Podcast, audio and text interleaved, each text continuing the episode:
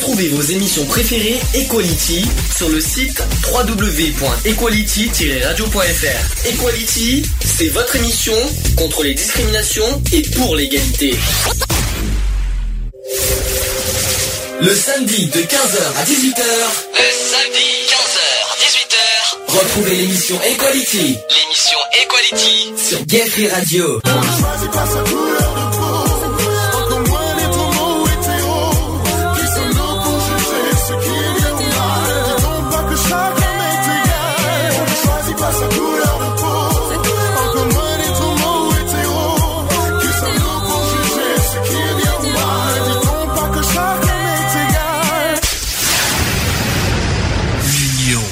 La force. Bonjour à tous, bienvenue dans l'émission Equality, 15h23, je suis désolé d'être en retard. On a eu un souci de mise à jour Windows, donc euh, hein, on dira rien. C'est sympathique l'ordinateur et puis un problème de réveil aussi, pour ceux qui pourraient être honnêtes. C'est ça Lionel, hein, tu vois. tu- tu- C'est surtout ça. Non, c'est pas surtout ça, c'est vraiment on a été... Bah, si, parce que tu te serais réveillé avant, t'aurais fait les mises à jour avant, t'aurais été à l'heure.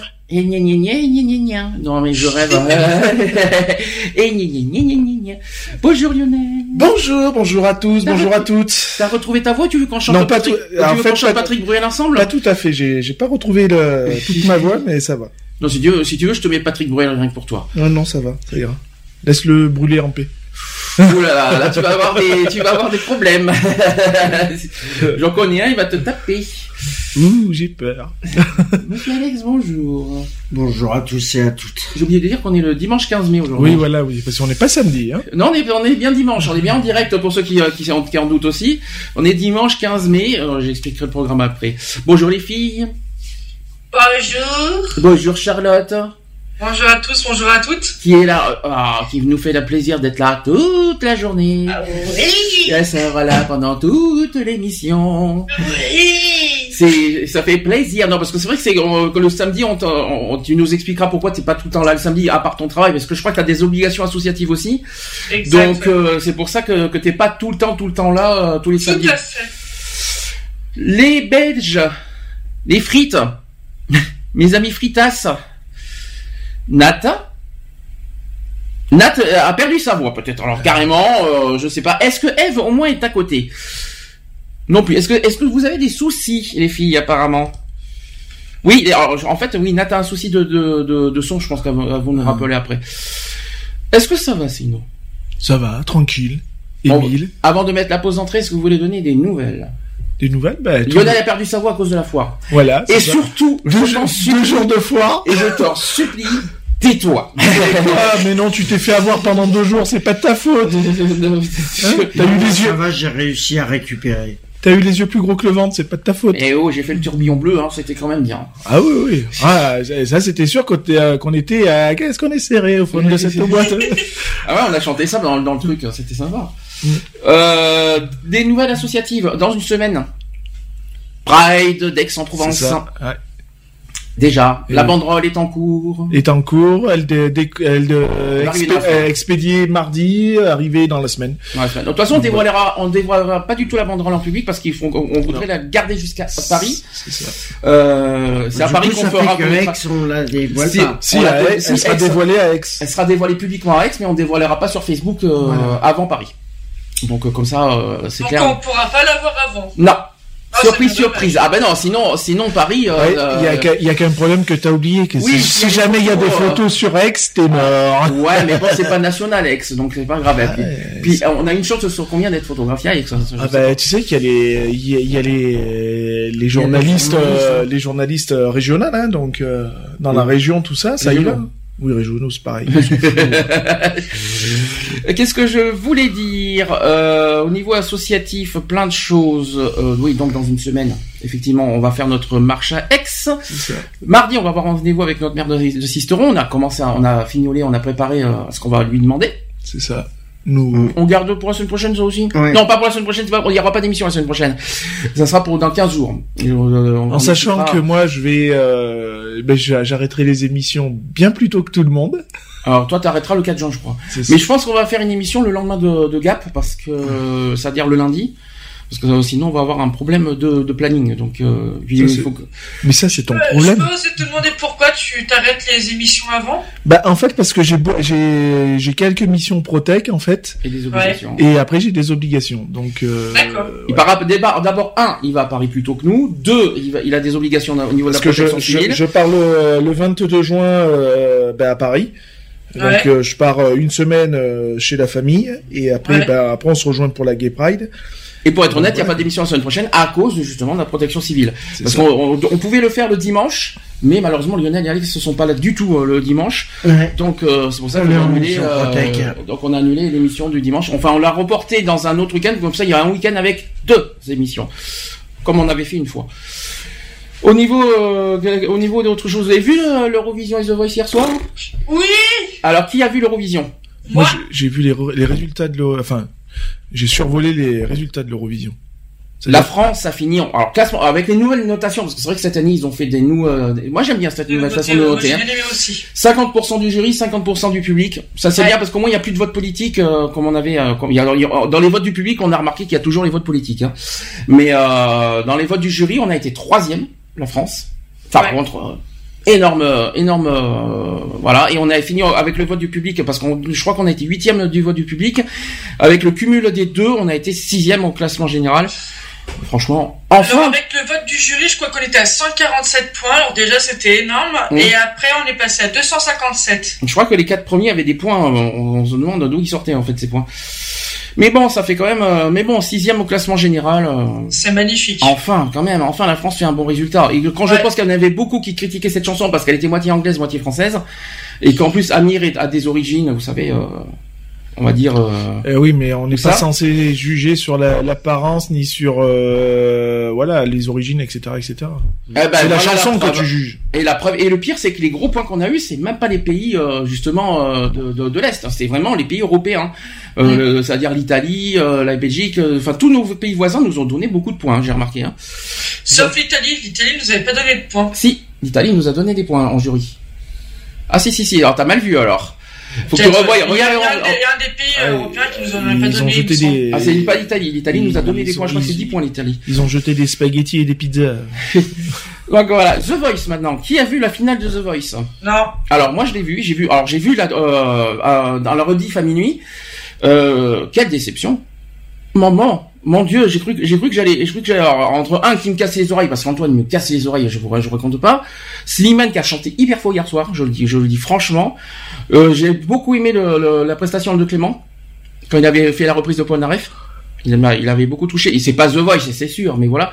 ME14, voilà, euh, c'est celui qui a pour moi le plus progressé. Mais alors Slimane gagnant The Voice, qui, euh, qui, euh, qui était pour là?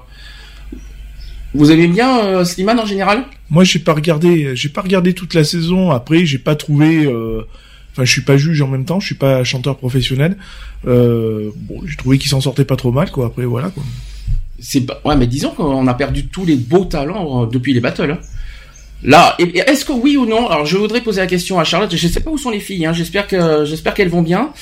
Euh, Je, je sais pas non plus. Donc j'espère que- qu'elles nous entendent et que- qu'elles vont nous rappeler.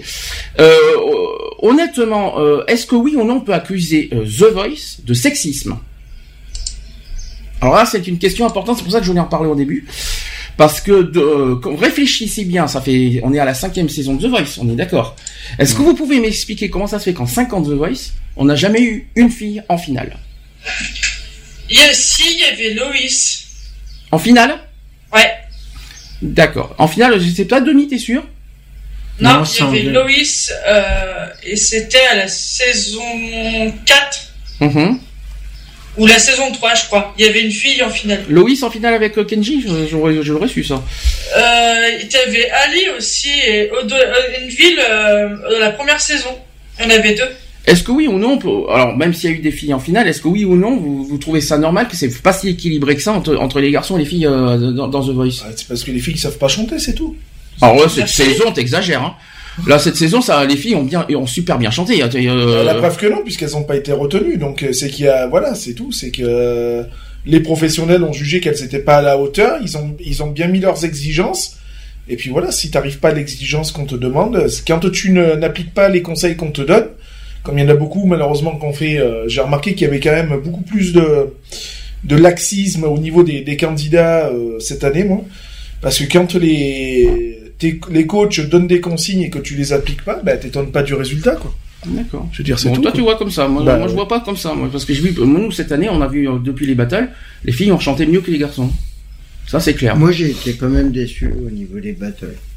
Ah oui, les battles ont tué, ont vraiment tué la saison. Euh, Ouais. on- Là, on est clair. Euh, Tous les meilleurs sont partis au De battle. toute façon, on s'en fout, il n'y a pas de tournée à Paris. Oui, c'est euh, ça. Heureusement, je- c'est ce que je me dis. Oh, heureusement qu'il n'y a pas de concert parce que de toute façon, il y aurait eu un concert à Paris, ça m'aurait même pas intéressé. Parce que les huit demi-finalistes qu'on avait euh, cette année, euh, ça cassait pas trois briques, on va dire. Non, Donc, euh... Ça casse pas trois pattes à un canard. On dit. Ouais, ouais. Mais non, c'est pas France Tonnerre non plus. Coin, coin. bon, nos amis de Belge, Nat, je sais pas s'il y a Nat qui a des soucis de connexion. Venez, venez, venez, parce que là aujourd'hui, c'est ça va être un sujet important. Ça va être sur la journée contre l'homophobie, qui aura lieu dans deux jours, Le 17. Oui. mais qu'on le fait aujourd'hui. On le fait aujourd'hui parce que la semaine prochaine il n'y aura pas d'émission, donc on le fait aujourd'hui. Euh, puis en plus, hein, on peut pas faire autrement. On va pas faire d'émission mardi. Hein. Euh, donc on va en parler aujourd'hui. Au programme, j'ai beaucoup de choses à, à- à- On va faire beaucoup de choses. On va beaucoup faire sur les trans parce que c'est le combat de l'année. On va beaucoup. On va faire sur la PMA. Super. Pourquoi super Ouais. Bah oui, super. Bah oui, super. C'est c'est les sujets, hein, de toute façon. hein, C'est c'est les thèmes de, de, de cette année, de toute façon. On va revenir aussi sur euh, le refuge parce que il y a eu, il y avait, il va y avoir la semaine du refuge qui va commencer quand? Demain, c'est euh, demain, hein, c'est ça, je crois. Ouais. Si je ne me trompe pas. Euh, ensuite, euh, on va parler vite fait bah, de, de, de la journée contre l'homophobie. J'ai le j'ai le thème de l'année de, de cette journée. Vous allez me dire si vous êtes d'accord ou pas. Puis etc etc. Vous, vous verrez le, le programme tout en douceur et tout. Vous verrez tout ça. Sur les trans, j'ai bien travaillé. Vous allez voir, c'est impressionnant. On va faire une pause d'entrée. Je vais mettre notre chanson, notre hymne de l'association. Vous la connaissez? Un jour, euh, Non, c'est pas la petite huguette, non. Qui connaît l'hymne de l'association? Bah, c'est, euh, Bah, C'est tout simplement, c'est tout simplement le générique de la- c'est hein. Donc, euh, euh, j'ai peur de dire une... alors au début c'était les White Niggas. Oui. Aujourd'hui c'est Arcane. Voilà, c'est euh, J'ai peur de dire une connerie, en fait. Donc voilà. On ne choisit pas. Ça vous va? Il y avait longtemps qu'on l'avait pas passé. Allez, on se dit à tout de suite. À tout de suite pour la suite.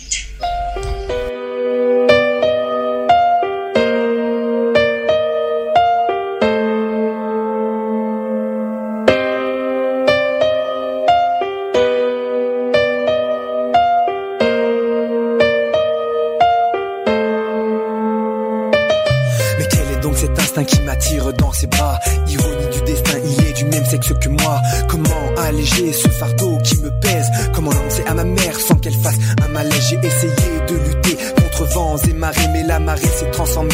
vague et m'a submergé. Erreur de la nature, certes, mais sûrement pas coupable. Si Dieu m'avait aimé les hommes à la place des femmes. On ne choisit pas sa couleur de peau, encore moins d'être homo ou hétéro. Qui sommes-nous pour juger ce qui est bien ou mal? Dit-on pas que chaque homme est égal On ne choisit pas sa couleur de peau, encore moins d'être homo ou hétéro.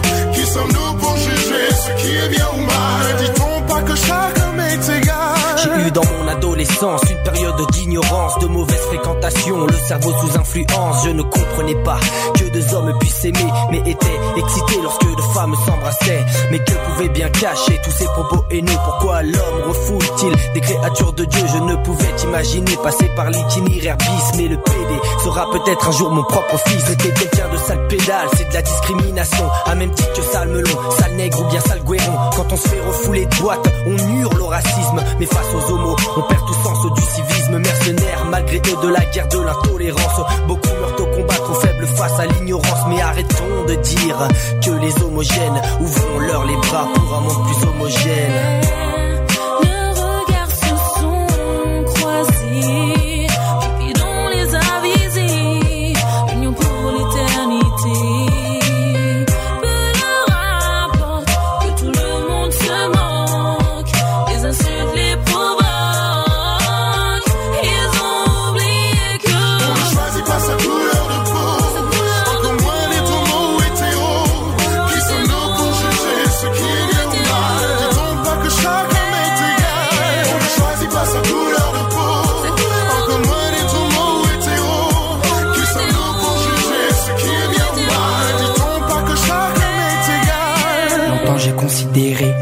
Comme des folles.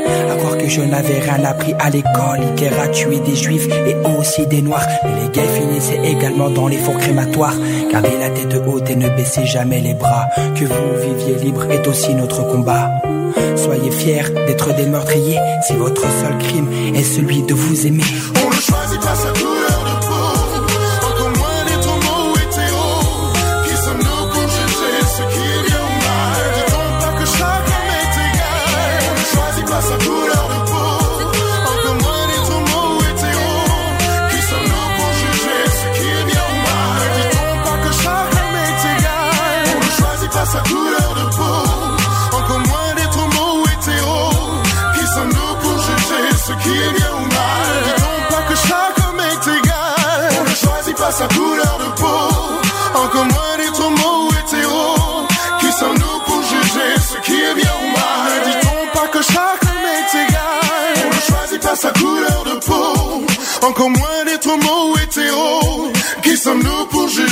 Qui est bien ou mal. Dit-on pas que chaque homme est égal? On ne choisit pas sa couleur de peau. Encore moins d'être homo ou hétéro Qui sommes-nous pour juger ce qui est bien ou mal? Dit-on pas que chaque homme est égal? Equality sur Gay Free Radio, une émission basée sur l'engagement et la solidarité. De retour dans l'émission Equality, 15h38, toujours en direct. Est-ce que les Nat et Eve sont parmi nous? Oui, Oui, ça va les filles. ça va. En forme? Ouais. Moi. Ah Pas tant que ça. C'est c'est tristouné cette semaine apparemment. Non, non, c'est que j'ai mal à mon genou, donc voilà. Ah ça, oui, bon, ça c'est personnel, on va pas, on va pas tout expliquer. Ça s'est empiré vite, euh, vite fait, c'est ça? Toujours pareil. Toujours pareil. Ah oui, ça c'est pas, mais oui, donc t'en peux plus en fait, je pense. Voilà.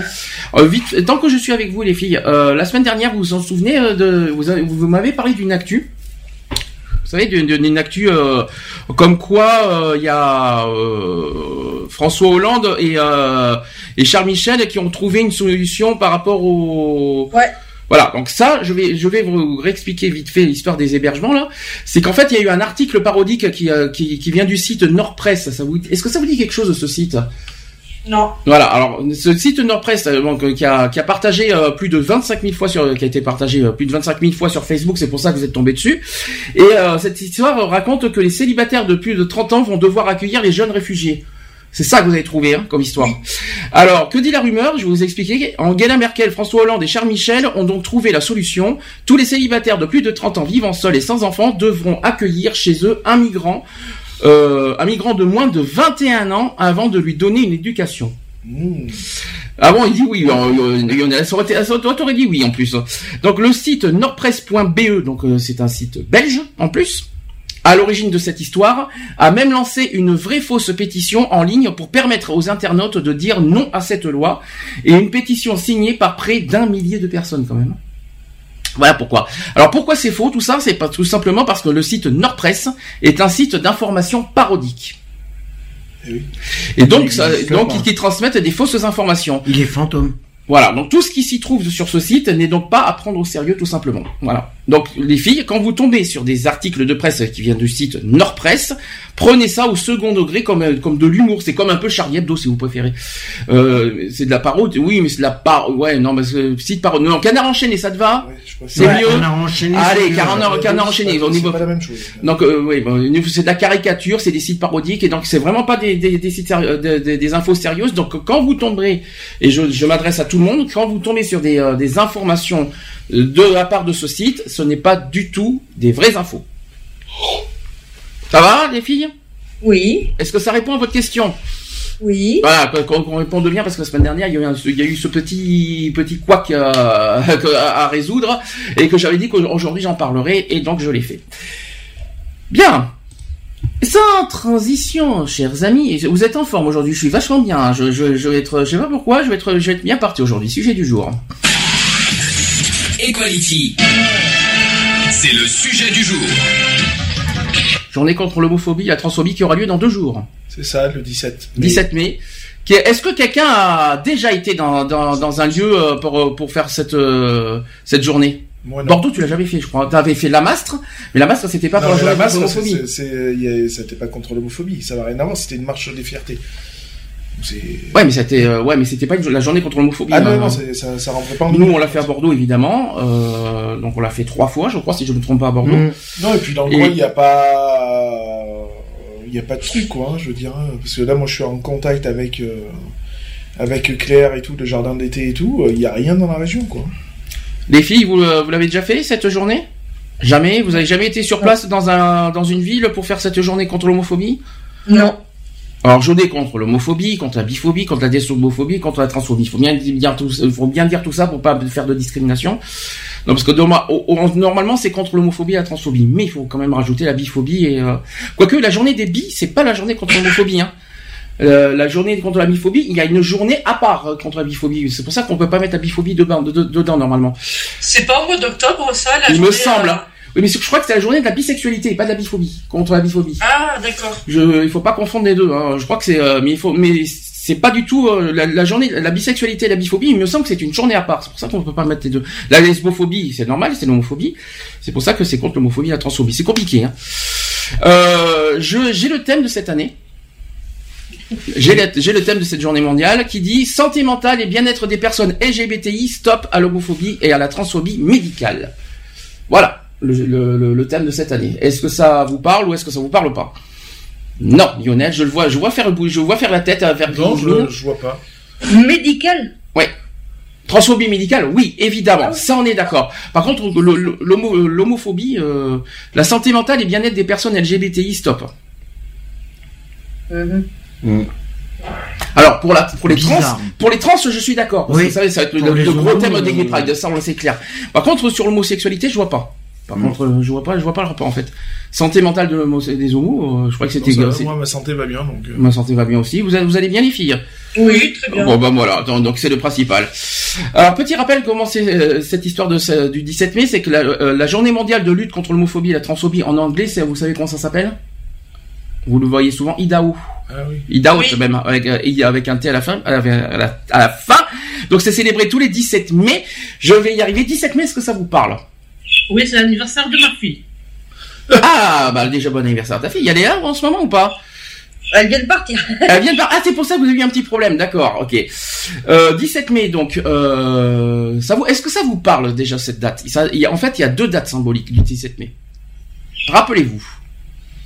Bon, déjà, 17 mai 2005, c'est quoi pour vous? J'ai dormi depuis. moi. 17 mai 2005, c'est euh, la journée, la première journée mondiale contre l'homophobie. Vous êtes jusque là, on est d'accord. Maintenant, si je vous parle du 17 mai 1990, qu'est-ce que c'est que cette date Par rapport à la loi. Non, c'est pas une loi. Quelqu'un qui est mort ce jour-là. Non, Euh, 17 proposition de loi. non. Non, c'est Ça pas le- alors je vais, je vais vous donner un indice, ça a rapport avec la santé mentale. Oui, comme quoi que... Oui, que l'homosexualité n'est pas une maladie mentale. Voilà, exactement. Euh, l'O- L'OMS a déclaré que l'homosexualité n'est plus une maladie mentale le 17 mai 1990. Donc ils ont donc c'est pour ça que le 17 mai a été une date symbolique et ce n'est pas fini. 17 mai 2013 maintenant. Qu'est-ce que C'est c'est une proposition de loi. Non, c'est la promulgation de la La loi euh, du mariage pour tous en Mmh. France. Voilà, donc c'est donc le 17 mai est, une grosse date symbolique. repère, euh, ouais, un repère. euh, Et ce n'est pas fini parce que je crois que cette année, il va y avoir un, spécial sur les trans aussi cette semaine-là qui est en cours. Donc, euh, depuis 2005, IDA, donc IDAO mobilise l'opinion publique sur les problèmes liés à l'homophobie et à la transphobie par le biais de colloques, de manifestations de rue ou d'événements artistiques. Nous assistons, c'est ce qu'on aime- c'est ce qu'on aimerait faire, mais ça sera pas avant l'année prochaine, je vous dis franchement. La date du 17 mai a été choisie pour commémorer la décision de l'organisa- de de l'Organisation mondiale de la santé, l'OMS, en 1990, de retirer l'homosexualité de la liste des troubles de- du comportement. Lancée en 2005 et coordonnée au niveau international par le comité IDAO, cette journée est aujourd'hui célébrée dans plus de 124 pays à travers le monde. Mmh. 124 pays. C'est pour ça qu'on dit pas journée mondiale, parce que c'est pas tous les pays qui font ça, mais international, parce qu'il y a quelques pays, mais 124 pays aujourd'hui. Hein. Et plus ouais, ça c'est va, pas mal, ouais. plus ça va, plus les, euh, plus les années passent et plus il y a. Bah, disons qu'il y a aussi déjà de plus en plus de pays qui euh, qui euh, qui promulguent la loi euh, du mariage, de, de beaucoup de choses quoi. Donc Mhm. là, ça commence à à s'épanouir un peu de partout, quoi. Donc euh, forcément, il va y avoir de plus en plus de pays. Donc voilà, donc ça c'est euh, le, le- le petit vite, voilà rapide résumé ce que c'est que le 17 mai. Ensuite, là, on va commencer les choses sérieuses. Le rapport d'SOS homophobie vient de sortir. J'ai les chiffres de voilà du rapport 2016 pour l'année 2015 B- avec des bonnes nouvelles. Mais avec prudence, quand même. Il faut, faut quand même, euh, quand même bien, bien le souligner. Enfin, des, bo- des bonnes nouvelles, oui et non, parce que bon, euh, des actes homophobes, que- quel que soit, euh, Il y en aura, il y en aura toujours. hein. même que, quels que soient les chiffres, on s'en fout, euh, c'est quand même grave.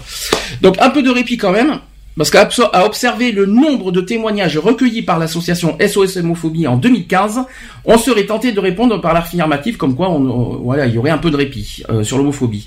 Alors comme le montre son rapport sur l'homophobie 2016, l'unique baromètre sur le sujet en France présenté ce, qui a été présenté mercredi dernier, le 11 mai, le nombre de témoignages rapportant des actes ou propos à caractère homophobe reçus pendant l'année 2015 est de 40% moins important qu'en 2014.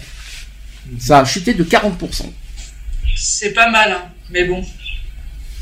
C'est pas mal, mais pas assez. Je vais vous dire les chiffres. Il y a eu 1318 euh, témoignages en 2015 contre 2197 en 2014. Alors c'est bien. Ouais, ça recule un peu, mais bon, c'est pas encore assez. Voilà, on est d'accord. C'est pour ça qu'il faut rester un peu prudent euh, sur ce qu'on dit. Alors c'est surtout quand même beaucoup moins important qu'en 2013, l'année du mariage pour tous. Oui. Année de virulent débat autour du mariage pour tous, effectivement. Donc l'association avait alors accueilli à cette époque, en 2013, 3517 témoignages. Donc avec une explosion de 78% par rapport à l'année 2012, pour ceux qui s'en rappellent.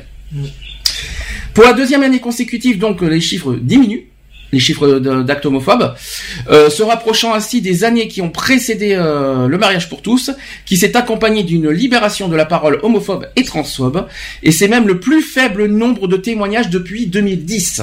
Donc ça veut dire que 2016 euh, est le- plus bas score de- des années 2010 pour l'instant. Voilà la bonne nouvelle. C'est déjà pas mal. Ah bah oui, bah depuis que la loi a été votée, forcément. Alors je vais expliquer euh, ce que signifie ce recul euh, aujourd'hui. C'est que le climat euh, peut-être est en train de s'adoucir. Oui. Pour vous, est-ce que ça, est-ce que ça, c'est plus calme en ce Je moment? pense qu'il faut mettre les guillemets, il faut, enfin, il faut mettre une grosse parenthèse quand même. hein, c'est qu'une alcalmie. hein. Alors qu'il s'agisse de témoignages rapportant des propos ou actes gayphobes, donc vous savez ça c'est l'homophobie envers les hommes homosexuels, lesbophobes envers les lesbiennes, biphobes envers les Bi, bisexuels et ou transphobes envers les trans. alors trans, transgenres et transsexuels. Il faut bien mettre les deux parce que c'est pas du tout la même chose en plus. Et qui sont tous moins nombreux les uns que les autres. Alors pourtant, euh, SOS homophobie, euh, pour, euh, pour SOS homophobie, il est bien plus probable que l'homophobie soit désormais ancrée de façon stable dans la société française. L'association estime ainsi que ces chiffres témoignent d'une homophobie et d'une transphobie durablement installées au-delà du pic de témoignages reçus entre 2012 et 2014 liés au contexte des débats sur le mariage et l'adoption. Donc ça c'est l'excuse, hein. je ne sais pas si c'est vraiment excuse à dire, mais euh, malheureusement c'est ce qu'il faut souligner. Donc l'homophobie est bien ancrée, euh, est bien ancrée. On n'arrive à, à- pas à faire descendre les chiffres plus que ça. Ça c'est ce qu'a insisté euh, Gilles Duet, qui est le nouveau président de l'association SOS Homophobie, pour ceux qui le connaissent pas. Un, petit un petit coucou à Johan euh, Rosevich qui, a quitté SOS Homophobie, enfin qui est toujours membre mais qui n'est plus président. Euh, D'autant plus que selon lui, il a dit ceci, les personnes concernées vont de plus en plus directement porter plainte ou contactent d'autres associations qui recueillent aussi des témoignages. Le rapport annuel de l'association se base en effet uniquement sur les témoignages envoyés par les victimes, pas sur l'ensemble des actes homophobes qui ont eu lieu dans l'année. Donc ça veut dire que ces chiffres euh, des homophobie, c'est pour ça qu'il faut être euh, un petit peu sur la prudence, ce ne sont que des témoignages qui, euh, qui, qui sont rapportés dans, euh, vers SOS homophobie. Oui, c'est que les témoignages, c'est même pas vérifié. Quoi, non, mais c'est pas ça. Ça veut dire que toutes les personnes qui sont euh, victimes d'homophobie ne vont pas, ne contactent pas forcément SOS homophobie. C'est ça en fait le truc. Là, SOS homophobie, euh, c'est que des gens qui contactent SOS homophobie. Ouais, mais c'est des témoignages, c'est c'est pas vérifié derrière. N'importe Mm. qui pourrait le faire à ce moment-là. Je veux dire, moi demain, je peux appeler SOS homophobie et témoigner comme quoi que voilà, Alors que c'est pas forcément. Je vrai. pense que SOS homophobie vérifie quand même parce que pas. sauf si c'est confidentiel et là effectivement euh, ça passe pas. Mais si je pense que SOS homophobie parce que dans la plupart des temps et à chaque fois que je vois qu'il y a, je pense que vous l'avez remarqué quand on fait des, des émissions, à chaque fois qu'il y a des, euh, des, des, des actes homophobes, SOS homophobie est toujours derrière pour être partie civile. Donc euh, je pense que SOS homophobie, Oui, mais SOS parce que parce- vérifie quand même. Parce hein. qu'il y a des plaintes de déposer, mais là, euh, si les personnes ne passent pas par, par une plainte en priorité, Hmm. ils passent directement par SOS homophobie. Est-ce que SOS homophobie fait une vérification derrière euh, On ne sait pas. Normalement, on devrait, normalement, ça devrait. Hein. Euh, Bah, quand nous, on a, quand nous, on a été appelé assistant pour le bar, on, on a toujours, on a été sur place direct pour vérifier en fait. Oui, bien Donc, sûr. euh, je suis obligé de parler du bar hein, parce que c'était Ah quand même bah notre gros oui. truc de l'année. Et euh, nous, on a été, on a vérifié sur place si c'est vrai ou faux. Bon, après, hein, on n'a pas eu, on n'a pas eu finalement le fin mot. On a eu le fin mot de cette histoire ou pas? Ben non, puisque on n'a pas, on sait, on sait Est-ce que- est-ce pas au niveau de la gendarmerie ce que ça a donné ou pas. Si c'est pas tombé à l'eau, on sait pas. Et tu sais pas si ça a été vrai, si Ah, c'était vrai cette histoire Je sais euh? pas. J'en sais rien. C'est vrai que nous, en tant qu'association, on nous rapporte ce qu'on nous dit, mais on n'a pas forcément les, euh, la, la vraie version. En plus, on a souvent deux versions différentes. euh, Donc, euh, ça. donc ça, c'est on a, on a vu les plaintes, oui, mais après, voilà quoi. Euh, donc toi, tu, tu, tu, tu te dis que les témoignages c'est bien, mais il faut, le- Bah, faut que- euh, du moment où c'est vérifié de sûr qu'il y a une plainte qui est déposée derrière et tout, ouais, d'accord. Est-ce que témoigner c'est forcément porter plainte? Non. Non, mais voilà, donc justement, on peut pas dire que que le Il y a des que l'homophobie le- que l'homophobie recule recule, c'est pas possible. Euh, moi, pour moi, tu me dis, elle recule de 40% parce qu'il y a eu euh, euh, Au niveau témoignage, Il y y a pas eu, des actes euh, homophobes. Hein. il y a eu euh, tant de plaintes de déposées, ouais, ok, ce qui rapporte, ce qui fait 40% de de voilà de baisse sur euh, au niveau de l'homophobie, d'accord, mais là c'est que des témoignages, donc euh, de dire ouais, euh, voilà. Euh, donc 40 qu'on soit bien, c'est un recul de 40% de témoignages. C'est même pas 40% de recul Mmh. d'actes homophobes. Hein. C'est pas du tout la même chose, hein, euh, qu'on soit bien. Oui, Et- témoignages uniquement et témoignages uniquement vers SOS homophobie. Ça veut pas dire qu'il n'y en a pas eu d'autres derrière l'acte homophobe. C'est un petit peu ça qu'il faut bien mettre en avant. Alors autre facteur aussi qui selon Gilles Dehé euh, permet de relativiser cette baisse, il parle du fait qu'en 2012 et 2013, la médiatisation autour du mariage pour tous et des manifs pour tous a libéré la parole homophobe, mais aussi la parole tout court. La grande, couverture médiatique a entraîné une forte hausse des actes homophobes, mais aussi des témoignages. Les personnes concernées osant aussi euh, plus se tourner vers des associations pour chercher de l'aide. Et en ce sens, cette baisse est plutôt un retour à la normale, jusqu'à ce que d'autres événements viennent relancer la machine. Cette diminution des actes et paroles homophobes serait également à tempérer en raison de certains phénomènes qui inquiètent tout particulièrement l'association SOS Homophobie, SOS Homophobie, je vais y arriver à parler. hein. C'est notamment le cas de cette augmentation proportionnelle des agressions physiques. Alors, ça, il faut bien prendre en compte. Celles-ci sont six mois, euh, six mois plutôt, pas six mois. Celles-ci sont six moins pour euh, 6% moins nombreuses que l'an passé. Je vais arriver à parler aujourd'hui. Je suis un peu, euh, un peu, cra- un peu gris-grag. Hein, euh. c'est bien quand tu parles. Alors celle-ci, je vais arriver au niveau des agressions physiques qui sont 6% moins nombreuses que l'an passé. Ça y est, ça va mieux. 6% c'est très peu hein, quand on y réfléchit. hein. Mais proportionnel- proportionnellement au nombre de témoignages reçus, ils sont plus importants. Les agressions physiques représentent en effet cette année 14% des cas recensés contre 8% en 2014. Là par contre, là par contre, c'est euh, il c'est pas la même chose. 14% des cas recensés en 2015 contre 8% en 2014. Ouais, il y a une Et ben voilà. augmentation.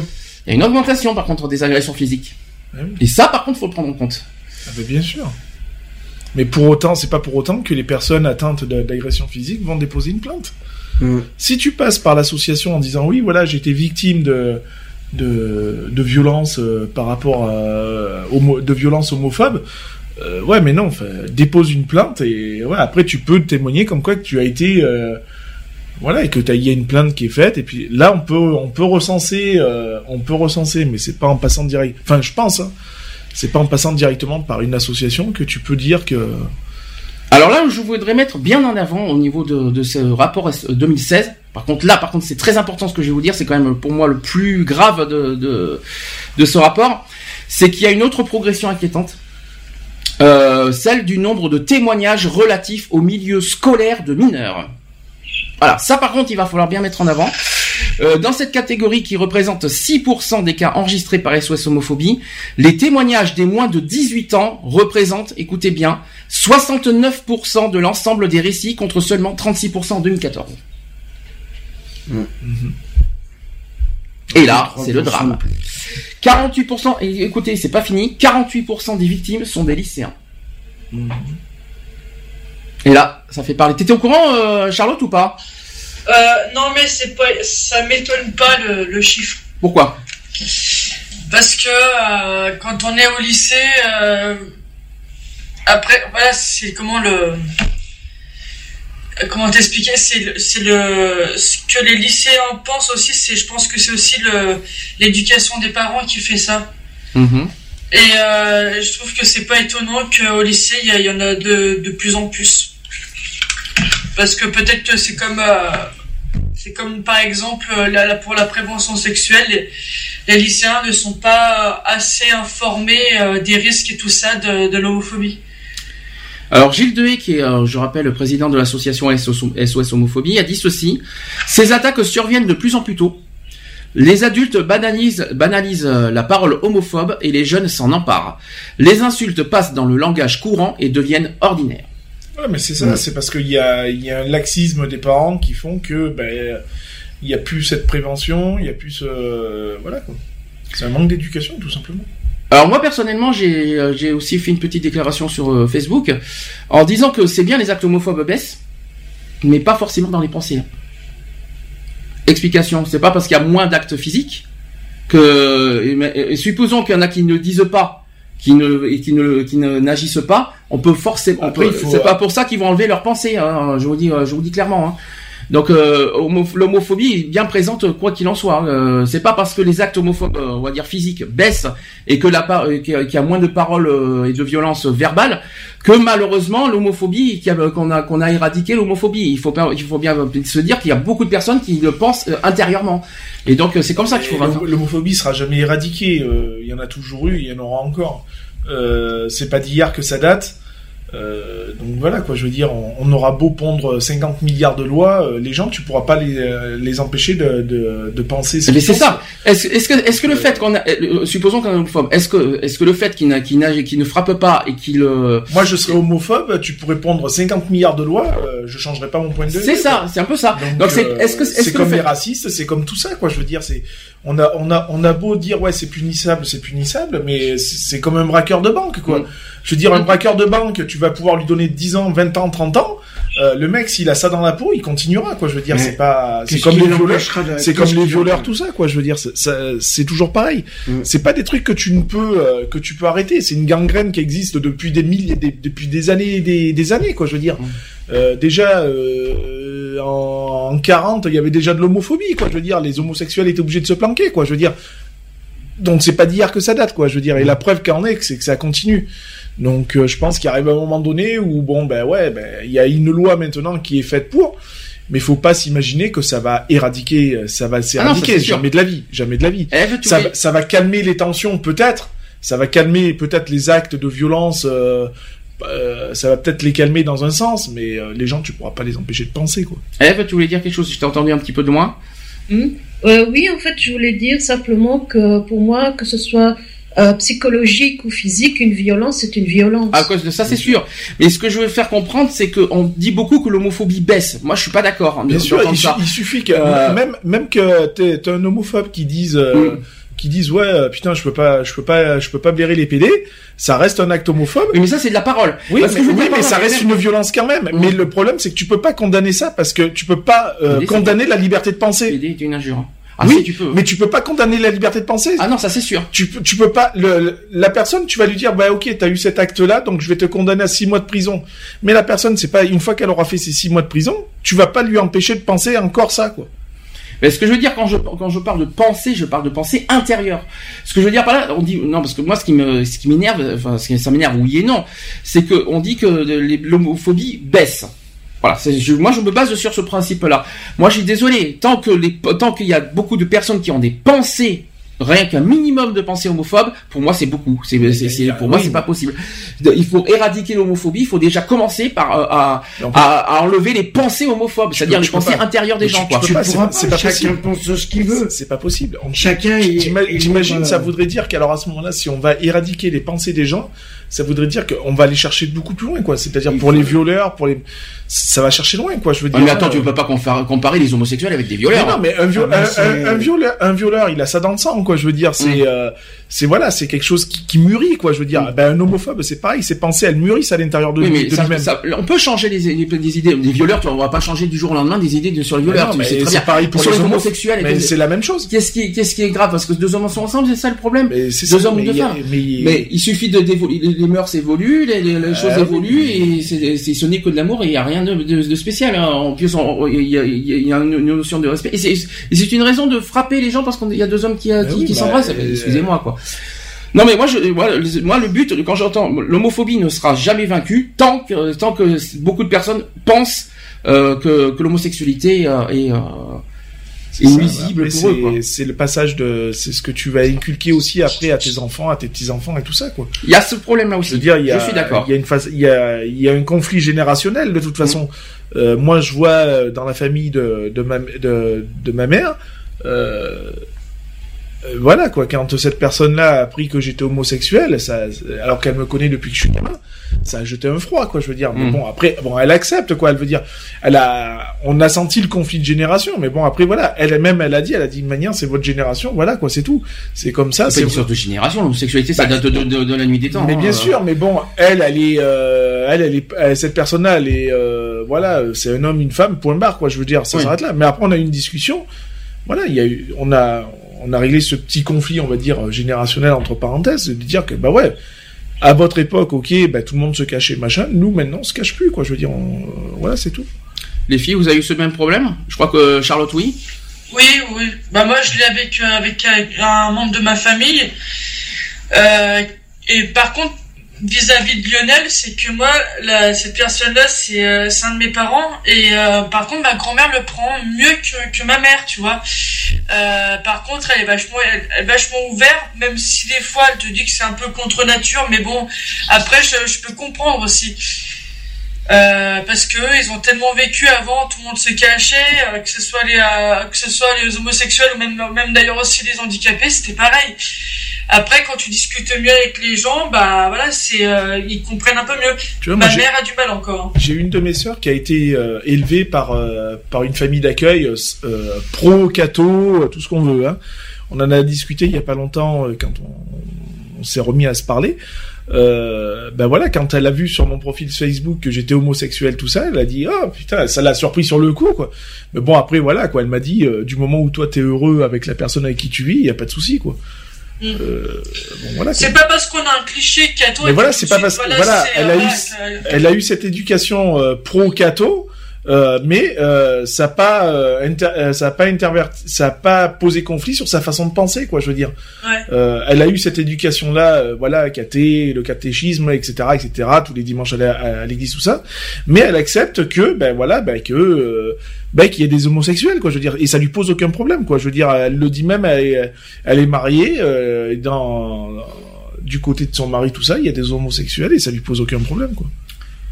Est-ce que les filles en Belgique, vous avez quelque chose à rajouter? Est-ce que vous avez connu ça aussi? Merci Nat. Tu sais que je t'entends, Euh, non, je t'entends très très loin. Ma mère, euh, par exemple, euh, elle n'accepte pas les, les homosexuels. D'accord. Euh, et t'a- t'acceptes pas en gros? Non.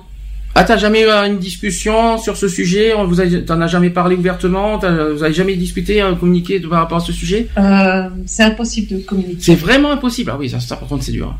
Et t'imagines que moi, parce qu'il faut dire si, moi, ma mère, elle s'est retrouvée dans le- devant le fait accompli, Hmm. puisqu'elle ne le savait pas du tout, hein, euh, que, ben, que, parce que moi, je l'ai toujours caché, de toute façon, que, que j'étais, euh, que j'avais eu des tendances homosexuelles. Que tu étais bisexuel à l'époque. Ouais, voilà. Donc, euh, moi, elle m'a toujours vu avec des copains ou avec des, des nanas, euh, voilà, quoi. Mais euh, quand, euh, quand, ben, à l'époque où j'étais avec David, euh, voilà, quoi. En sans commentaire, s'il te plaît. Non, mais ça a été, ça a été devant le, ça a été devant le fait accompli, quoi. je Même Nat voilà. s'en souvient encore apparemment, tiens. Oui, merci. Ouais, Ouais, ouais, no comment. Ouais, Sans commentaire, ça ira. On peut passer next. Non, mais ça bon, voilà, après, il s'est passé ce qui s'est passé, mais ça, c'est, c'est les aléas de la vie. Mais je veux dire, voilà, quand on en revient à ce sujet-là, bon, moi, euh, euh, elle a été mise sur le fait accompli, mais c'est pas pour autant qu'elle m'a tourné le dos ou quoi que ce soit, quoi. Je veux Mm. dire, il arrive, il arrive un moment donné où je pense que si la personne a un minimum d'ouverture d'esprit, quoi, je veux dire, et de se dire, écoute, mon fils, tant que t'es heureux, ou ma fille, hein, je, parce que j'en reviens un petit peu sur Eve, euh, du moment où, où ton enfant est heureux, quoi, je veux dire, je vois pas où est le problème, quoi, je veux dire. Euh, même si euh, t'as été élevé d'une famille 100% 100% catho quoi je veux dire hein, euh, Là, ça change, ce que- c'est plus voilà, c'est je veux dire maintenant. ce que je veux dire ce que je veux dire c'est que du moment où tu as été élevé et que tu que tu es heureux euh, bon il y a pas de souci quoi L'embêtant avec ma mère, c'est que tu vas lui faire toutes les lettres de l'alphabet, ben ce sera jamais la bonne lettre. ah bah oui ça c'est sûr Ah bon Parce Et que t'as H essayé comme hétéro, ça marche pas pour Euh, H2O ça marche hein Non, non, euh, même euh, si je lui disais euh, une fois, je lui dis, bah, écoute, j'ai rencontré un homme, euh, il a l'air sympa et tout.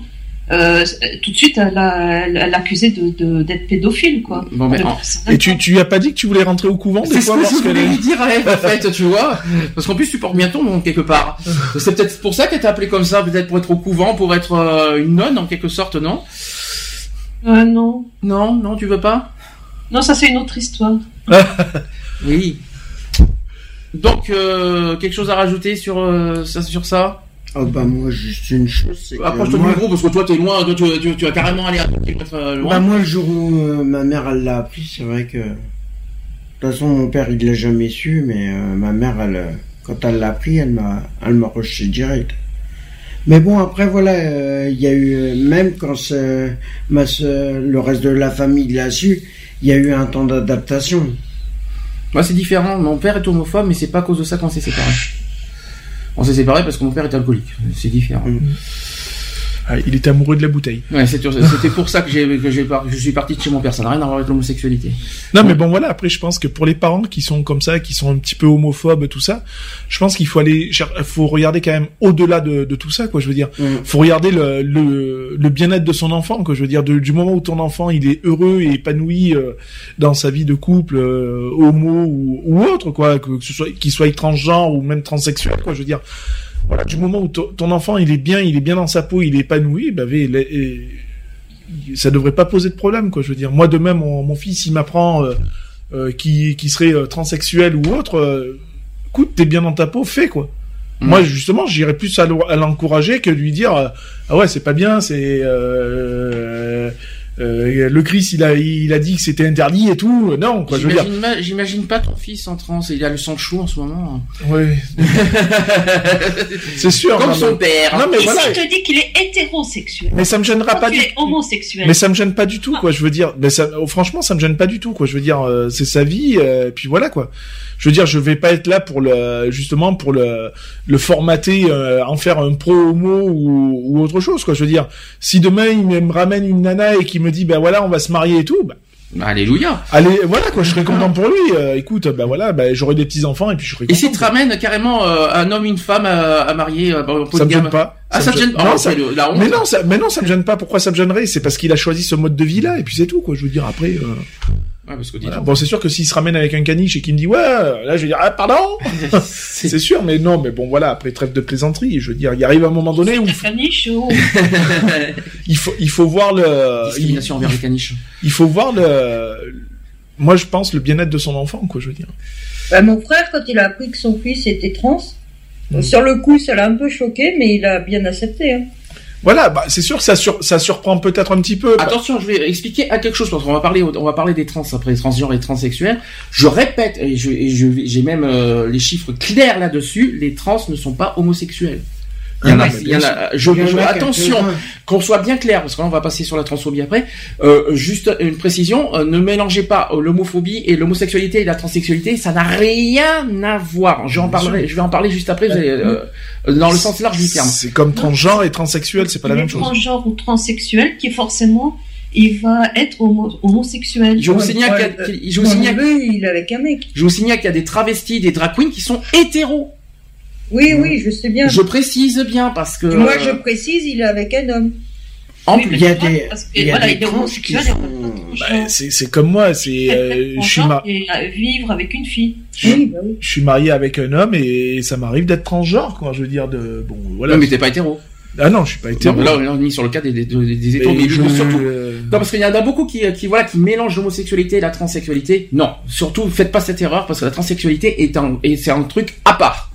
C'est peut-être dans, le- dans le même combat parce que voilà, parce qu'il y a des homosexuels euh, chez les trans, Mhm. mais euh, les trans ne sont pas tous homosexuels. C'est ça qu'il faut bien, c'est ça qu'il faut bien mettre en avant.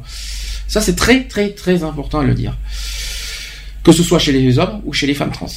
Par exemple, Joël, qui est MTF, Oui, alors. eh est attiré par les femmes. Par exemple. Mais ça, mais il a, il était homme avant, mais il a, il a, il a toujours été avec euh, des. Attends, attends, ré- répète-moi. MTF. Donc ça veut dire qu'aujourd'hui il est. Donc, femme. Et avant il était homme, mais il, il couche avec Voilà. des. Il a, il a- quand il était homme, il était, il a couché déjà avec des hommes? Non, il Non. couchait pas avec des hommes. Voilà, donc c'est ça. Donc euh, on est bien, on est bien d'accord. Euh, donc là, il était pas homosexuel. Dans ce cas-là. Alors on continue. euh, justement, on va venir sur le sujet de la transphobie, qui est vraiment le thème de l'année pour nous. Euh, je pense Mhm. qu'on a été très Ah, clair là-dessus. C'est vraiment le gros sujet 2016, euh, le, le sujet de la Bah, transsexualité. il était temps, hein, en même temps. Euh, donc la transphobie qui est une qui reste malheureusement aujourd'hui une réalité inconnue et ce mot même reste encore aujourd'hui ignoré. C'est ce qu'on faut quand même le rappeler. Il y a des témoignages qui existent et ils font état de violences brutales, souvent mal prises en charge par la police et la justice. Malheureusement. Alors je vais essayer de vous donner des cas concrets, vous allez me dire ce que vous en pensez. Alors rappelons qu'on est chez les trans. hein. Premier cas concret, en 10 ans, Giovanna a été agressée à quatre reprises. En 2008, des jeunes ont cassé sa fenêtre avec des cailloux depuis la rue en criant Travelo pédé enculé de ta race, je nique ta mère. Je suis désolé, hein, c'est c'est comme ça. La même année, De cité. pardon? Je dis sûrement des gosses de cité parce qu'il y a que des gosses de cité pour faire ça. Oh, je suis pas, si- je suis pas si d'accord que ça. Quand Mon même, hein. fils ne vit pas dans une cité, il a des mots à peu près identiques. D'accord. Là, tu me fais peur. Par contre, il va falloir qu'on Bah, en parle. après, ça c'est l'école, hein. Ouais. Malheureusement, c'est ce qu'il entend. Hein, Il va falloir qu'on en parle alors. J'espère que tu ne Ouais, laisses pas dire ça. hein. Non, bah, vaut mieux pas pour lui d'ailleurs. Et tu fais attention de pas taper sur les meubles, merci. Parce qu'après ça débrouille, ça brouille les micros. C'est toi qui fait casser les, qui fait euh, brouillage. Alors ensuite, euh, la même année, toujours sur, sur cette histoire. La même année, un jeune homme de 16 ans a essayé de la frapper à la gorge au cutter en lui disant que des gens comme elle ou, euh, ne devraient pas vivre. Uh-huh. Elle a mis la main pour se protéger, failli perdre l'usage de ses doigts. Voilà, donc ça c'était euh, sur le deuxième cas. Troisième, euh, troisième euh, agression, en novembre 2009 dans le bus 54 à Paris, des jeunes ont tenté de mettre le, le feu à la chevelure d'une de ses amies trans. Voilà. Des femmes maghrébines euh, sont venues à son, à son secours. En deux, et voilà, ça c'était le troisième, euh, la troisième fois. Et la quatrième fois, en 2009, devant le Moulin Rouge, Giovanna s'est fait casser euh, la figure pour avoir refusé d'accompagner un homme qui voulait la ramener chez elle. Alors ça c'est encore pire, ça c'est encore vraiment ridicule ça. Ouais, mais. euh, Je sais pas si c'est de la transphobie par contre, ça, le dernier. Bah, il y a des élus partout, hein, de toute façon. euh, Après, à savoir aussi comment la personne sur le quatrième cas l'a abordé pour lui dire Mhm. euh, de la ramener chez elle. Je veux dire, si ça a été fait sur un ton un petit peu agressif ou ou avec euh, une intention, euh, une mauvaise intention, bon, ça se comprend, quoi. Mais après, euh, Donc voilà, quatre, euh, quatre reprises hein, là, quand même à Giovanna. Mhm. Ça, qu'est-ce que De toute façon, comme euh, elle s'est fait agresser, euh, casser la figure, comme euh, dit Charlie, euh, c'est que voilà, depuis le départ, elle avait, il y avait de mauvaises intentions, le type. Hein, bien sûr, tout à fait. Pour ceux qui comprennent pas euh, à la radio, pour ceux qui nous découvrent, qui ne connaissent pas, Charlie c'est moi. Hein, euh, c'est- un petit peu. En fait, on a, on s'est dit que j'aimais drôle de dame et moi je suis leur Charlie, donc c'est un peu, euh, c'est un petit peu euh, pour ceux qui, qui comprennent pas l'histoire. N'est-ce pas Lionel? Tout à fait. Tu es au courant de ça? Oui, bah, bien Ah bon, sûr. d'accord. Ensuite, la plupart du temps, les agressions transphobes se déroulent dans l'indifférence générale. En outre, les victimes se, se- voilà, sont souvent ignorées et hésitent donc à porter plainte. On en parlera tout à l'heure de ça. Le seul exemple qui, euh, un temps, euh, soit peu ému l'opinion publique, c'est le meurtre de Jean-Pierre Humblot à Nancy en 2003. Mhm. Alors ça, c'est peut-être une affaire que vous ne connaissez pas. C'est peut-être ce qui a fait déclencher le. C'était un homme travesti euh, qui, a, qui, qui, a, qui a été tabassé euh, par deux jeunes gens, puis jeté à l'eau où il se noya. Les deux agresseurs expliquèrent qu'ils faisaient partie euh, d'un groupe qui avait l'habitude d'agresser les homosexuels pour s'amuser, or que les trans ne sont pas forcément homosexuels. Mais ils n'avaient jamais été inquiétés par la police jusque-là. Donc l'affaire suscita. C'était quoi? C'était qui? Ah, ah, ça change, ça change un petit peu de, ça change un petit peu de, de, de la perruche quand même. Hein. Donc l'affaire suscita quand même une certaine émotion dans la région. Euh, Un jour, je pense qu'on va faire, un, on va faire une émission 30 millions d'amis si ça continue. Hein. Avec la perruche, le chien, les chats, euh, il manquerait les, les poissons rouges et comme ça c'est parfait. Ça sera dur d'entendre un poisson rouge. Ah ben écoute, tout est possible. Hein. On va, on va faire la tortue. euh. Ouais, voilà. Donc quand même, euh, l'affaire que je viens de vous dire, l'affaire a suscité une certaine émotion dans la région à Nancy. Voilà, ça vous, en- vous- ça ne vous rappelle pas Moi, cette- j'en- avais entendu parler euh, par des collègues. Mhm. Euh, voilà quoi. Alors, autre affaire, et là c'est plus récent, c'est l'affaire de Mylène à, Mi- à Limoges, qui a suscité l'intérêt des médias, probablement en raison des a priori sur le monde de la nuit, euh, à moins que ce ne soit l'origine de l'agresseur, ça on ne sait pas. Donc l'acte transphobe s'étant conclu par l'assassinat de Mylène, qui s'est trouvé évincé comme tel. C'est vraiment terrible cette histoire aussi. Euh, L'une des difficultés majeures de la reconnaissance des actes transphobes réside du fait que la transphobie n'est pas reconnue dans la loi française, contrairement au sexisme ou l'homophobie. Il y a une loi qui a été, été faite en 2012, j'en parlerai tout à l'heure, c'est sur la discrimination, mais euh, proprement large du terme, c'est que la transphobie, l'acte transphobe, n'est pas forcément bien reconnu. Dès lors aussi, les caractéristiques transphobes des agressions, lorsqu'elles sont prises en compte, sont effacées dans des catégories voisines ou non, un peu comme si on classait les agressions antisémites parmi les agressions racistes, ou parmi aussi les agressions ordinaires, sans souci de spécification. En ce sens, même lorsqu'elles sont répertoriées, les agressions transphobes disparaissent dans les statistiques générales de la police. Or, s'il y a un lien entre sexisme, homophobie et transphobie, il y a aussi des, euh, des différences importantes qui méritent d'être prises en considération afin de mieux coordonner la répression et la prévention de ces divers phénomènes sociaux. Quelque chose à rajouter? Ben, J'espère que le sujet des trans, ça vous parle. Parce que vous, vous ne- parce non, que- mais après, euh, ben voilà, le, le seul truc c'est que ça, ça manque cruellement de, de loi, quoi. Je veux dire, hein, de loi, de Il y a une loi qui est passée, c'est ouais, la loi mais de- c'est sur la c'est discrimination. une discrimination, quoi. Je veux dire, c'est- pas profond, quoi. Ah, c'est pas l'acte, Voilà, euh, Je veux dire, il y a, c'est pas derrière ça qu'ils peuvent se sentir protégés, quoi. Je veux dire, Mm. loin de là, quoi. Je veux dire, maintenant, il est temps que, euh, voilà, que, que ça bouge de ce côté-là, quoi. Je veux dire, il faut que, il faut qu'il y ait une protection derrière, quoi. Là, à l'heure actuelle, euh, ben voilà, ils, ils, euh, ils peuvent, ils peuvent continuer à se faire agresser, etc., etc. Et il y a rien qui les protège derrière. Bah, il faut justement aussi que les trans, pas spécialement les trans, mais la, la, la communauté LGBT en général puisse et la force quand ils se font agresser de porter plainte plus souvent. Mais c'est- Pour que pas- la justice Ça, puisse tout à l'heure, faire ça. leur, euh, L'histoire de porter plainte, ça, j'en parle tout à l'heure parce que j'ai des mais gros chiffres à vous voilà, tout à l'heure. faut que la pas- justice c'est- elle fasse une protection. euh, C'est ce que je dis. Il faut, et il faut une euh, loi. Il faut, un respect des lois. euh, il faut des légales. lois. Il faut des lois parce qu'à l'heure actuelle, elles vont se faire agresser, elles vont porter plainte. Il y a rien qui les protège derrière. Euh, c'est Ouais. pas la plainte qu'elles vont déposer que ça va faire quelque chose, quoi. Je veux dire. Alors, euh, Ouais, il y a une Je vais vous sécurité poser- aussi à avoir au niveau policière. euh, Je vais, je vais vous poser une question. Quels que- sont vraiment, quel est vraiment pour vous, euh, selon vous, le problème numéro un chez les trans? Quel est pour vous le plus, le bah, plus l'ident- difficile à accepter? Pour eux, je pense que c'est c'est l'identité, quoi. Je c'est presque ça. C'est presque ça. Euh, en fait, le plus dur pour les trans, c'est pas forcément les actes transphobes. Pour eux, le plus dur, c'est qu'on les reconnaisse comme des malades mentaux. Hum. Et le problème chez les trans, malheureusement, c'est toujours reconnu comme une maladie mentale. Ouais. Je pense que vous étiez au courant. Oui, ben oui, il y a toujours des, des trucs psychiatriques et tout le bordel. Voilà. Donc on parle de voilà, parce qu'il de parle. psychanalyse, de. Ils sont obligés de passer devant des psychiatres pour. euh, pour, pour dire, pour faire du blablabla sur Du comment, pourquoi tu es, bah, t'es un homme et tu veux passer une femme, et pourquoi c'est pas normal. Hmm. À un moment donné, je suis désolé, euh, quand dans ton, t'as un corps de, tu te sens plus femme que homme et que ton corps, bah, il suit, euh, tu t'es pas à l'aise dans ton corps et que voilà, euh, je vois pas où il y a un problème psychiatrique là-dedans, quoi. Après, euh, Quand on y réfléchit, quand on regarde bien, euh, le- voilà, que quand les trans s'affirment sur Facebook, moi, j'ai l'impression que c'est pas forcément les actes transphobes qui les dérangent, même si c'est chiant parce que les harcèlements, etc., c'est quand même lourd. Mais les plus difficiles, voilà, c'est de passer par des psys. Euh, Il y a l'histoire des stérilisations forcées, je pense que vous étiez au courant. Et puis il y a l'histoire aussi de, de, l'œil- de, bah, on va en parler tout à l'heure, sur le problème de, de changement d'état civil. hmm.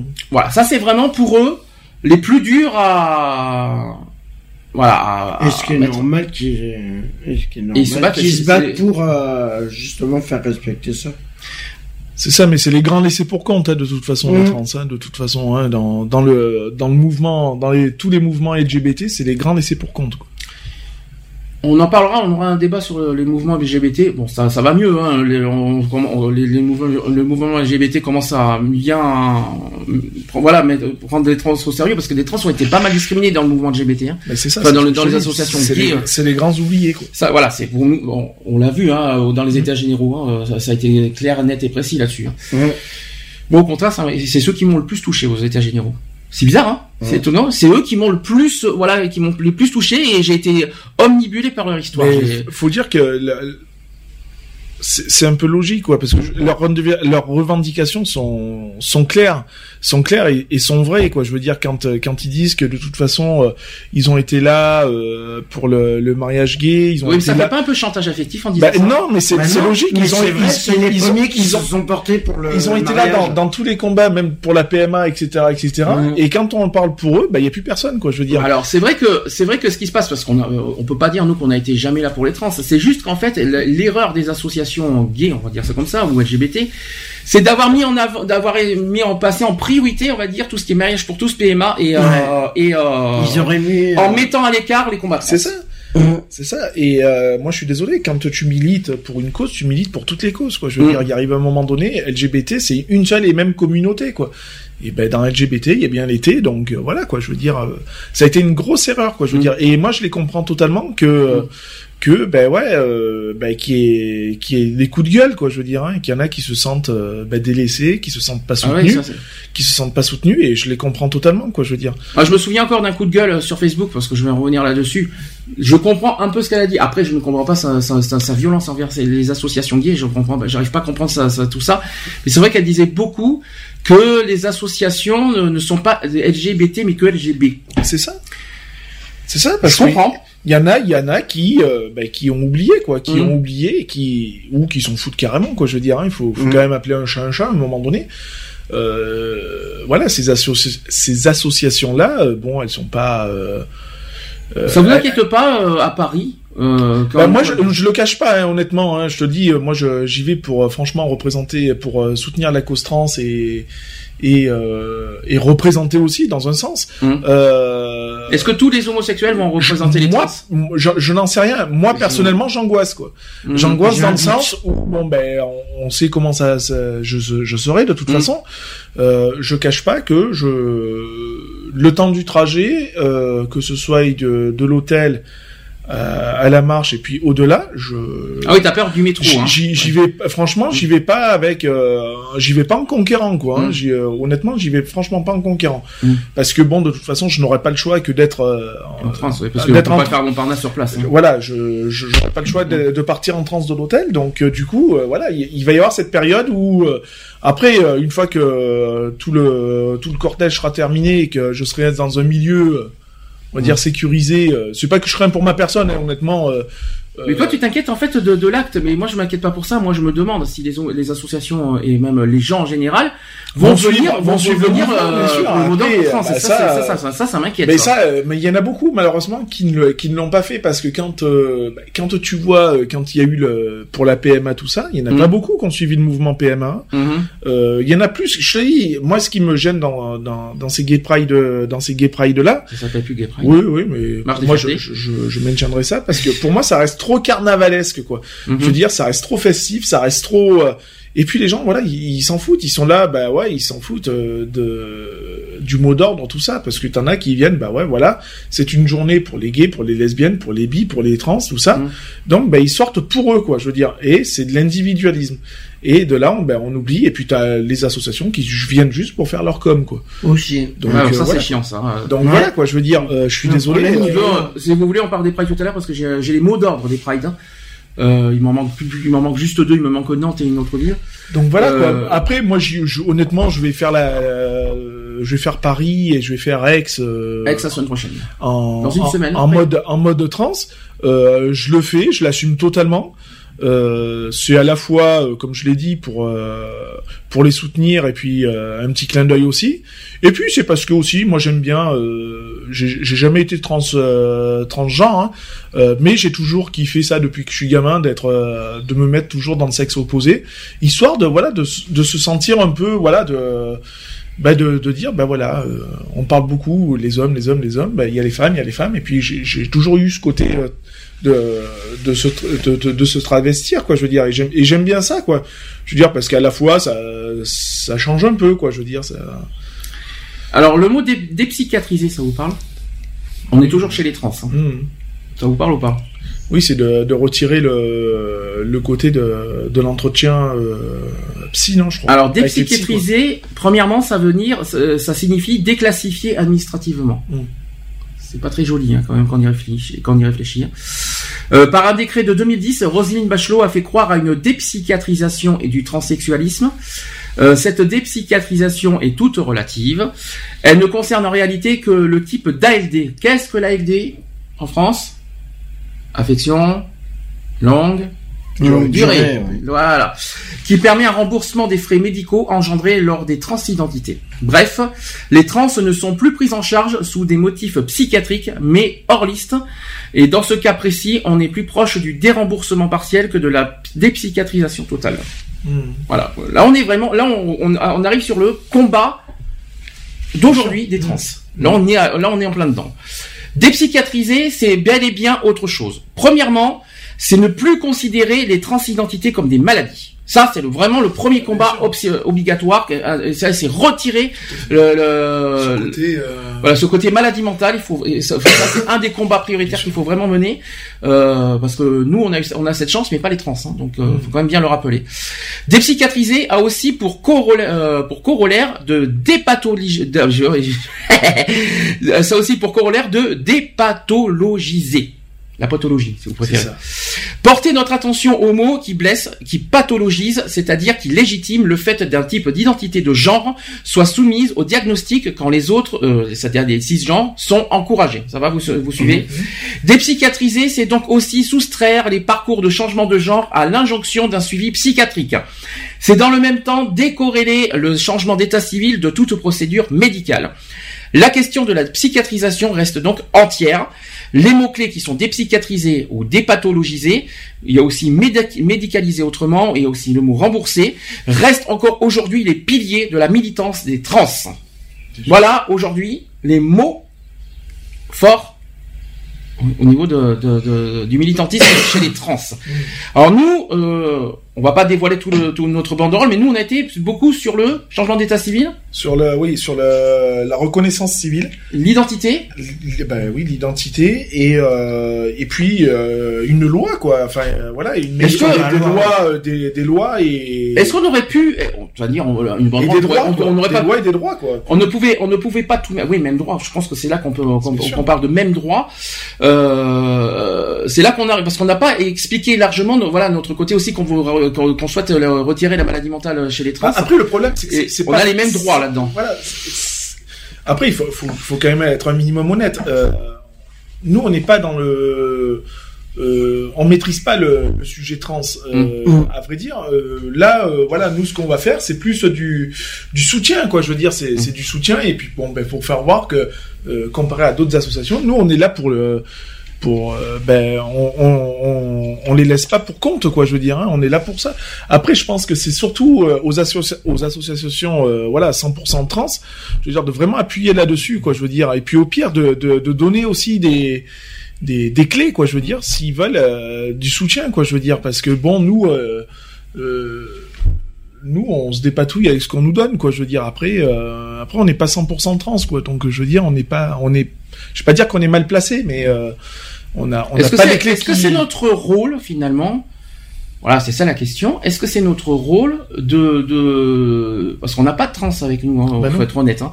Est-ce que c'est notre rôle? Nous, on, on, on, on est obligé de, on est obligé de faire simple parce que je pense que on ne peut pas euh, aller beaucoup plus loin sur la, le militantisme Bah, parce qu'on n'a pas d'appui derrière on n'a pas de, de partenariat C'est pas notre rôle quelque part. On n'est pas des trans.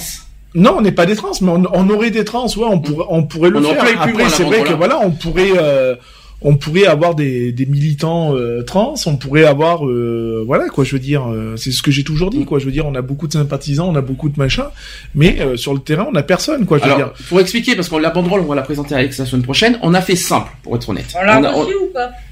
Pardon? On l'a reçu ou pas? La banderole euh, dans fin de semaine. On va la voir.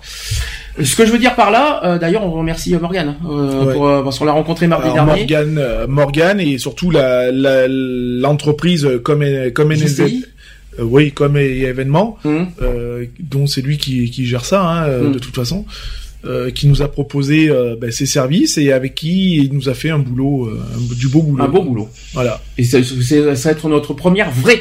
Voilà là ça va être une vraie C'est une vraie, hein, là fois. ça va être une banderole de professionnelle hein, de Mm. toute façon il faut le dire et non euh, Et non, faisait, artisanale euh, et c'est- non artisanale. Euh, voilà, donc on va pouvoir euh, commencer à avoir des trucs un peu plus, euh, un peu plus explicites, quoi. Je veux dire, hein, un peu plus, un peu plus pro, un peu plus associatif, quoi. Et puis voilà, quoi. Fini d'écrire sur des draps à, à C'est 2 ça. heures du matin. C'est ça. Et Tu t'en souviens, Charlotte Encore. Et, après, après, je vais pas dire fini de se triturer le cerveau au dernier moment pour trouver le mot d'ordre, mais enfin pour trouver quelque chose qui colle, quoi. Je veux dire parce que bon, le- là, je trouve que ça va. Enfin, on s'en, est sorti, on s'en hein. est pas trop mal sorti, quoi. Je veux dire. Ouais. En plus, la banderole, donc c'est du, hein, c'est du montage. euh, le croquis, c'est quand même moi qui l'ai fait. Je, je vais peut-être un petit peu me faire Ah, tu mousser. peux, tu peux. Y a, je vais me faire mousser parce pas. que c'est moi qui ai donné l'idée donc de, de comment on va être tout placé. Donc vous verrez bien comment ça va, ça va être. hein. Donc voilà. Après les textes, bon, c'est, ça a été un travail, euh, ça a été collectif. C'était collectif, ouais. Ça a été collectif. Et puis voilà. Quoi. Et Par la contre, j'aime bien l'idée.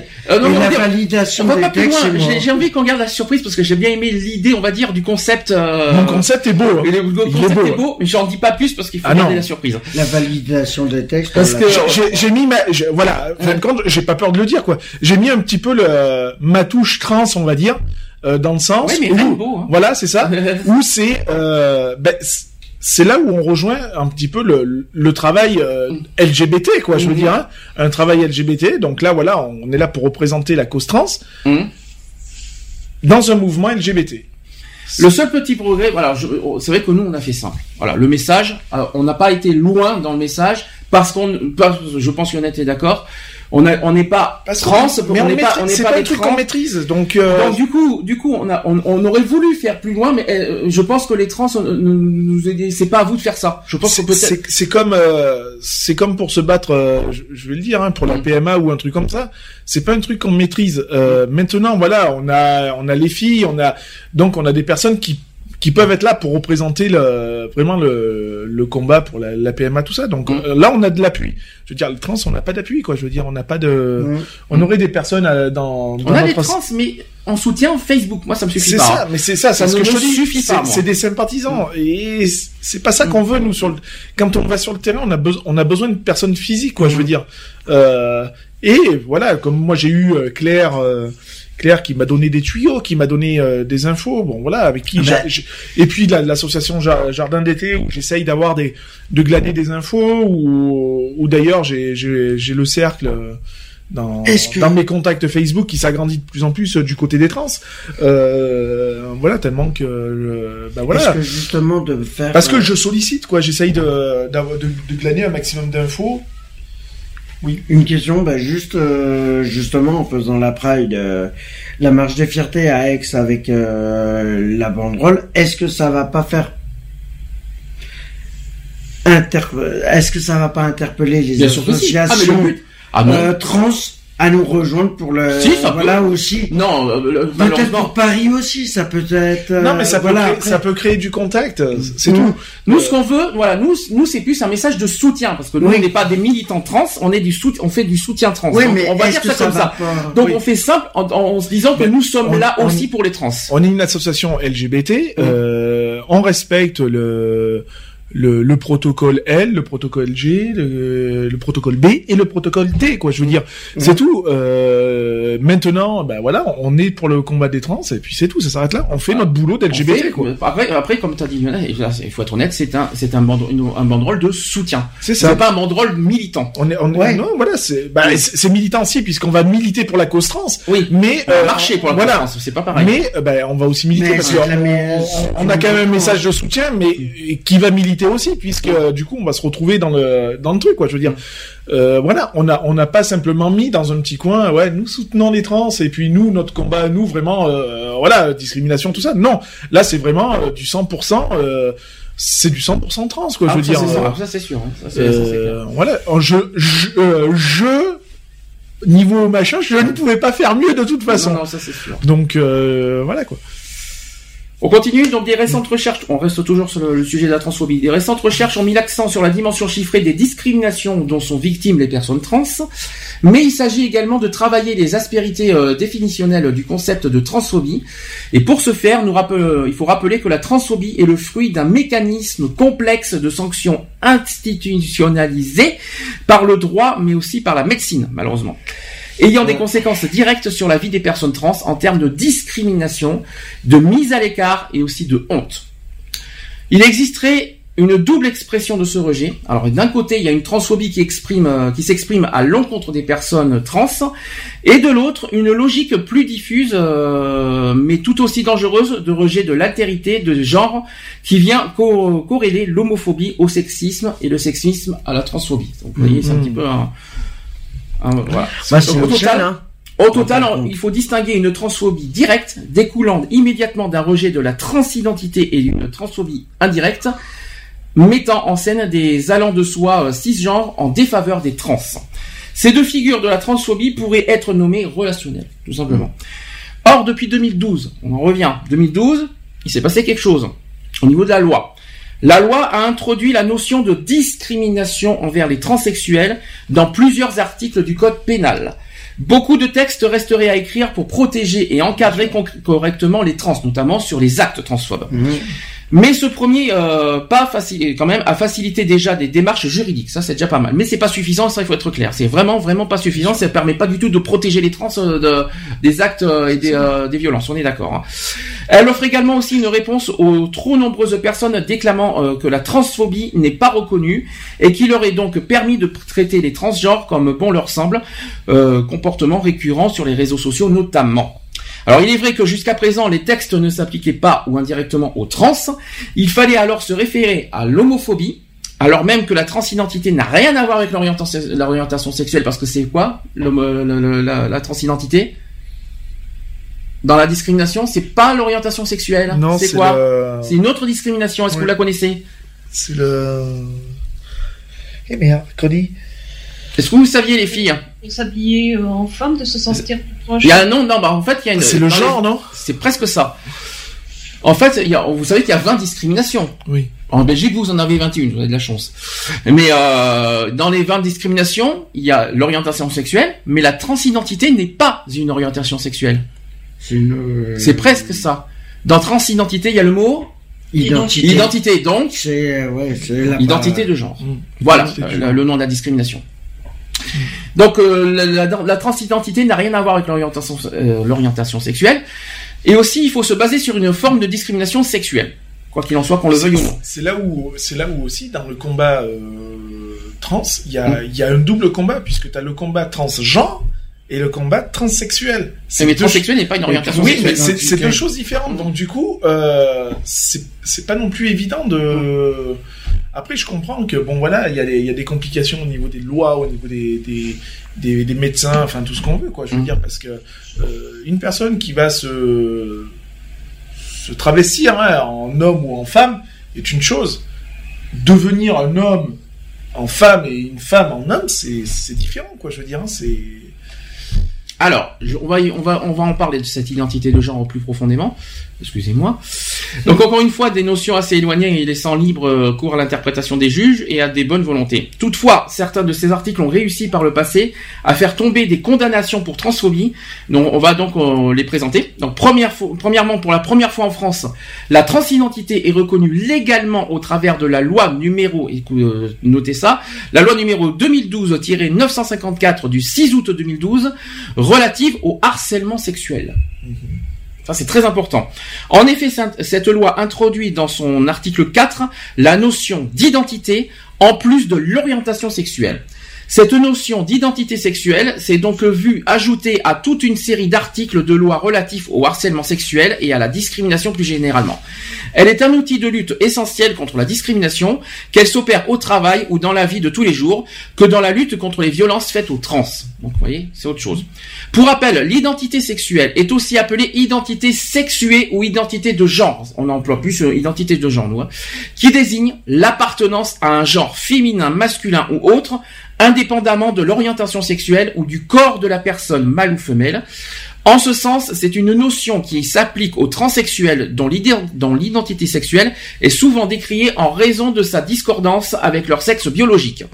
De plus, la circulaire crime 2012-15, euh, qui est sur l'application de la loi, euh, qui rappelle que la notion d'identité sexuelle a bien été ajoutée dans le but de protéger les personnes transsexuelles et transgenres. C'est compliqué, hein, tout ça. L'identité de genre, c'est le terme le plus juste. Parce que voilà, identité sexuelle identité de genre, moi je connais beaucoup plus identité de genre, je dis franchement. hein. Donc l'identité de genre, c'est le terme le plus juste, car le mot sexuel induit encore et toujours un amalgame avec l'orientation sexuelle. Or, je rappelle que transsexuel ne veut pas dire homosexuel, et vous savez que transsexuels Ouais. peuvent être, peuvent être à la fois, ils peuvent être bi, ils peuvent être homosexuels, et ils peuvent être, euh, c'est ça en fait. Les trans, c'est- ce n'est qu'une transformation, tandis que, ou même euh, les transgenres, ce n'est qu'une, ce n'est qu'un, on va dire, on peut dire comme ça, un déguisement, on peut dire ça comme ça. Et euh, être déguisé, c'est pas forcément euh, avoir une orientation sexuelle, parce qu'on peut être à la fois, ils peuvent être à la fois soit homosexuels, soit hétérosexuels, soit bisexuels. Ça va, vous suivez le truc, c'est hyper compliqué. Et là, quand même à cause de certains mouvements LGBT phobes véhiculant des idées fausses et stupides sur l'identité de genre, nos chers politiques ont finalement opté pour un mot plus consensuel aux yeux de nos chers réactionnaires, mais la loi existe et ça reste sans aucun doute le point principal. Une des pierres euh, angulaires également du mouvement associatif France, euh, de- associatif trans actuel repose sur les recommandations de Thomas euh, euh, commissaire européen aux droits de l'homme. Son texte qui a été intitulé Droits de l'homme et identité de genre marque une rupture avec les pratiques juridiques françaises. Alors, il y a plusieurs trucs, vous allez me dire si vous êtes d'accord ou pas. Euh, donc il- voilà ce que, euh, que, ce, ce que ce texte préconise aux États membres de l'Union européenne. Hein alors, premièrement, de mettre en œuvre les normes internationales des droits de l'homme sans distinction et interdire expressément la discrimination fondée sur l'identité de genre dans la législation nationale anti-discrimination. Cette mise en œuvre au niveau national devrait s'inspirer des principes de Yogia, Yogyakarta sur l'application de la législation internationale des droits humains en matière d'orientation sexuelle et d'identité de genre. Donc en gros, il faut que l'identité de genre soit vraiment bien incluse dans les droits de l'homme, si vous préférez. Parce qu'il n'y a pas l'identité de genre dans, dans les, dans, dans les droits de l'homme. Non. Et je crois qu'ils ne sont pas dans les conventions non plus. Je crois qu'il y a l'orientation sexuelle, mais l'identité de genre n'est pas forcément euh, bien euh, bien indiquée dans les con- dans certaines conventions. Euh, pour l'égalité, si on préfère. Euh, deuxième point, il faut adopter une législation relative aux infractions motivées par la haine, offrant une protection spécifique aux personnes transgenres contre les infractions et les incidents inspirés par la transphobie. Ça, c'est logique. Troisième chose euh, qui est euh, réclamée qui est préconisée aux États membres, c'est instaurer des procédures rapides et transparentes de changement de nom et de sexe sur les extraits d'actes de naissance, sur les cartes d'identité, sur les passeports, sur les diplômes et autres docu- documents officiels. C'est important. Quatrième point, dans les textes encadrant le processus de changement de nom et de sexe, il faut cesser de subordonner la reconnaissance de l'identité de genre d'une personne à une obligation légale de stérilisation et de soumission à d'autres traitements médicaux. Là, on est sur les thèmes de la, des Pride. Hein. C'est pas pour, je sais pas si vous si, euh, si vous entendez ce, qu'on a- ce que je suis en train de dire. hein. Cinquième euh, euh, voilà, cinquième chose à recommander, c'est rendre les procédures de conversion de genre telles que le traitement hormonal, la chirurgie et le soutien psychologique accessibles aux personnes transgenres et en garantir le remboursement par le régime public d'assurance maladie. Donc en gros un remboursement Oui, euh, total. total. Pour ou contre ça euh, Le remboursement total en cas de, tra- de Bah, transformation moi, je dirais pour, mais à, à l'heure actuelle, avec le déficit de la Sécu, euh, voilà quoi. Hum, c'est sûr. Sixièmement, il faut supprimer les dispositions portant atteinte aux droits des personnes transgenres à demeurer mariées à la suite d'un changement de genre reconnu. Ça, c'est une histoire d'identité. Euh, voilà, parce qu'en fait, euh, il y a une histoire de, vous savez qu'il y a une histoire de changement d'identité là. Et quand ils, quand ils sont mariés avant, qu'est-ce que ça, c'est bah, ça doit, ça change tout quoi en fait. C'est ça. C'est, un petit peu ce que j'expliquais à, à mon homme, parce que moi, quand je voulais changer de nom euh, par rapport à bon, c'est, autre chose. Hein. Mhm. Par rapport à mon truc, j'ai dit que c'était pas possible parce qu'en fin de compte, euh, euh, étant donné que ben, par rapport à mon fils, tout ça, ça voudrait dire que mon fils devrait changer de nom aussi Mhm. et lui expliquer le comment du pourquoi, euh, machin, avec les, tous les papiers. Avec le mariage? Non, rien à voir.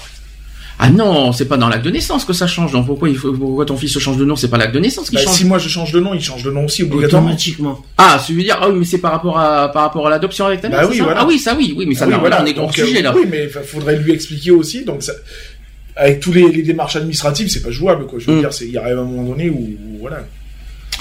Ensuite, euh, huitièmement, il faut consulter les personnes transgenres et euh, leurs organisations et les associer à l'élaboration et à la mise en œuvre de politiques et de dispositions juridiques les concernant. Ça, c'est normal. Neuvième point, il faut promouvoir les droits humains des personnes transgenres et lutter contre la discrimination fondée sur l'identité de genre au moyen de l'éducation aux droits de l'homme, de programmes et de formation et de campagnes de sensibilisation. Ça, c'est totalement ce qu'on est en train de faire. Voilà, les, euh, les droits de l'homme. Par contre, c'est vrai que l'identité de genre doit vraiment bien, euh, euh, ça doit être inclus dans le droit de l'homme parce que franchement, il y, a, il y a du travail. Euh, dixièmement, il faut dispenser aux professionnels de santé, notamment aux psychologues, les psychiatres et les médecins généralistes, une formation sur les besoins et les droits des personnes transgenres et l'obligation de respecter leur dignité. En gros, rien. euh, en gros, qu'on voilà, c'est comme j'ai dit, euh, changer de, de sexe, ça, ça doit pas. Ça, pour vous, ça doit passer par, par un psy. Bah, moi, je pense pas, parce que tout dépend de, voilà, je veux dire, si la personne, elle se sent vraiment mal dans son corps. Là, tu te mets, regarde, tu te mets en transgenre. On est Ah d'accord, oui. même si tu changes pas de sexe. Tu te mets en transgenre, il faut passer par un psy pour ça. Bah, j'ai pas besoin. hein. Bon, bah voilà, donc tout va bien. Non, du Mais moment euh, il y a des, des, des trans euh, sexuels qui, qui ne passent pas par euh, l'acte, euh, l'acte chirurgical pour euh, faire la totale. hein. Ouais, mais depuis quand les psys ont pouvoir de, de, de- ont le pouvoir de dire oui euh, sur un changement de, sur une chirurgie et sur un changement de sexe? Depuis quand c'est les psys qui ont ce pouvoir-là Parce qu'ils ont, euh, parce qu'ils veulent que la, la personne soit vraiment sûre de son choix. Pour être sûr que la personne soit saine euh, d'esprit et qu'elle sache euh, réellement dans quoi elle s'engage. Exactement, ouais. Parce que pour vous, euh, pour vous, vous, vous, vous souhaitez maintenir ce- cette, euh, cette pratique de, de passer par un psychiatre? Parce que, par par rapport à ce que j'entends, finalement, ça ne vous choque pas.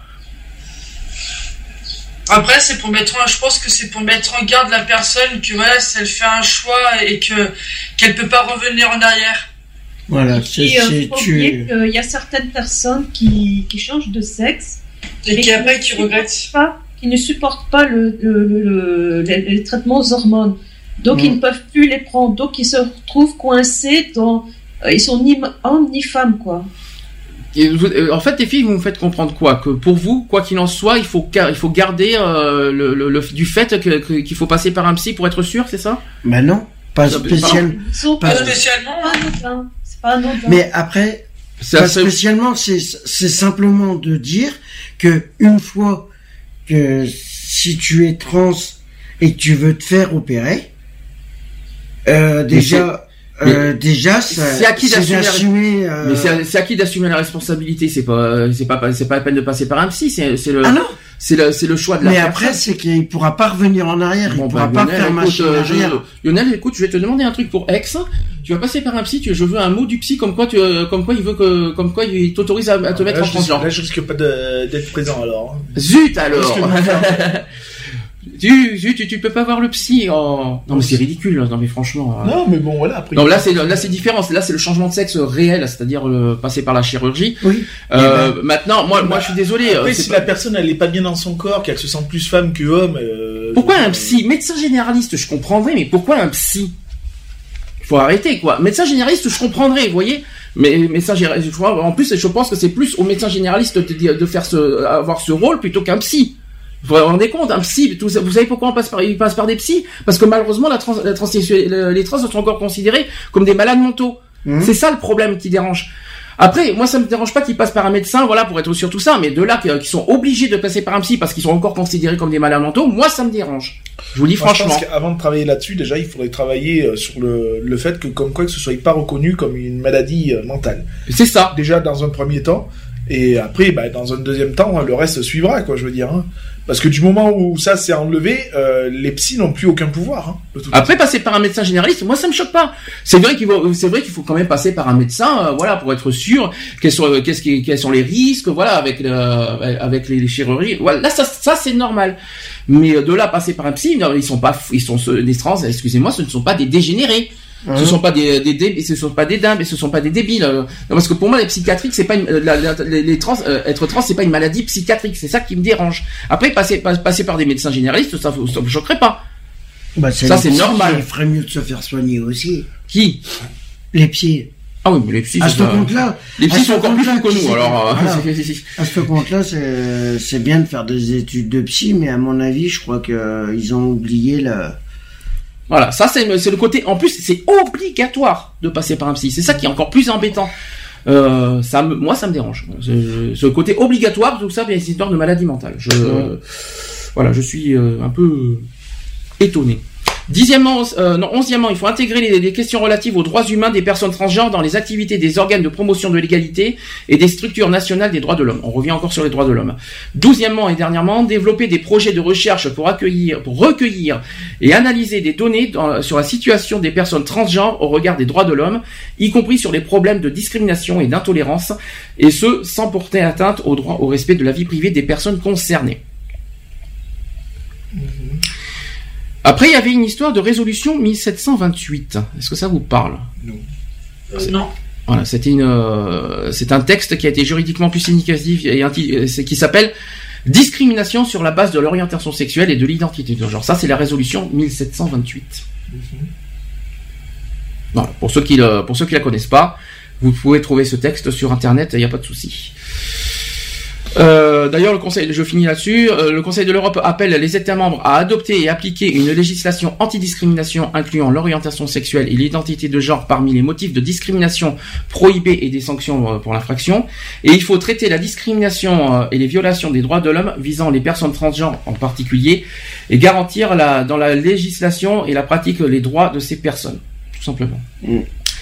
Voilà, après je vais faire l'enquête. On va faire la pause en, en premier. Après j'ai une énorme enquête. Là, là je vais vous dévoiler des choses que vous, que vous allez peut-être pas vous y attendre. Énorme. C'est la première fois qu'on va faire une, euh, qu'on va parler d'une enquête sur la transphobie. Je l'ai, qui date de 2014, c'est la plus récente. Euh, vous allez me dire si vous êtes d'accord ou pas. Les filles, il y a quelque chose à rajouter avant la pause? Non, pour moi, non. Non. Euh, oui, moi, euh, on parle de transsexuel, mais moi, je suis pour les trois T, comme on dit. Donc, euh, transgenre, transsexuel et travesti. Alors travesti, c'est transgenre. Oui. si je peux me permettre. Donc, euh, travesti, c'est transgenre. Hein. Vous savez, qu'est-ce que c'est que transgenre? C'est quelqu'un qui s'habille pour un homme qui, qui s'habille en femme et pour une femme qui s'habille en homme sans que. C'est C'est Lionel, c'est exactement Ouais, c'est ça. En fait, si vous Voilà. préférez, la différence entre transgenre et transsexuel, transsexuel, c'est la chirurgie. ça. Et on passe par la chirurgie. Transgenre, Qui est un acte chirurgical, c'est voilà, c'est un acte chirurgical, tandis que transgenre, c'est tout simplement être euh, dans, euh, être euh, au- sexe opposé, mais C'est une uniquement. transformation. Mais ouais, mais Non, c'est c'est simplement un déguisement, quoi. C'est C'est traitements. Ils passent pas forcément par la chirurgie. Trans- La chirurgie, c'est transsexuel. Ouais. Tout le reste, c'est transgenre. Voilà, les travestis sont des transgenres, les drag queens sont des transgenres. Est-ce que vous avez d'autres exemples? Non. Drag queen, travesti, il y en a d'autres encore. hein. Lionel? Bah, Lionel, c'est un, c'est un- un travesti. Ouais. Est-ce que vous en Et avez encore, d'autres? je vais prendre des hormones parce que j'ai envie de me laisser pousser la, Et- la, la poitrine. Et je réponds aussi à une question que j'ai vu, que j'ai été, j'ai été fou quand j'ai vu ça il y a deux semaines. Travesti n'est pas, euh, n'est pas une, euh, une injure transphobe. Hein. Non, parce que quand j'ai vu ça, j'ai cru que j'allais devenir- fou. Ah bon? Euh, travelo, oui, c'est une injure fran- transphobe. Ça, c'est une injure Ouais. transphobe, travelo. Tandis que travesti, c'est un mot normal. Ah. Vous avez d'autres, ex- d'autres exemples, euh, sinon? Drag queen, travesti, il y en a, je crois qu'il y en a encore. Merci. Les hermaphrodites, non, ça n'a rien à voir? Waouh, non, pas du tout, non. non. Ah non, Ah, du tout. je vois, je vois pas après. Non, Ah, il y en a d'autres, hein, mais euh, j'ai pas les noms comme ça. Je vais mettre la popose. La popose. Qui s'impose. Ça, je suis d'accord. Je vais mettre Florian Carantès. Je vais mettre des talents LGBT aujourd'hui. Ça fait longtemps que j'en ai pas fait. Je mets pas de nouveautés euh, 2015, 2016. Quoique, il y a des nouveaux. Dans les talents LGBT, il y a des nouveautés hein, aujourd'hui. Non, j'ai pas mis Conchita. Ah, non, mais c'est pas. Ah, mais je l'ai mis l'année dernière, c'est pas mal. Là, je mets mes, nos talents de la radio, de notre radio, nos talents à nous. Euh, je vais mettre Florian Carantès avec tous pareil. Mhm. Peut-être que vous connaissiez pas. Et j'ai le nouveau Nathan aussi. Le tout nouveau qui vient de sortir qui s'appelle So Sex Inside. Il vient de sortir. Il y a, il y a, il y a pas longtemps. Tout simplement. Tout simplement. Ah, Bibi. Oh, la petite Bibi. Il est bibi de tous les bibis Non, c'est pas ça. Non, c'est Yuki, ça. Mais là, pourquoi Kiki tout de suite? T'as vu comment tu J'ai es? pas dit Kiki. Oui. J'ai dit le Yuki. Il est où le Yuki? Le Yuki. Oui, d'accord. Yuki a son pépère. Oh, punaise. Bon, on se dit à tout de suite. Pour la suite. Pour la suite. Toucher le bout de son nez avec sa langue, on a tous déjà essayé. Dans son bain, remplir d'eau, un gant de toilette, on a tous déjà tenté. Se réveiller en sursaut, car on croyait tomber, on l'a tous déjà rêvé. Marcher que sur les bandes blanches, au passage clouté, on l'a tous déjà fait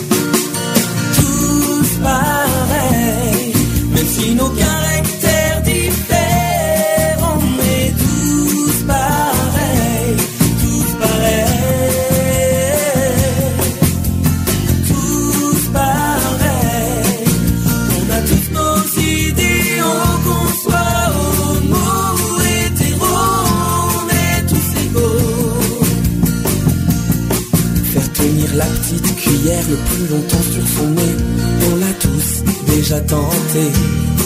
Regarde si on aime le beurre avec un bouton d'or, on l'a tous déjà fait. Ne pas marcher sur les lignes des carreaux du supermarché, on a tous déjà essayé. S'écraser le petit orteil contre un coin de meuble, ça nous est déjà arrivé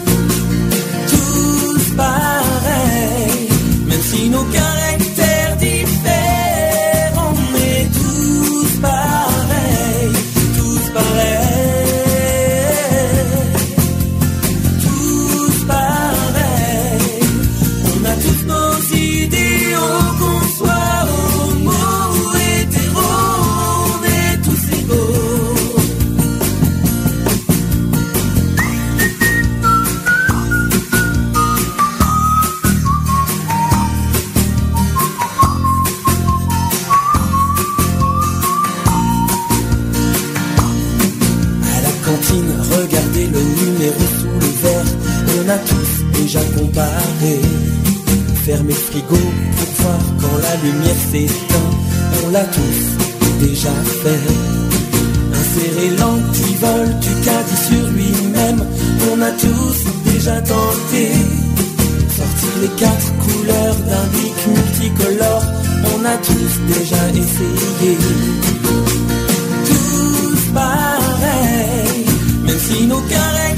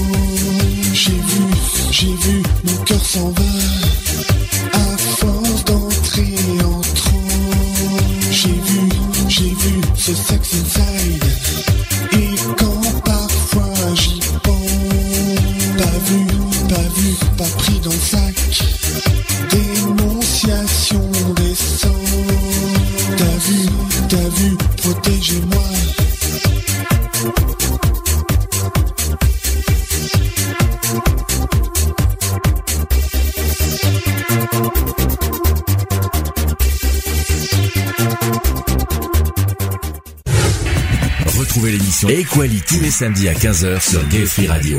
Avec le débat du jour, sujet de société, actu politique, actu LGBT et messages de prévention. Et messages de prévention. De retour dans l'émission Equality 17h02. Je sais, on est en retard.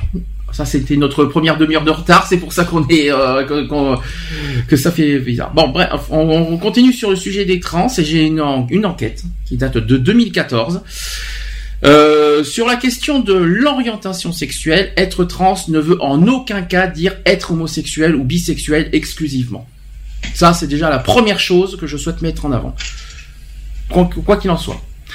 J'ai une enquête avec 281 répondants et répondantes, donc euh, qui sont des trans, qui ont affirmé euh, au niveau de l'orientation sexuelle et euh, soyez et vous allez être surpris.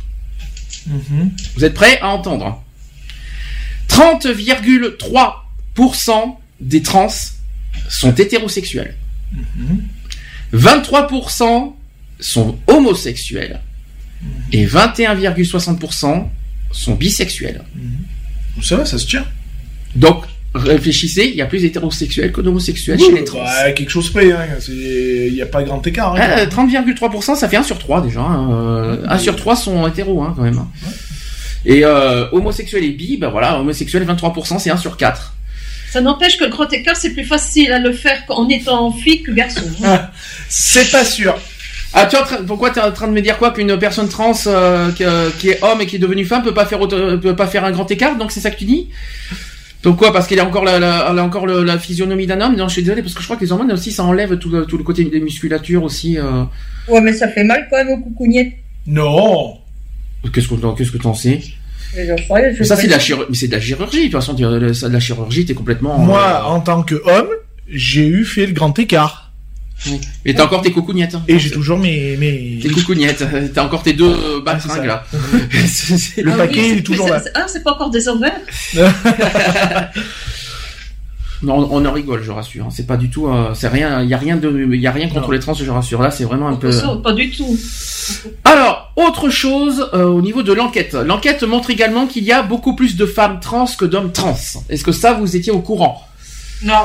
Voilà, en gros, euh, il y a aussi euh, dans cette enquête qui s'identi- qui s'identifient comme femmes et hommes et non pas comme femmes trans et hommes trans, parce qu'ils aiment pas trop ça. Quand- Une fois qu'ils sont femmes, eh ben ils disent que ce sont des femmes.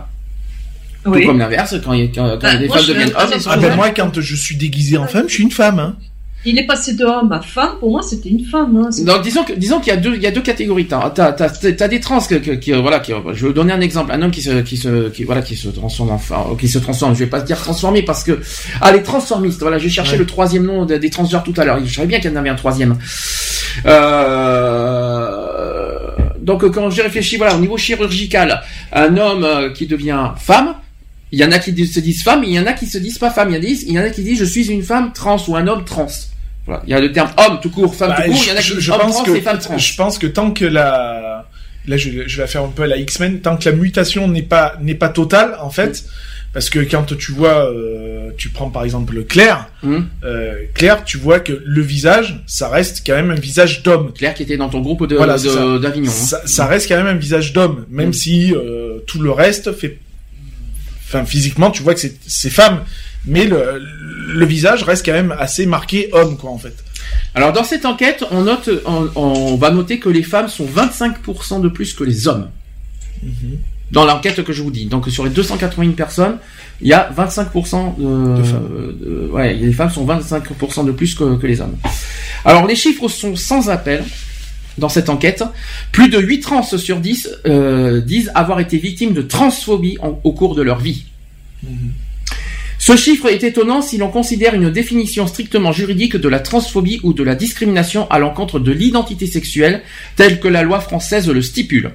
Mais si la définition de la transphobie est élargie, comme présenté préalablement dans ce rapport, alors on constate que les petites entraves, les petites entraves ou les grandes difficultés liées à, la transphobie parsément les expériences de très nombreux trans. On notera cependant qu'un quart des sondés n'a pas répondu à cette question, pourtant centre dans le questionnaire.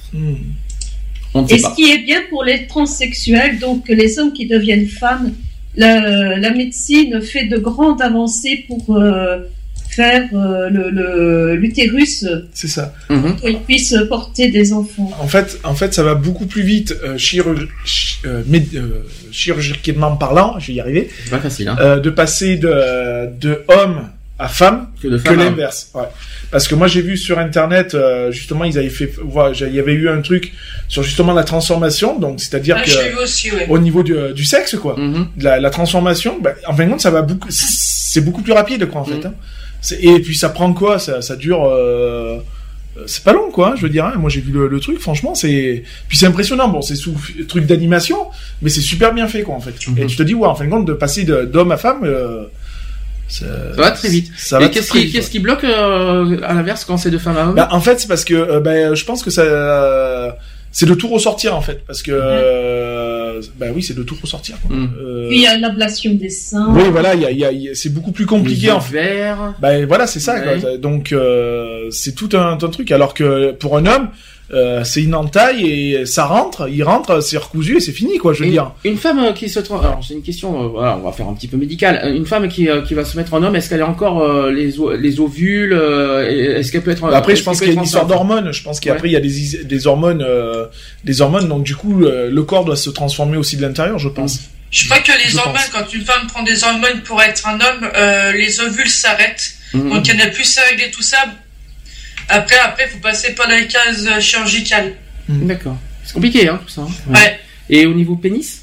Ben justement, enfin, si t'as l'occasion de regarder ce soir ou, Ouais. ou machin, tu regardes, tu, tu essayes de regarder euh, sur Google, tu tapes et tout. Et je sais que moi j'avais Je vu vais un essayer petit de leur trouver la vidéo. euh, Parce que moi, sur, je l'avais euh, vu la vidéo, Facebook. je l'avais trouvé la vidéo justement sur Facebook aussi, et trou- j'avais trouvé ça super sympa, quoi. Mm. En même temps, ça t'explique, tu vois, euh, bah, le procédé, quoi, comment ça marche, quoi.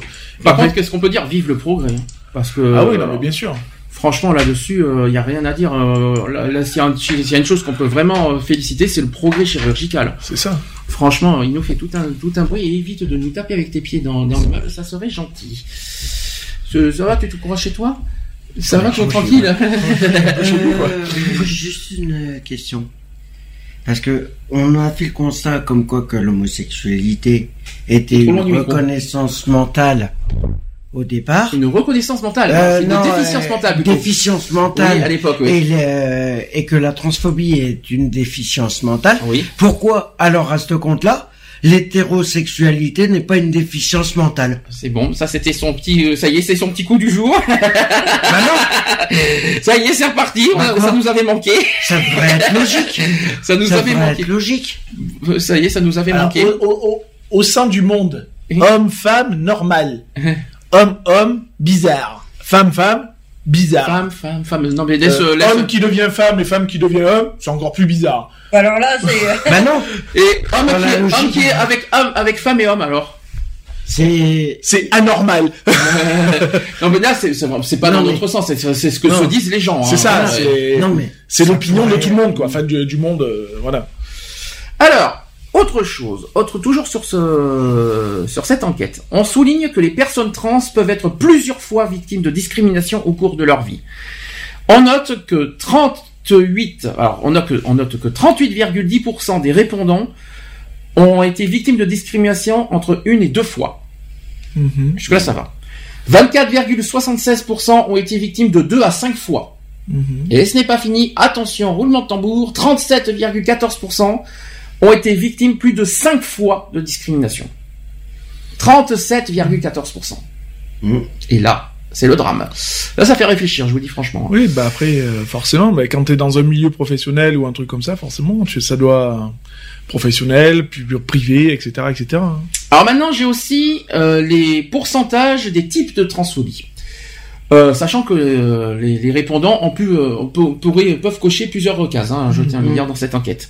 Alors, sachez, euh, d'après vous, quel est le, le premier critère de transphobie? Quel est le premier type de transphobie? L'apparence. Non, c'est pas l'apparence. On pourrait y croire, mais non, c'est quoique, euh, quoique la- l'apparence peut-être, mais ça, c'est pas le, c'est pas ce terme-là. On vient de le dire, euh, on, on- je l'ai dit plusieurs fois. C'est le, 60%. c'est le changement de. Non, c'est pas le changement. Mais quoique, ça peut, euh, le changement peut euh, correspondre à avec ce critère. Tu vois, euh, le, on est, on est quelle asso- une association de Ouais, la discrimination. la discrimination, 60% euh, correspondent à la discrimination. Hmm. Voilà, ça c'est clair. Deuxième, euh, deuxième, alors juste tout petit chouï derrière, hein, mais vraiment très très peu, 59,23% subissent des, d'après vous, Violence. Presque. C'est des. Les violences, on ne sait plus loin. Les attouchements Non. Des injures. euh, Non, oui, c'est ça. Subissent des insultes. Hum. Les insultes transphobes euh, concernent 59,23% des répondants. En troisième position, c'est les harcèlements. Mhm. 27,69%.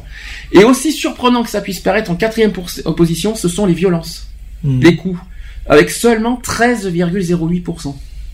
Donc, parce qu'ils n'ont pas été. euh, Alors soit parce qu'ils n'ont pas osé le dire, ça. soit, euh, euh, je sais pas, mais 13,08%, moi je trouve ça faible. De toute façon, pour moi, il y a violence verbale et violence physique. Tout à fait. Ah mais euh, d'où pourquoi il y a les insultes. Mm. 59,23% subissent des insultes, c'est de la violence verbale, il faut quand même le rappeler. euh, une, une, euh, une parole peut aussi faire autant de dégâts psychologiquement à la personne qui le reçoit qu'un coup. C'est bien, c'est bien, ça répondra un petit peu après à la suite du sujet. C'est bien, c'est bien, Eve, tu suis bien les choses. Alors, si la transphobie a plusieurs visages, les espaces dans lesquels euh, elle se déploie sont eux aussi variés. Cette question visait à saisir où se déroulaient les actes transphobes subis par les répondants. Donc, voici comment se découpent les réponses. Là encore, les sondés euh, ont pu cocher plusieurs cases et plusieurs réponses. Donc on remarquera la prépondérance de l'espace public dans les réponses citées, qui, euh, qui soit réelle avec plus de 50% ou virtuel plus de 30%. C'est quoi, c'est quoi d'après vous le virtuel? Internet. C'est Facebook notamment. Oui, c'est les réseaux sociaux surtout. Plus de 30% sont victimes euh, sur les réseaux sociaux. hein. Mhm. C'est quand même énorme. hein. Un tiers des sondés ont subi des actes ou des propos transphobes au travail. Ouais, mais ça- Et près de 30% des répondants, là aussi ça fait parler, l'ont subi en famille. Ça c'est ça c'est normal par contre. hein. Le couple est dans euh, dans une moindre mesure euh, aussi le groupe d'amis ne sont pas autant dénoncés comme transphobes avec respectivement 6,15%. Ça c'est dans ça c'est chez attendez je suis en train de réfléchir. Donc ça c'est chez le couple. Chez le couple 6,15%. Mm. Ah, mais c'est quand même bizarre. 6,15% subissent dans un couple la transphobie. Ah bah, c'est pas joli, hein. C'est possible. Et 14,6% par des groupes d'amis. Mm. Ça encore, euh, c'est, ça c'est plus logique. Mais 6,15% dans un couple, Ouais, mais t'as rien à faire avec la personne alors. c'est ce que je suis en train de me dire.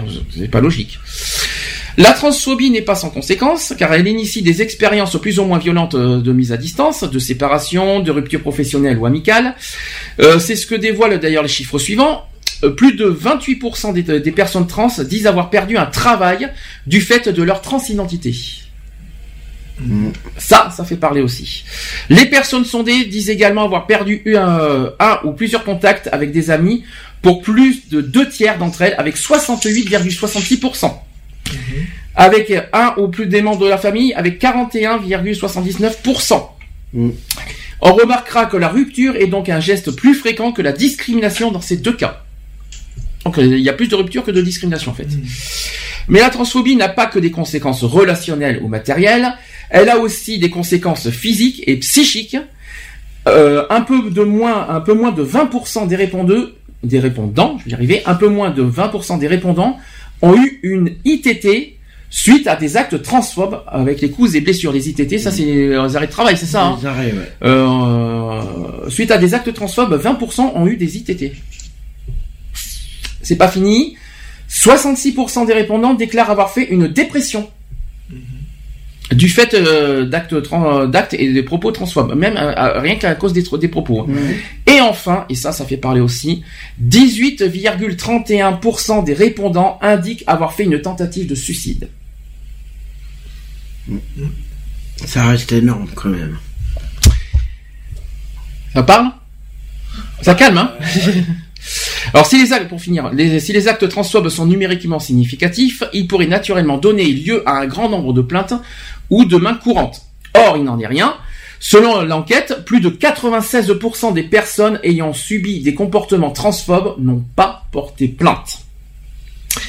Une question consistait donc à savoir pourquoi certains n'ont pas porté plainte. Alors, d'après vous, pourquoi?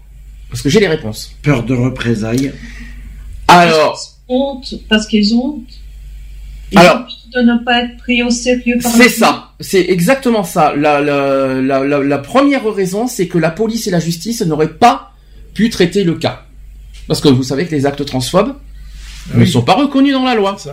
Donc du coup, ça sert à rien de porter plainte, puisque malheureusement, ça aurait pas lieu. Pourtant, les coups et blessures, hein, je suis désolé, hein, les coups et blessures, euh, c'est c'est pour tout le monde. Hein. A, et à ce que je sache, est-ce qu'il faudrait, il faudrait que je voie ça euh, Il y a rien qui autorise dans la loi, au niveau des coups et blessures, à taper des trans. Il va falloir qu'on vérifie, va vérifie ce, problème-là, il me semble, parce que est-ce que vous avez déjà vu une loi qui autorise à frapper les trans? Mais mais il y a, il y a, il y a, il y Mais a- même à frapper quelqu'un en général. hein. mais c'est pour ça, il y a des coups et blessures, euh, c'est pour tous, c'est pas, il me semble. hein. Donc je pense que en, en- en termes de coups et blessures, ils peuvent pas. C'est vrai qu'ils peuvent pas condamner la transphobie, mais ils peuvent condamner les coups et blessures. Je suis désolé. Donc ils peuvent porter plainte pour coups et blessures, par contre. Bien sûr. C'est ça qu'il faut se dire aussi.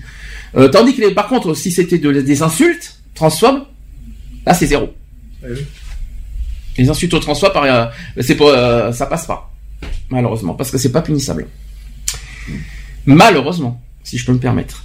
Et pour d'autres, c'est aussi la peur qui peut, qui ne porte pas plainte. Il y a, donc il y a la peur, et enfin il y a aussi la lassitude des épreuves. En troisième, en troisième poste, qui éloigne les trans des lois et des institutions qui pourraient potentiellement les protéger. Ça te parle, Lionel, c'est ça? Pourquoi t'en t'en as déjà parlé? Non, mais euh, bon, après, c'est c'est compréhensif, quoi, je veux dire. euh, euh, c'est pas évident, quoi, je veux dire, quand tu sais que bah, t'as aucun soutien, quoi, je veux dire. C'est pour ça, une loi- il y a une loi ouais, pour la discrimination, mais c'est pas suffisant, quoi, c'est ce que je dis depuis tout à l'heure. Et c'est pas ça qui les protège, quoi. Ou ils peuvent se sentir protégés. Donc voilà, ça c'était l'enquête et on va faire le, le- un autre détail, c'est sur le, le- un détail de- des combats des trans, c'est sur le changement d'état civil. Euh, vous savez que vous savez, vous savez qu'est-ce que c'est le, le combat des trans au niveau du changement d'état civil? Oui, c'est pour euh, la reconnaissance euh, que pour les personnes qui sont, euh, pour les trans qui sont euh, opérées, c'est de pu euh, euh, avoir les papiers euh, avec leur nouvelle. euh, Il y a trop, trop, trop, on va dire administrativement, ils demandent, euh, ça, Oui, ça il demande trop trop, trop, bah, trop, trop c'est de choses. l'administration française, hein, de toute Mhm. façon. Et là, ils demandent, euh, voilà, il faut un changement d'état civil simplifié, plus simple, euh, à la mairie en plus. Mhm. Ça serait bien. Euh, voilà, un truc simple, tandis que là, ils demandent des choses parce que j'ai les détails hein, des changements d'état civil. Sachez que pour, alors, on est sur le changement d'état civil des trans, chasser, sachez, euh, oui, chasser euh, sans, sans le chasseur aussi. Donc pour un transsexuel, le changement d'état civil est un acte juridique fait auprès du tribunal de grande instance, le TGI, et non pas à la mairie. Ça, c'est une erreur. Euh, de sa région ou de son lieu de, naissance, demandant à ce que la mention de- du sexe et le prénom soient rectifiés sur l'acte de naissance. Donc un petit peu comme le changement de prénom. Ça, ça se passe au, au tribunal. hein. Euh, en effet, en France, le Code civil impose dans son article 57-1 que tout enfant doit être obligatoirement rattaché à l'un des deux sexes, masculin ou féminin, et mention doit être faite dans son acte de naissance qui fixe définitivement cet attribut dans son état. Ça, c'est ce que dit l'article. C'est pourquoi un changement d'état civil ne se fait jamais automatiquement et selon les régions, il peut être plus ou moins long et difficile à obtenir. Ça, c'est vraiment le problème. Bien entendu, le changement d'état civil n'est pas obligatoire. Tant mieux. Et une personne souhaitant vivre dans un genre et garder la mention de son sexe biologique sur ses papiers officiels en a tout à fait le droit. Pour les autres, il représente la fin d'un long combat pour faire reconnaître son identité profonde légalement, pour ne plus avoir à assumer un physique et une carte d'identité en, inadéquation, et enfin pour pouvoir prétendre aux mêmes droits, c'est-à-dire les mariages et les enfants, que les personnes biologiques. C'est là qu'on revient sur nos, nos combats des mêmes droits dans notre banderole. À l'heure actuelle, et bien que sujet à polémique, il y a dans la plupart des tribunaux deux conditions à remplir pour pouvoir prétendre faire une demande de changement d'état civil. Est-ce que vous savez lesquelles? Être majeur. Eh bien non. Au niveau des trans. Il y a Et des là, qui changent. et c'est là, C'est des, des jeunes garçons de 16 ans déjà commencé à, à changer de sexe. et c'est là que vous allez comprendre le combat des trans au niveau du changement d'état civil, parce que là, ça en fait partie. La première, et là, vous risquez d'être très déçu et très en colère. La première condition, c'est d'être suivi par un psychiatre. C'est stupide. Excuse-moi du peu, mais j'en, j'en vois pas le. Je vois pas Pour changer de nom, il faut être suivi par un psychiatre. Ah vous, bon vous rendez compte ce qu'ils Ah subissent bon Vous rendez- Est-ce que vous vous rendez compte de la, de la, de la honte qu'ils subissent sans cesse Ah, mais c'est de la discrimination. C'est- pas de la discrimination. Ah non, mais là, c'est là ils perdent leur dignité. Je suis désolé. C'est là, c'est là, là, c'est de la dignité qu'ils perdent pour moi. C'est pas du tout la, la- la discrimination là. Euh, ils perdent tout là. Passer par un psychiatre pour changer de nom, on, on se rend pas compte ou quoi là? C'est il faut arrêter les délires là. Euh, alors pourquoi passer par un psychiatre? Le psychiatre atteste vous euh, suivre pour cause de transsexualisme. Donc on revient sur le sujet de tout à l'heure si vous préférez. Euh, Le, le côté euh, voilà la, la- la psychiatrisation forcée. Voilà jusque là vous suivez. Euh, il doit d'ailleurs notamment être prêt à vous orienter vers une thérapie hormono-chirurgicale et conseille le changement de la mention de votre sexe. Cette condition semble être partagée pour l'ensemble des régions françaises, malheureusement. Seconde condition, vous avez dit quoi? Et, ça, et sauf quelques exceptions quand même. La seconde condi- condition pour euh, le changement d'état civil, d'après vous, c'est quoi? Oh, je sais pas. Alors c'est la... Oui? T'as dit quoi? Être stérile C'est la stérilité du transsexuel. En clair, une MTF doit avoir fait, effectué une... D'après vous? Alors c'est, c'est- là c'est des termes chirurgicaux. Euh, non. C'est pas ça. Alors je vais vous dire, ça c'est des termes chirurgicaux. En clair, pour euh, voilà, il faut, euh, la seconde condition, une MTF doit avoir effectué une vaginoplastie et un FTM doit avoir eu une euh, hystérectomie partielle ou totale ainsi qu'une vas- euh, une euh, mastectomie. Ça va vous suivre En effet, un changement d'état civil ne reconnaît qu'implicitement votre appartenance au sexe de réassignation. Concrètement, un, juge, euh, un jugement favorable est donné lorsque le juge établit que la personne est plus proche physiquement de son sexe psychologique que biologique. Ça vous choque ou pas ce que je dis? Parce que... Non, non, non, bah non. Oui, ça, ça me paraît Le côté psy, oui, moi ça me choque. Je dis clairement. Alors là, passer par un psy pour changer de nom, alors je suis en train de, je suis en train de rêver là. Mais euh, ça, c'est le gros blocage des trans. C'est les psys. Hein. Euh, le plus gros problème, c'est ça. hein. C'est vrai qu'on aurait peut-être, euh, on aurait pu aller là dans notre banderole. On aurait pu aller dans ce thème, dans ce thème-là de, de la dépsy- de la dépsychiatrisation, parce que c'est le problème numéro un des trans. Je pense qu'on a fait beaucoup plus simple, histoire de de, de tout englober en fait en quelque sorte parce qu'il n'y a pas que le problème des, des psys il y a aussi le problème de la transphobie donc c'est pour ça qu'on Ah, mais c'est en général, nous, qu'on a. on pouvait pas tout mettre malheureusement. Je- tu, regrettes qu'on n'a pas mis la dépsychiatrisation dans la banderole? Bah, je vois pas comment on aurait pu le mettre de toute De façon. toute façon, on l'a mis, on a mis dans les mêmes droits, hein. donc euh, C'est ça, quoi, en fait. Une loi et même droit pour les personnes trans. Mm. Donc euh, voilà, c'est ça en fait. Donc selon les régions, d'autres conditions peuvent être exigées comme d'être suivies depuis un certain laps de temps ou encore d'avoir commencé l'hormonothérapie depuis une certaine date. Enfin, quelques régions demandent encore à ce que le transsexuel ait subi une palo, une phalloplastie. Si ça vous parle. C'est-à-dire Je ne sais pas. Une phalloplastie. Euh, Le phallo, euh, c'est quoi ça Phallus. Phallus, je crois que c'est ça, exactement. Cependant, au vu du manque de maîtrise de cette opération et de son coût, cette condition est de moins en moins requise. Depuis le 14 mai 2010, le ministère de la Justice et des Libertés a fait passer une circulaire relative aux demandes de changement d'état civil. Une circulaire n'a euh, pas force de loi. Il s'agit plutôt d'une ligne de conduite conseillée aux différents tribunaux, mais ils restent libres d'avoir euh, leurs propres exigences et de statuer comme ils l'entendent. Aucune loi en France ne régit clairement le changement d'état civil découlant d'un changement de sexe. Euh, Donc ça, c'est là, on revient sur une loi. De notre, banderole, de notre on y arrive. Une décision de la Cour de cassation 2013 précise simplement que celui qui peut établir le caractère irréversible de la transformation de son apparence peut prétendre à une modification de son identité. Le juge conserve donc au cas, euh, au cas par cas marge d'appréciation, certains réclamant un, un- pour certains réclamant un simple traitement hormonal pour accéder à la demande de l'intéressé, d'autres euh, exigeant euh, que l'intéressé passe par une opération chirurgicale et donc une stérilisation. Donc ça, c'était l'histoire de, de la Cour de cassation. Et c'est pas fini. En septembre 2015, le groupe socialiste a déposé une proposition de loi visant à ne plus obliger les demandeurs à en passer par la chirurgie pour changer d'état civil. Signé par de très nombreux parlementaires de gauche, donc par exemple Jean-Jacques Urvoas, vous savez qui c'est? Qui est Jean-Jacques Urvoas? Ministre de la Jeunesse et des Justice. Raté. C'est celui qui remplace Christian Taubira. Et il va falloir, euh, il va falloir vraiment, euh, il va falloir vraiment que, que vous surveilliez. hein. Donc le texte propose que le demandeur euh, voulant changer d'identité produise les éléments de son choix, de simples attestations montrant qu'il a adopté son comportement social au sexe revendiqué, pouvant suffire. Vous savez qu'il y a un amendement qui va être bientôt discuté à l'Assemblée nationale? Ça va se passer cette semaine.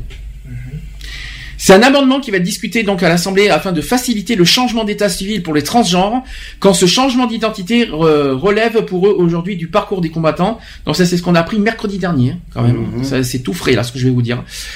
Euh, le but c'est de légiférer. De euh, voilà, ils retravaillent l'amendement et leur gros problème c'est de le border au maximum pour que le Conseil constitutionnel ne le rejette pas.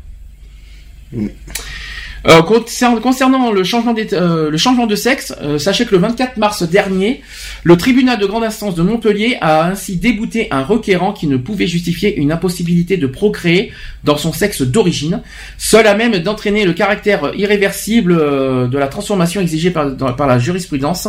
Ce que l'on ne veut plus, c'est que c'est qu'un magistrat puisse refuser le changement de sexe euh, sur de seuls critères médicaux. C'est ça le but recherché de toute façon.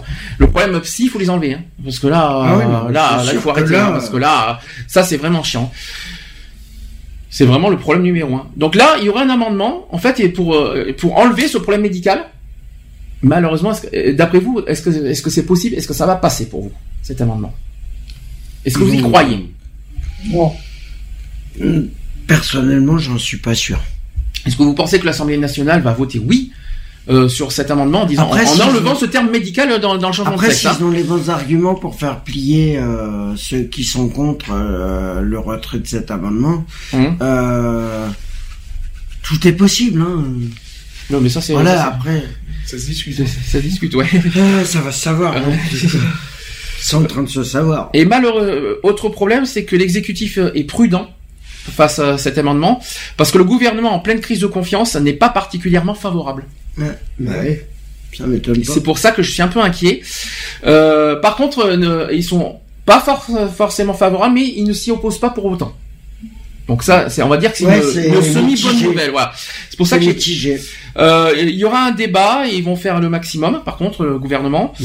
euh, ils ont un peu peur des réactions de certains membres de, de l'opposition. C'est normal, ça on s'y Bah attend ouais. un petit peu. Euh, après l'histoire de mariage pour tous, on s'attend à un, un gros problème là-dessus.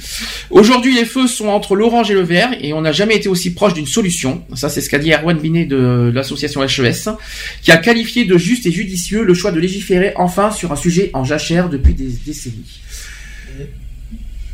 D'abord, pour ou contre euh, d'enlever le, le côté médical? Oui. on est bah tous, oui. on est tous unanimes. Vous y croyez, vous y croyez pas? Moi, j'aurais tendance à y croire. Après, euh, bon, voilà. Vous pensez que ça va passer? À voir. Mon avis, non. Char- euh, a- Charlotte, toi, t'y crois? Je sais pas, je suis euh, entre oui et non, donc euh, à voir. Euh, Par contre, là, t'as dit non. Pourquoi? Parce que de toute façon, la politique, euh, ils font parler d'un truc et ils le mettent jamais en pratique la première année. Ok. Mais euh, supposons que ça passe pas l'amendement, ça va pas nous empêcher de marcher. Et Ah supposons, et supposons aussi que attention parce que euh, supposons aussi que, là, que cet amendement passe, c'est pas fini le combat des trans hein, parce que il y a aussi le côté acte transphobe. Hein. Les Mhm. actes transphobes sont pas encore punissables. hein. Donc euh, ce n'est pas fini le combat. On- Il faut continuer. Euh, sachez, ça vous étiez peut-être pas con- au courant, sachez que l'ONU condamne la stérilisation forcée des trans et des intersexes. Bah oui. Vous étiez au courant de ça Bah oui, tu t'as pas le droit de forcer des gens à, à à devenir se faire opérer. Euh, Moi, ça me ferait chier qu'on me force à me stériliser.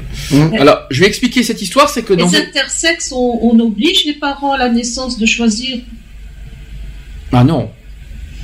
Euh, intersexe, oui, ça peut. Est-ce que c'est. Je sais pas si c'est les, les parents qui. Naissance, le médecin, il dit bon, vous voulez quoi Vous voulez une fille ou vous voulez un garçon? C'est c'est quoi la déclaration de naissance, tu veux dire? Ben, Dès que l'enfant naît, dès qu'on voit qu'il a un- entre guillemets un souci, ben, on demande aux parents de choisir le sexe de leur enfant. Ah voilà, ça, je, je préfère mieux ça parce que hein, biologiquement parlant, ils sont euh, ils restent intersexes pour autant. Donc. euh. Et justement, tu parlais des hermaphrodites tout à l'heure. Ah, c'est moi qui, qui, euh, qui disais. Mais les hermaphrodites sont quoi d'après vous?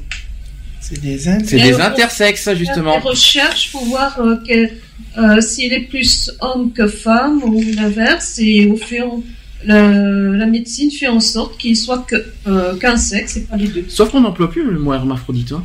Non. On emploie intersexe maintenant aujourd'hui. Hein. euh, ça, a changé, ça, ça a changé de nom. hein. Alors l'histoire de l'ONU, je vais expliquer, c'est dans une déclaration commune qui, a- qui est datée de mai 2014. Il y a sept agences de l'ONU. Alors je vais, vous, je vais vous les citer. C'est l'Organisation mondiale de la santé, l'OMS. Il y a l'UNICEF. Il y a le Programme des Nations Unies pour le développement. Il y a ONU-SIDA.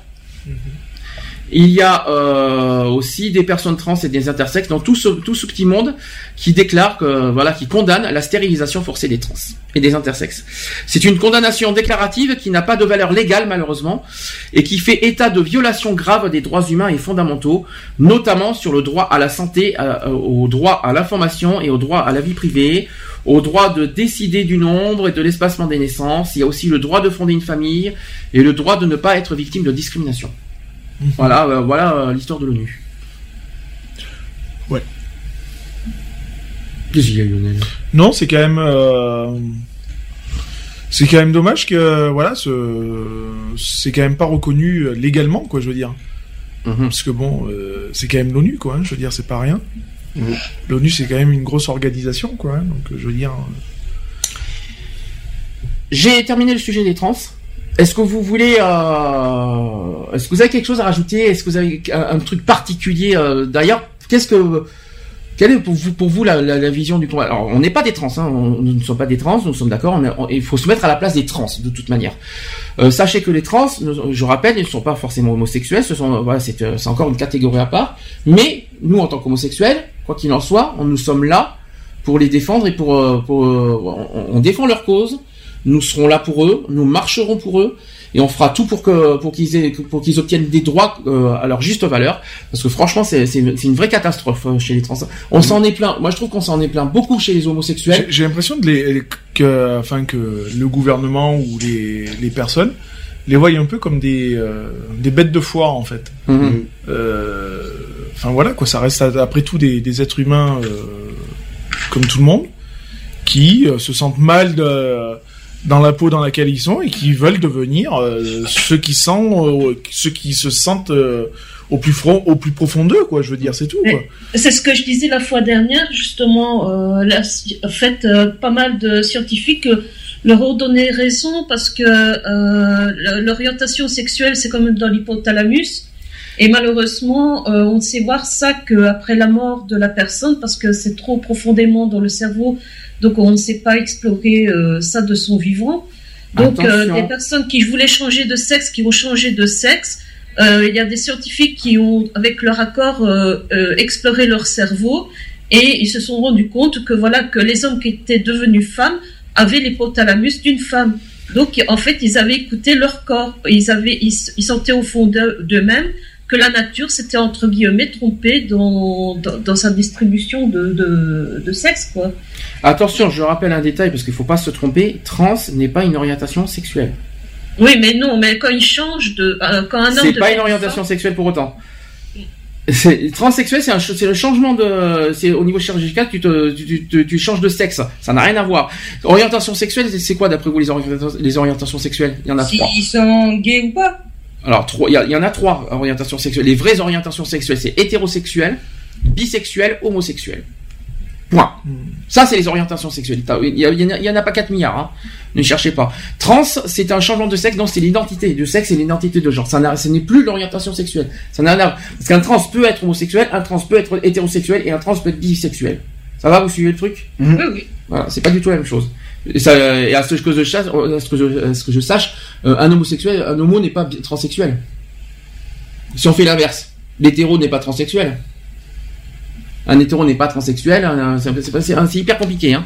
Mais pour moi, c'est pas une orientation sexuelle. T'as pas une relation transsexuelle. ça, va- ça va. Ça serait compliqué. hein. Euh, ça va, vous suivez le truc? Non, c'est un peu que. Alors, les filles, là, je vais avoir besoin de vous. Parce que là, c'est vrai que nous, on n'est pas forcément à- bien là-dessus, n'est-ce pas les, n'est-ce pas les hommes? Ouais, parce que là, maintenant, c'est zéro tracas, zéro blabla. C'est ça, exactement. Donc là, c'est de- le second sujet euh, de- des Pride de cette année, et même de, de- du 17 mai, c'est sur la PMA. Ça va les filles? Oui. Bon, PMA, on va pas sur la GPA aujourd'hui, hein, on va faire que la PMA. Euh, je rappelle qu'en France, l'assistance médicale à la procréation est définie par l'article L 2141-1 du Code de la santé publique. L'assistance médicale à la procréation s'entend des pratiques euh, cliniques et biologiques permettant la conception in vitro, le transfert d'embryons et l'insémination artificielle, ainsi que de toute technique d'effet équivalent permettant la procréation en dehors du processus naturel. Alors là, en France, euh, l'assistance médicale est légale dès lors que sa mise en œuvre est limitée au traitement des cas euh, de couple se trouvant face à une infertilité médicalement constatée ou risquant de transmettre une maladie grave à l'enfant ou à l'un des membres du couple. Jusque-là, vous suivez le problème. hein. Et enfin, l'assistance médicale se pratique dans des établissements autorisés et par des praticiens agréés pour ces activités. Est-ce que vous savez pour quel euh, contexte la PMA est interdite en France? Le mot. il y, en a, il y en a deux cas. Il y a Les deux couples de même sexe. Il y a les couples de même sexe, oui, et Les personnes célibataires c'est ça, les femmes célibataires. Les femmes célibataires peuvent pas, que ce soit euh, qu'elles soient hétérosexuelles ou homosexuelles, ne peuvent pas euh, aller, euh, aller vers la PMA. Ça, par contre, c'est vraiment injuste. Alors, en Belgique, c'est autorisé. Bah oui, mais en France, non. Comme quoi. En France, sachez que chaque année, près de 50 000 enfants naissent grâce aux techniques de procréation médicalement assistée. 50 000 enfants quand même. hein. Un taux de malformation congénitale de plus de 4% contre 2 à 3% de la population générale. Les enfants conçus à l'aide de la PMA en 2007 qui, et, et qui en compte 20 657 représentent environ 2,5% des enfants nés cette année-là. Je chantais. Non, c'est pas ça. en 2007, on compte 122 056 tentatives de, de procédure PMA, que ce soit insémination, fécondation in vitro, transfert d'embryons congelés, etc., etc. Et dans 6% des cas, elles font appel à des spermatozoïdes, des ovocytes ou des embryons issus d'un don. En France, hein. On est d'accord. Hein. Environ, alors ça c'est un sondage, environ un couple sur sept a des difficultés pour avoir des enfants. Les problèmes de fertilité peuvent concerner euh, aussi bien l'homme que la femme. Et selon la nature du problème, différentes techniques médicales peuvent être utilisées pour aider euh, à sa procréation. Alors j'ai des chiffres, on va faire du terme général. C'est pas uniquement sur les homosexuels, je vais faire en termes général, vous allez me dire ce que vous en pensez. 121 500 tentatives de procréation médicalement assistée réalisées en 2008. 2,4% des naissances grâce à la procréation médicalement assistée. 22% de chance de grossesse après une fécondation, in vitro. Donc on a une chance sur quatre. 10,5% de chance de grossesse après une insémination artificielle intraconjugale. 5,4% des procréations médicalement assistées avec des gamètes de donneurs. Euh, plus de 63% des fécondations in vitro sont des sont des ICSI. Vous savez ce que c'est? ICSI. C'est l'intra, alors c'est en anglais, intracytoplasmique sperme injection. C'est la technique dérivée du- de la FIV, si vous préférez. Ça vous parle hein, maintenant Ouais. Merci les filles. Vous, vous nous expliquerez les techniques après si vous préférez. Il y a 2000 enfants nés par 2000 enfants nés après transfert d'embryons congelés. Voilà, donc ça c'est les chiffres. Filles, euh, des... travaillez un petit peu. Dites-nous, vous êtes des filles, on n'est pas des, on n'est pas des, on n'est- on n'est pas des femmes nous. Hein. Ça, est-ce que déjà, est-ce que déjà la le recours à, recours à la PMA pour vous, ça, ça vous fait peur ou au contraire ça, ça donne envie? Non. Non quoi dans, Oh, dans, quelle question fois, donc, euh, Dans quelle question tu dis non? Ça, c'est dans- c'est- Si ça fait peur, c'est ça? Non, d'y avoir recours. Ah, d'y avoir recours. Charlotte, tu y as jamais pensé? Non, du tout. Et ça te, et ça te tenterait jamais? Non. Tu veux jamais avoir d'enfant? Euh, non. Si c'est. Après, euh, j'en parlais avec un ami la dernière fois et, euh, et c'est toujours la même, la même euh, question qu'on me pose. Et si ta compagne, euh, je sais pas, ta future compagne en veut, Mhm. après, voilà, après, bon, voilà, c'est euh, c'est basé sur le dialogue, mais euh, là, dans l'immédiat, non. D'accord. Et puis tout Je vois déjà, je vois, je vois, ouais. enfant, hein. J'ai pas compris. Moi non plus, Eve, euh, j'ai pas compris ton truc. Tu disais disais, toutes les lesbiennes ne veulent pas forcément avoir un enfant. Ouais, voilà. Ah mais euh, on oblige, on oblige personne d'avoir un enfant. il y en a hein. Il y a même des hétéros. Et je précise qu'il y a des hétérosexuels qui ne veulent pas d'enfants. Ça existe. Hein. Il y, a, il y a- il y a- c'est- il y en a, il y a- il y a plein d'hétérosexuels qui n'aiment pas les enfants, qui veulent pas d'enfants. Ça existe, ça aussi. C'est pas une C'est- d'orientation sexuelle. hein. C'est pas que j'aime pas les enfants, c'est simplement c'est que euh, j'aime bien les enfants des autres. Après, je sais pas si moi je serais dans, euh, capable de de- d'assumer euh, et d'avoir mon propre enfant et de, de l'élever. quoi. Voilà, c'est tout. Alors quand tu dis, alors ça fait bizarre quand tu dis j'aime les enfants des autres, ça fait bizarre Il d'entendre y en a ça. beaucoup qui disent ça, ils disent, euh, il y en a beaucoup, euh, moi je me rappelle, euh, ils disent, ah, moi, moi, je préfère les enfants des autres. Bah oui, forcément tu les J'aime les enfants dans le- des autres dans le sens que bah, si tu T'as pas de responsabilité, voilà, t'as C'est ça, voilà. C'est un peu ça, ouais. Une fois, c'est une fois de temps en temps, mais euh, quand tu as ton propre enfant, c'est au quotidien, c'est jour et nuit. Ouais, mais T'as c'est- t'as pas de jour de vacances, c'est 24 heures sur C'est que du 24. bonheur, mais c'est que du bonheur. C'est quand le bonheur. C'est que du bonheur d'avoir son enfant. C'est que du bonheur. Alors donc euh, Charles ne veut pas d'enfants, mais ça ne veut pas dire que t'aimes pas les enfants. Mais par contre c'est vrai, non, euh, non parce que l'histoire d'avoir des enfants, ça n'a rien à voir avec l'orientation sexuelle. Ça on insiste bien là-dessus. C'est comme j'ai comme je l'ai dit, euh, je le dis souvent, la PMA n'est pas une affaire d'orientation sexuelle, c'est une c'est une affaire de de voilà de de- d'éducation. Ouais, ouais, de- ouais, il y a la pratique de la PMA. D'ailleurs, euh, j'ai pas posé la question pour ou contre la pratique de la PMA. Ça dépend quand. Alors, euh, il y en a trois. Je... Alors, vous voulez que je vous dise les techniques et vous allez ou in contre vitro, ça, ouais. Alors, euh, on va commencer par le premier, l'insémination artificielle, euh, qui permet de contourner les problèmes liés à l'éjac- à l'éjaculation, à l'éjaculation et à la glaire cervicale. Tout ce qui empêche les spermatozoïdes de bien circuler, mais aussi certaines infertilités inexpliquées. Donc, pour ou contre l'insémination artificielle? Pour. Moi ça Pour. gêne pas. Oui. Moi, Ça me gêne pas. personne? Non. Non. Voilà. Donc, euh, n'importe qui. Célibataire, en- qui, ouais. alors pour n'importe pour toutes les catégories, on est d'accord, homosexuel, Ouais, hétérosexuel, ouais. célibataire ou en couple? Oui. La seule question, c'est de choisir l'homme. Une femme, est-ce que vous voyez une femme célibataire euh, faire la, avoir pourquoi une femme célibataire n'aurait pas droit à avoir un enfant? Bah, Il y a des femmes hétéros qui, qui font des rencontres d'un soir pour tomber enceinte, euh, voilà. Et elles élèvent seules euh, l'enfant. Ah mais là c'est dégueulasse pour l'enfant. Bah, Il y en a plein qui font ça. Hein. Oui et puis après euh, et après de- après ils vont passer et après dix ans après vous allez voir dans Pascal le grand frère parce qu'il n'a pas connu son père. Ah c'est c'est souvent ça hein, quand on y réfléchit. Ouais, ou hein. alors, Regardez les épisodes. hein. Ou alors j'étais bourré, il m'a mis enceinte. C'est ça. Ou alors le père qui ne reconnaît pas l'enfant. Alors ça c'est une horreur ça. Moi je peux pas. Ça ça ça ça, ça, ça doit être horrible ça. Putain, moi, qui a tombé- T'as reconnu ton enfant Bah encore Non. heureux. euh, Putain. Non parce qu'après il faut pas s'étonner que les enfants ils sont perdus. Moi, je- ils moi, ont je peux besoin. pas, hein, ouais. Les enfants, c'est vrai que les enfants, ils ont besoin de. Je dis pas qu'ils ont besoin d'un père et d'une mère, ils ont besoin surtout de, De savoir repères. d'où ils viennent. C'est Ils ça. ont besoin de repères. À la fois des repères, mais c'est pas une histoire de père ou de mère là. C'est une histoire de suffit. de savoir voilà euh, à Ouais. quoi se tenir, euh, D'où je viens D'où euh, je viens De la seringue de 33 millilitres. Ah oui. et d'un boc- et d'un bocal de combien de litres aussi? Tu me la referas celle-là, Nat, hein, le, le bocal, hein Hein Euh, On en reparlera du bocal, hein. Je te, je te, non, parce que le petit pot, le petit pot, hein. Euh, on en reparlera. Non, parce que non, ça, ça- ça- ça a été dévoilé à la 150e histoire de l'artisanal. dans un petit pot, le, le bouchon était bleu. Il est pas, C'est de, hein, le petit pot. C'est de l'humour, les filles. Euh, donc voilà, donc insémination artificielle pour tous, pour toutes, hein. Ouais. Toutes, euh, toutes, non parce que tous, on, on peut pas nous, hein. euh, Les, les- les hommes, on ne peut pas avoir, euh, on peut passer par là, c'est pas possible, hein. Euh, Ça, c'est bizarre. Hein. euh, ça serait un peu bizarre. Donc on est d'accord, célibataire, en couple, et homosexuel, hétérosexuel. Je m'auto-féconde. oh putain. En- pour vous, vous voyez que les enfants, les enfants peuvent être, euh, par qui peut élever des enfants pour vous? Mais tout le monde Bah, peut tout le élever monde. des enfants. Et qui peut, tout C'est le pas monde une question d'orientation sexuelle, ça Après, on a toujours, on a déjà dit beaucoup sur la PMA. Biologiquement, on peut déjà avoir des enfants. Sauf, bien sûr, pour ceux qui ont malheureusement des problèmes de santé, euh, voilà, que les stérilisations, etc. Voilà, ça, c'est difficile. Moi, je, je sais que mon homme m'a encore reposé la question. il m'a demandé si j'en voulais un autre. hein. Oui, je sais. On en a parlé il y a pas longtemps, de ça, d'ailleurs. Euh, Oui, mais c'est qui qui va faire la mère? Ah Ah ah Ça, c'est la question qui tue. Ah, moi, je suis pas contre pour que ça reste en famille, hein, vraiment. Alors, deuxième pratique, la fécondation in vitro, qui permet de contourner les problèmes liés à l'absence de rencontre entre ovules et spermatozoïdes. Ce sont d'ailleurs les problèmes de trompe notamment. Alors, oui ou non?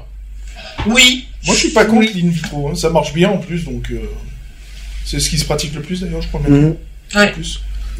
C'est donc là pareil hein, pour Ouais, tout le ouais, monde, pour toutes les, Pareil pour toutes pour les tout le femmes. monde, ouais. Ok. Ensuite, l'injection intracytoplasmique, c'est la troisième catégorie.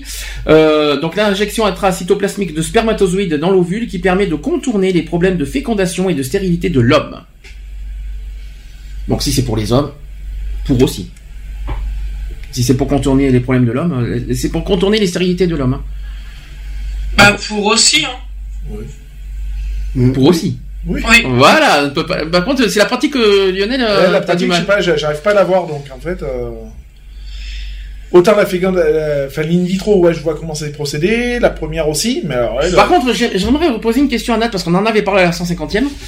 Euh, tu m'avais parlé d'une histoire de, euh, attends, de seringue, je crois.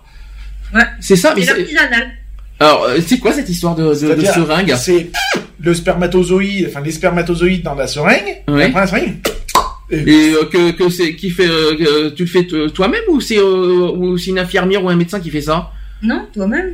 bah quand même pour se mettre une seringue dans la bon, T'as le euh, droit. J'ai une question. C'est comme si tu te mettais une seringue sans l'aiguille, hein, bien J'ai sûr. j'ai une question. Euh, J'ai une question. C'est légal? Bah, t'es- Ah, le mais j'ai- père, il est né sous, c'est né sous X, c'est tout. Hmm. T'es né dans une seringue. Non mais tu, non mais c'est, que- on en avait rigolé la 150e. Mais rappelez-vous euh, le bébé, euh, imaginez. Expliquez. euh, Vous pouvez m'expliquer comment comment je suis né? Eh ben écoute, on va t'expliquer. Maman a, Euh, maman a rencontré une seringue pleine de spermatozoïdes. Non, non, Voilà. non, va, va dans l'ordre. Papa Ton- fait d'abord dans un bocal. Voilà, ton père Je- est pas plus grand que ça.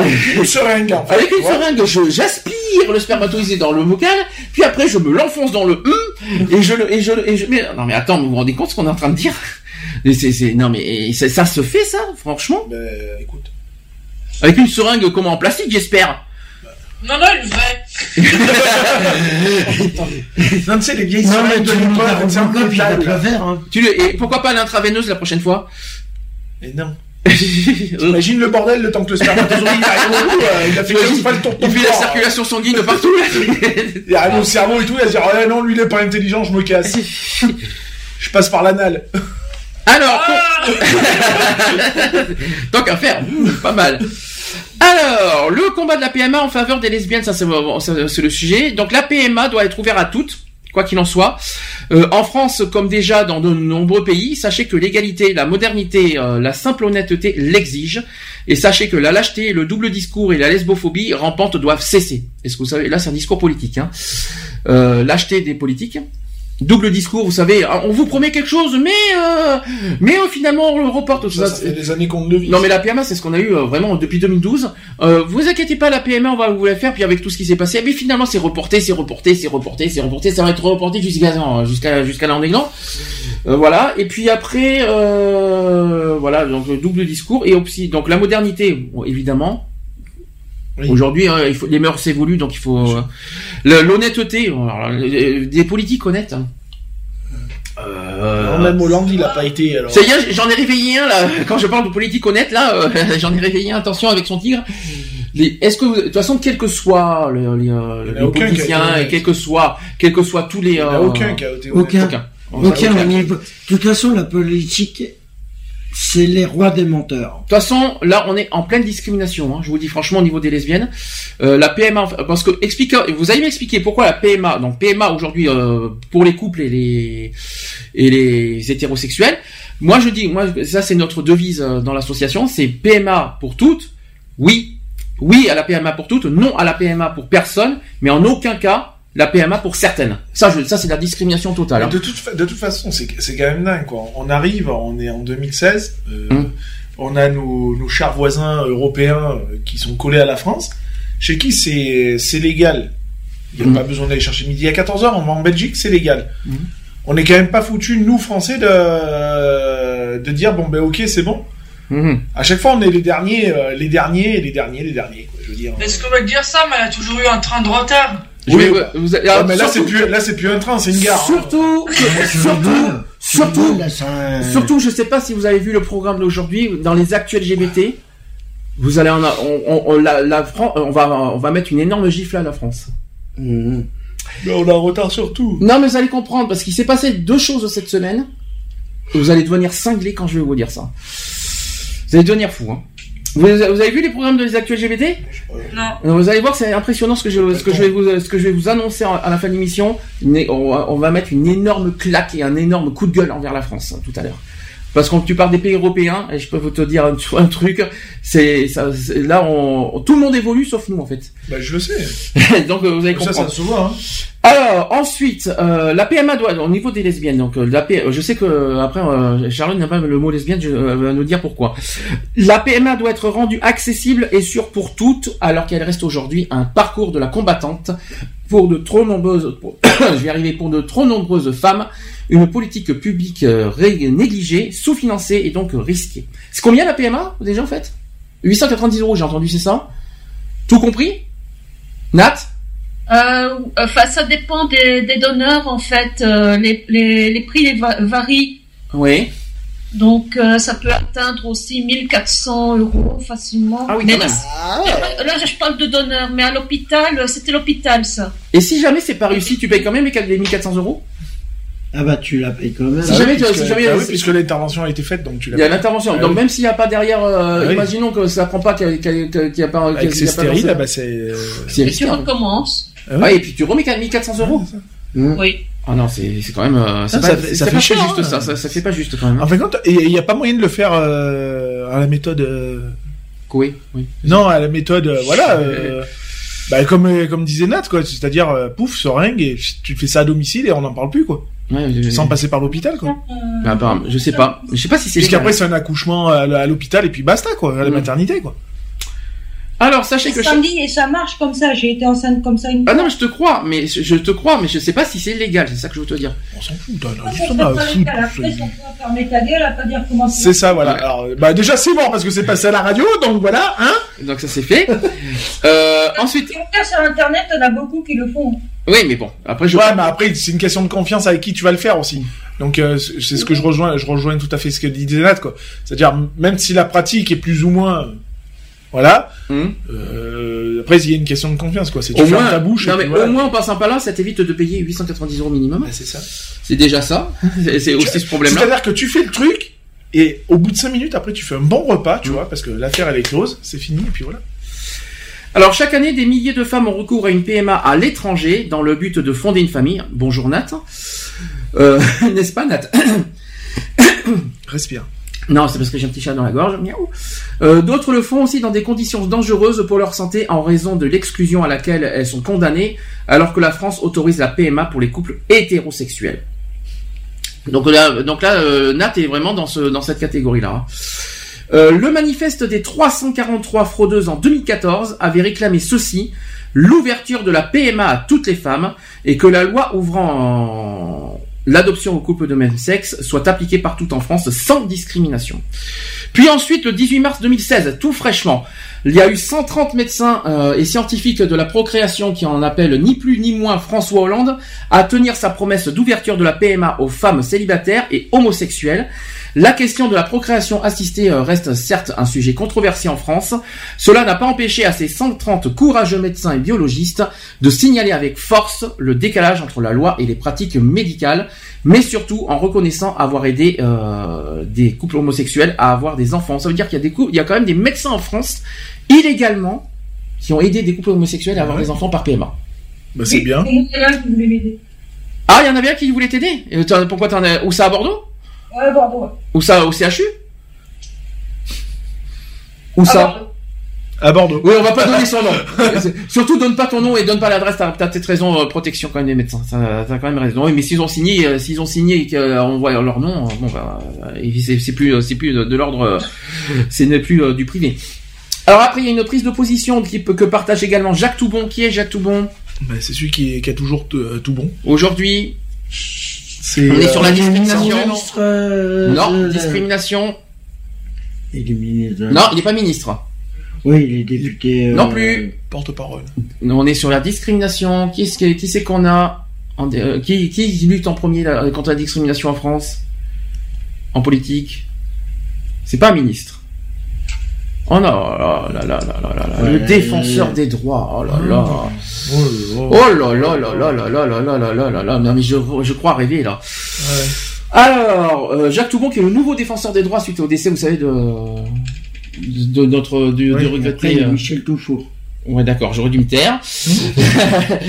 donc, euh, qui est le- donc Jacques Toubon, qui est le nouveau défenseur des droits et le haut, et aussi du Haut Conseil à l'égalité entre les hommes et les femmes, au nom de l'égalité des droits, et car aujourd'hui, euh, celles qui, n'ont, qui ne sont ni en couple ni avec un homme doivent passer la frontière pour essayer d'avoir un enfant. Donc, vous savez où Quel pays euh, autorise la PMA Belgique. Belgique, oui, après. Allemagne. Non, absolument pas. Espagne. L'Espagne, oui, il en manque deux. L'Italie. Non. Portugal. Portugal, c'est ce qu'on va dire, euh, c'est ce que je vais déclarer tout à l'heure aux actus LGBT. Ouais, ils viennent de la... Ça vient, ça vient d'être, ça vient d'être autorisé cette Ça semaine. Pays-Bas, exactement. Donc Belgique, Pays-Bas, Espagne et Suède. Et aujourd'hui, on, on en ajoute, un- on en ajoute un cinquième, le Portugal, parce que euh, je, je, je, je le- je l'annonce Ouais, tout je à l'heure aux cette actus semaine, LGBT. euh, Cette semaine, le Portugal a- vient d'autoriser la PMA. Il n'y a pas l'Argentine Non, non, en Europe, hein.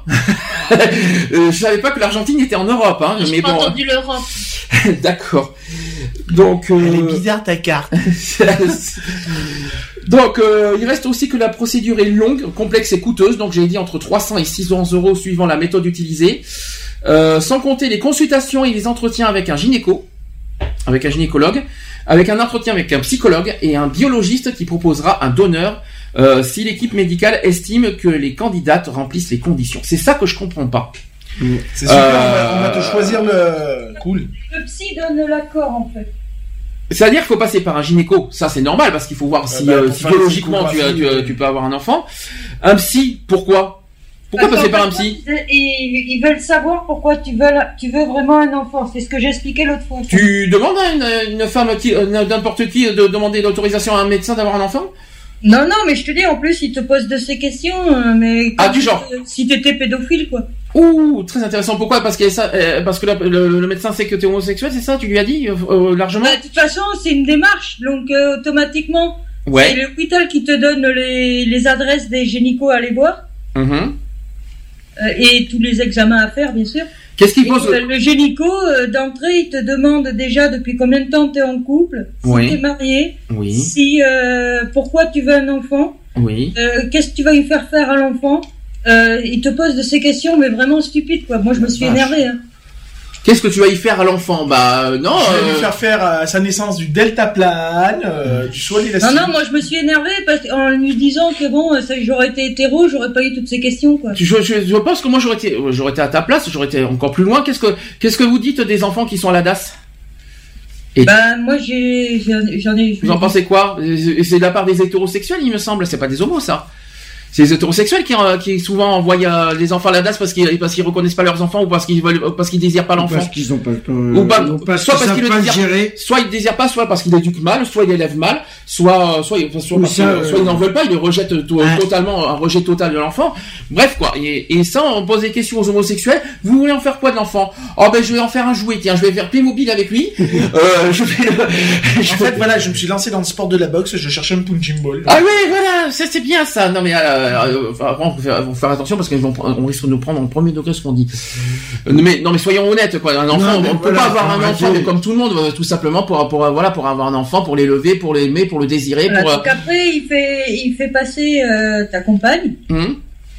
les mêmes questions. Ah oui. Et après, il décide si, euh, il, euh, s'il donne un avis favorable au chirurgien, quoi, en fait. Ah oui, donc t'es passé par là en fait. Bah oui, puisque je t'ai dit que j'ai été une fois en Espagne et une fois en Belgique. D'accord. Et oui. une fois artisanale. D'accord. Ah oui, donc et, euh, et donc tu as eu droit à toutes ces questions. Et ben ça, je, je l'apprends. Euh... Il y a de quoi grincer des dents quand même hein, quand on y réfléchit. mieux, hein. la, maison, euh, la façon de maison, quoi, c'est mieux. Ouais, mais c'est, c'est, je sais pas si c'est fiable, quoi. Après, c'est une question de confiance. Oui, dans la confiance, oui, y a pas de souci, mais c'est une histoire de désir aussi d'avoir un enfant. C'est ça. oui, le- voilà, c'est surtout ce qu'il regarde aussi. Si t'as, si, et si t'as les capacités à assumer l'enfant aussi.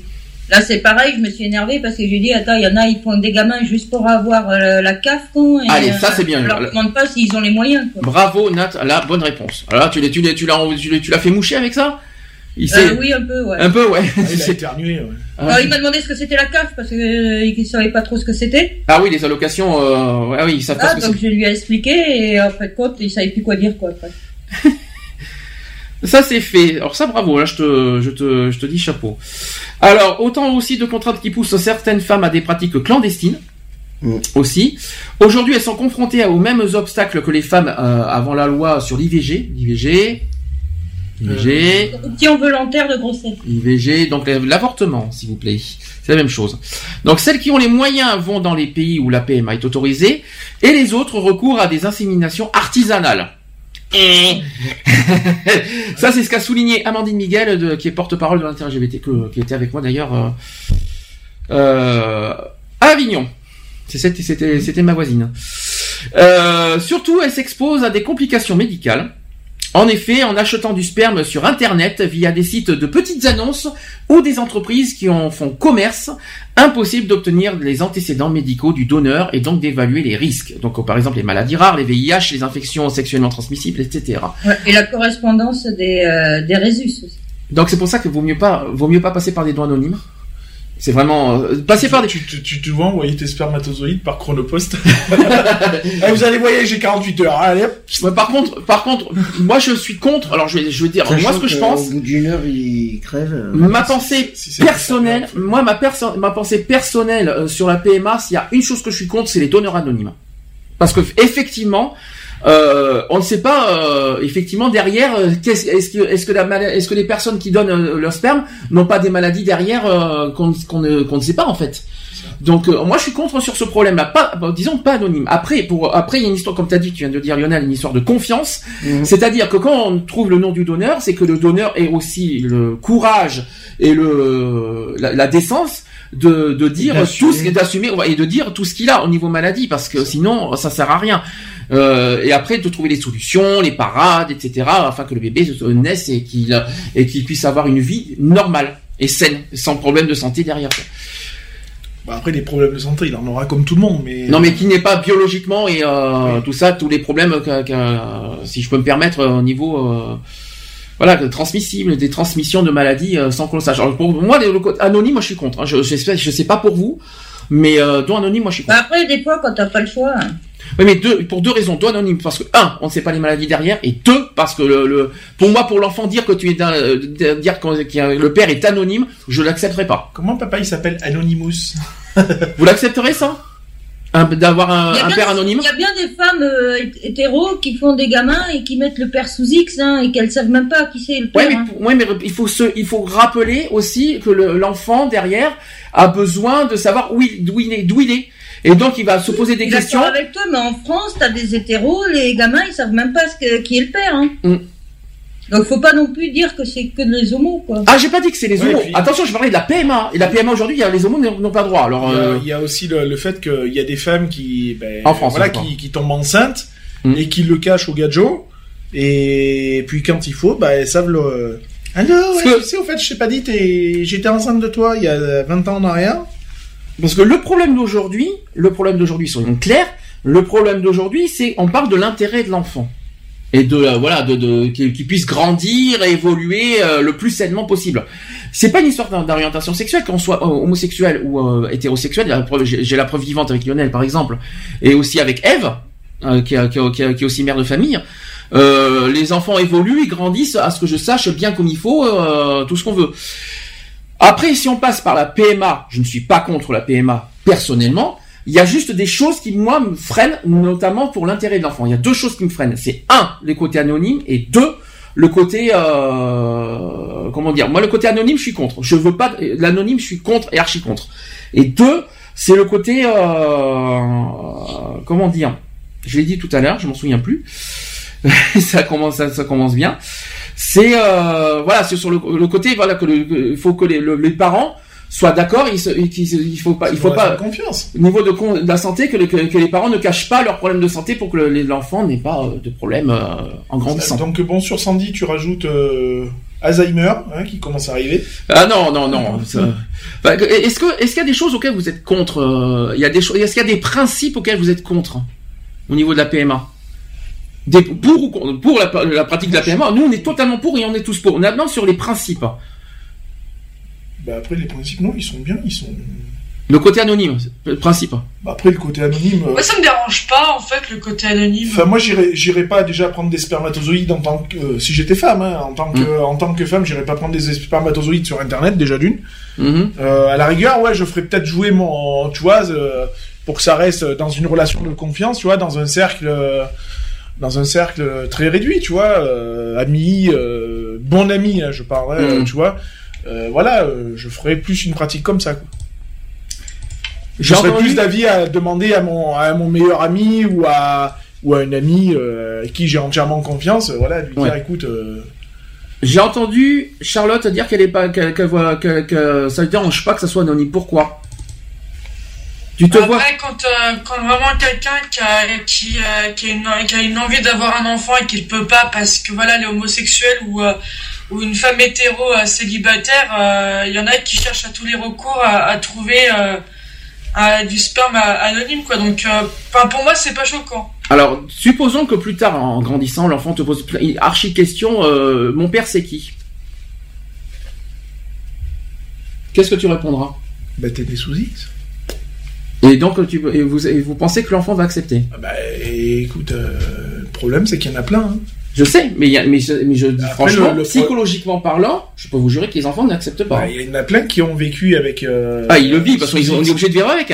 Bah, c'est sûr qu'on est obligé de vivre avec ça. Mais le problème, c'est qu'on demande, on peut pas demander à l'enfant d'accepter euh, ce problème-là. Je veux dire, Parce qu'il va, il va se poser plein de questions. Qui, qui est mon père? Qui est ce tout ça Ouais, tu mets une photo bâtarde et tu dis voilà, il est mort. Anonyme. Euh, C'est fort hein, quand même. Ouais, hein. ouais, bah non, tu dis bah voilà, ça c'est ton père et il est, il est parti, il est mort, il est ce que tu veux et puis voilà.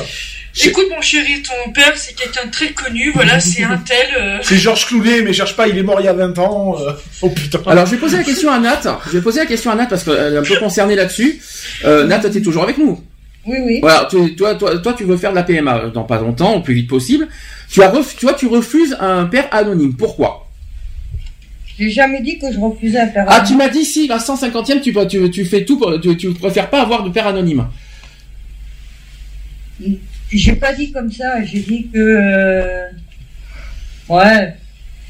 Si. Père anonyme, j'ai déjà eu deux, trois fois. Donc... Non, deux fois, donc euh, voilà. Mais. Euh... Tu préfères, tu m'as, c'est vrai que c'est mieux par rapport aux maladies, par rapport à tout ça, quoi, de Mhm. connaître quand même les antécédents du père, quoi. Voilà, c'est un peu plus ça. Et savoir qui aussi. Notamment pour l'en- pas pour toi, mais pour l'enfant, quoi. Au moins, il peut mettre un visage sur. euh, C'est ça, c'est c'est plus pour l'enfant que pour toi, en fait. Hein, parce que, Tu veux mettre un visage, tu prends en photo le spermatozoïde, tu fais voilà, ça c'est ton père. Moi, je suis désolé. Moi, je suis désolé. Hein, euh, je bois, je bois tout ça, mais moi, je pense à l'enfant. Je suis désolé. Hein, je. Le, le but aussi, c'est de penser à l'enfant. Il faut pas penser, il faut pas être égoïste. Il faut penser à, à l'avenir et au bien-être de l'enfant plus tard. Euh, il faut qu'il sache Ah, il après, vient. par exemple, regarde. Hum, Euh, on a un gamin ensemble. Hum. T'as le gamin à 18 ans, il commence à vouloir, euh, toi même avant, euh, on va dire à les 12-13 ans, il commence à vouloir euh, savoir qui est son père, je lui dis que c'est toi. Mais Toi, il débarque chez toi, tu fais quoi?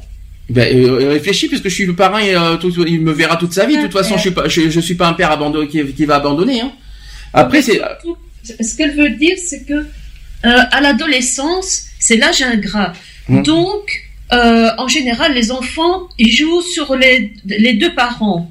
Mhm. Donc, tu es, ah, mais toi, tu es ma mère, tu m'imposes des choses parce qu'on voilà, on essaie de l'incul- lui inculquer certaines règles. L'enfant est, je veux dire, rebelle à ce moment-là, donc il est réfractaire à tout ce qui est discipline. Donc, il va dire, bah, tiens, je vais aller voir mon père parce que je suis sûr qu'il va accepter que je fasse tout ce que je veux. ah non du tout. Et il va aller voir son père en disant, mais tu sais, ma mère, c'est une mère épouvantable, Ah elle est archi nulle, je viens te voir parce que je vais aller te voir, je vais habiter avec toi parce que je suis trop malheureux. Ben non, Et tu vois, essayer de semer la discorde entre les deux. non, non, ça marche pas comme ça, non. Ah non, c'est pas mon, c'est pas mon genre d'être comme ça parce que moi, je, je, je, je, je, je, je prends pas parti comme ça, moi. Donc. Euh... C'est euh, si si euh, si euh, si tu donnes si t'as raison t'as raison. Je vais pas je vais pas être contre euh, contre quelque chose euh, sur, sur- supposons qu'il y a un mode d'éducation que tu portes et que je te donne raison je vais pas être je vais pas aller euh, au contraire de, de, de l'éducation si si on est d'accord ensemble. Surtout qu'on risque d'être en plus en, en accord ensemble pour euh, sur l'éducation. Donc euh, oui ou non? Ouais. bah oui donc euh, donc il y aura pas il va quand je vois aussi, euh, des fois, euh, les parents, comment ils sont avec les gamins, des fois, c'est pour ça que je me dis, un père anonyme, c'est peut-être mieux. ouais bah pas pour le Les pas, alors là je suis sûr Pas, Un vois, père anonyme, c'est mieux. Je peux vous jurer, je peux jurer. Moi, c'est moi, je mets, je mets au défi que l'enfant plus tard ne, ne Ah supportera bah pas. non. Automatiquement, un père Pour moi, c'est la pire erreur. Moi, c'est une erreur. C'est la, pour moi, la seule erreur, c'est de, de faire des noms anonymes. Voilà, c'est pour moi le, le seul- moi, c'est le seul problème qui me dérange. Tout le reste, euh, la- les, homo- les homosexuels peuvent avoir des enfants, les hétérosexuels peuvent avoir des enfants, les couples peuvent avoir des enfants, les célibataires aussi, du moment que le- l'enfant grandisse bien avec euh, avec tous les paramètres euh, tous les paramètres qu'il faut pour qu'il grandisse bien que ce soit un père une mère tout ce que vous voulez quoi. Mais après tout le monde quelle que soit l'orientation sexuelle peut avoir des enfants du moment et après il faut surtout penser au bien-être de l'enfant. C'est ça c'est ça la clé de l'histoire. La clé elle est là. C'est penser à l'enfant. Il faut pas penser à soi il faut penser à l'enfant surtout. La clé elle est là je vous dis franchement Ouais, enfin, moi, je veux un enfant qui ait 17 ans, comme ça, moi, j'ai plus qu'un an de garder et c'est très bien. à 18 ans, je le fous dehors. Dégage. quelque chose à rajouter pour la PMA Zéro tracas, zéro blabla, je le sais. Non, non, mais bon, euh, voilà, quoi. Enfin, moi, euh, euh, moi, j'ai rien contre, de toute façon, donc, euh, voilà, quoi. À la rigueur, putain, je serais, euh, je serais bien content, tu vois, de, même de faire bis-bis à... De faire un petit trafic... Oh là là Non, mais un petit trafic... Oh là là, il vous dit tout ça en direct à la radio. oh là Mais non, mais regarde, regarde, admettons, tu vois, je sais pas, tu ta meilleure amie ou un truc comme ça. Hum. C'est vrai que nous, on n'a pas le droit à la GPA, on est d'accord. La GPA... euh, Interdit walou, hein. total, hein. Voilà. Tu fais un accès comme si que la nana voulait une PMA sans avoir une relation nani. Mhm. Hop, on fait la PMA, donc euh, machin. Le bébé, il vient au monde et tout ça. Pouf, elle me le donne, euh, machin. Elle me le donne. Euh, te donne le machin, ouais. Non, mais elle, elle me passe, elle me passe l'enfant. Oui. Elle se déboute de tout droit, donc du coup, l'enfant, je le reconnais comme mon fils ou ma fille. Vu qu'elle se déboute de tout droit, ben, Mm. la GPA, elle est faite. Ouais. Mais par une PMA. Ah non, la GPS c'est pas, c'est mère porteuse. Oui, mais je sais. Et alors Mais Ben, tu peux le, tu peux le faire passer par une. PMA aussi. C'est pas tout à fait pareil. Là, ça Pareil. devient de l'artisanal après. Oui, mais là, il faut passer soit biologiquement, soit artisanalement Non, aussi pour faire GPA. Mais, mais mère porteuse, normalement, tu perds tes droits. La mère porteuse n'a pas de droit sur l'enfant. C'est Bah ça oui, le problème. ben, je- c'est ça le truc. C'est Ah, ce mais- que je te dis. Et toi, tu veux passer par là, toi Oh, bah. Vas-y, tu, hein, tu veux passer par l'acte et, euh, et- Non, sans passer, sans avoir le. T'es pas obligé d'avoir l'acte physique. Ah, tu dirais pas non, je sais bien l'acte Non, physique. non, non, sur, sur une- surtout avec pas, certainement pas avec mes meilleurs amis. hein. Ta belle-sœur. C'est pas pareil. c'est pas pareil. Ça reste dans la famille. oui, mais attends, dis à l'enfant, écoute, ta tante c'est ta mère, ta mère, euh, ton beau-père c'est c'est l'oncle. Je te raconte pas le bordel. Donc voilà. PMA, quelque chose à rajouter pour finir ou pas Non Non. Les filles Non. Un combat personnel, euh, un message euh, en tant que militant à passer ou pas? Si des filles veulent avoir euh, de beaux garçons, euh, je suis prêt à donner mes spermatozoïdes. Non mais et euh, te, te pique pas mes idées non plus. Euh, Est-ce que vous avez un message militant à faire passer sur la PMA, les filles? Merci. Moi spécialement, non. Ah, si- ça m'étonne de toi, Charlotte, parce que je, je comptais sur toi sur ce sujet, parce que je sais que c'est ton combat à toi, la PMA, et je m'attendais, j'étais persuadé que tu allais dire quelque chose. Pas aujourd'hui. Pourquoi Euh, C'est aujourd'hui euh, qu'on parle de la journée contre l'homophobie, c'est aujourd'hui qu'il faut, faire- qu'il faut faire passer le message. PMA, oui, je des tracas, la- non. la PMA, c'est pour tout le monde ou pas du tout? D'accord, ça c'est simple. Et Charlotte? Charlotte, je compte sur toi là aujourd'hui. Bah, je cherche, je cherche. Je Oh, la cherche. pression qui t'a mis là. Je cherche, tu cherches. Malade, là. Ça y est, je, je suis stressé comme je sais pas quoi, là. Tu cherches où sur euh, Google? Non, non, non, même pas. Dans mon cerveau. Euh. Et là, tu fais Ah, parce que t'en as un? Oh non, là t'exagères hein, quand même. Ah, ben faut pas tendre la perche. Hein. Ouais, bah, là, laisse la perche là où elle est. Malheureusement. Euh. Ah non, heureusement, heureusement. Ouais, la, la PMA, c'est pour tout le monde et, euh, et pas uniquement euh, pour, pour certaines personnes, quoi. Donc. euh, Donc euh, C'est ça revient. tout, Et soit pas pour une seule et même catégorie. Ça C'est pas revient- pour une seule catégorie de personnes, c'est pour tout le monde. Donc si on conclut, on, ça revient sur le slogan, sur le slogan de notre asso. On dit oui à la PMA pour toutes, Ouais. non à la PMA pour personne, et en aucun, et surtout en aucun cas la PMA pour certaines parce que c'est de la discrimination. Mm. Tout simplement. Parce que c'est totalement discriminatoire. C'est cela. oui. En fait, c'est, c'est, en fait, c'est soit la PMA pour toutes, Soit pour des gars. soit pour Soit personne. personne. Soit pour Mhm. personne. Pourquoi, pourquoi, euh, pourquoi autoriser les, aux moment-là, on hétérosexuels enlève la PMA aux hétéros. Voilà, et, et- et comme ça on n'en parle plus, comme ça il n'y a plus de débat. On, on enlève la PMA pour euh, pour tout le monde. C'est soit la PMA pour toutes, soit la, PMA pour personne, soit la PMA pour personne, mais en aucun cas pour certaines parce que c'est de la discrimination totale. Et là-dessus, on va être clair là-dessus. On ne veut pas euh, la PMA, c'est on soit on autorise à tout le monde, soit on autorise à personne. Point. Voilà, ça c'est clair, net et précis. Euh, deux derniers sujets. Euh, la semaine nationale du refuge demain Oui, qui aura lieu demain. Euh, c'est la quatrième hein, année la apparemment. quatrième, ouais, ouais, ouais.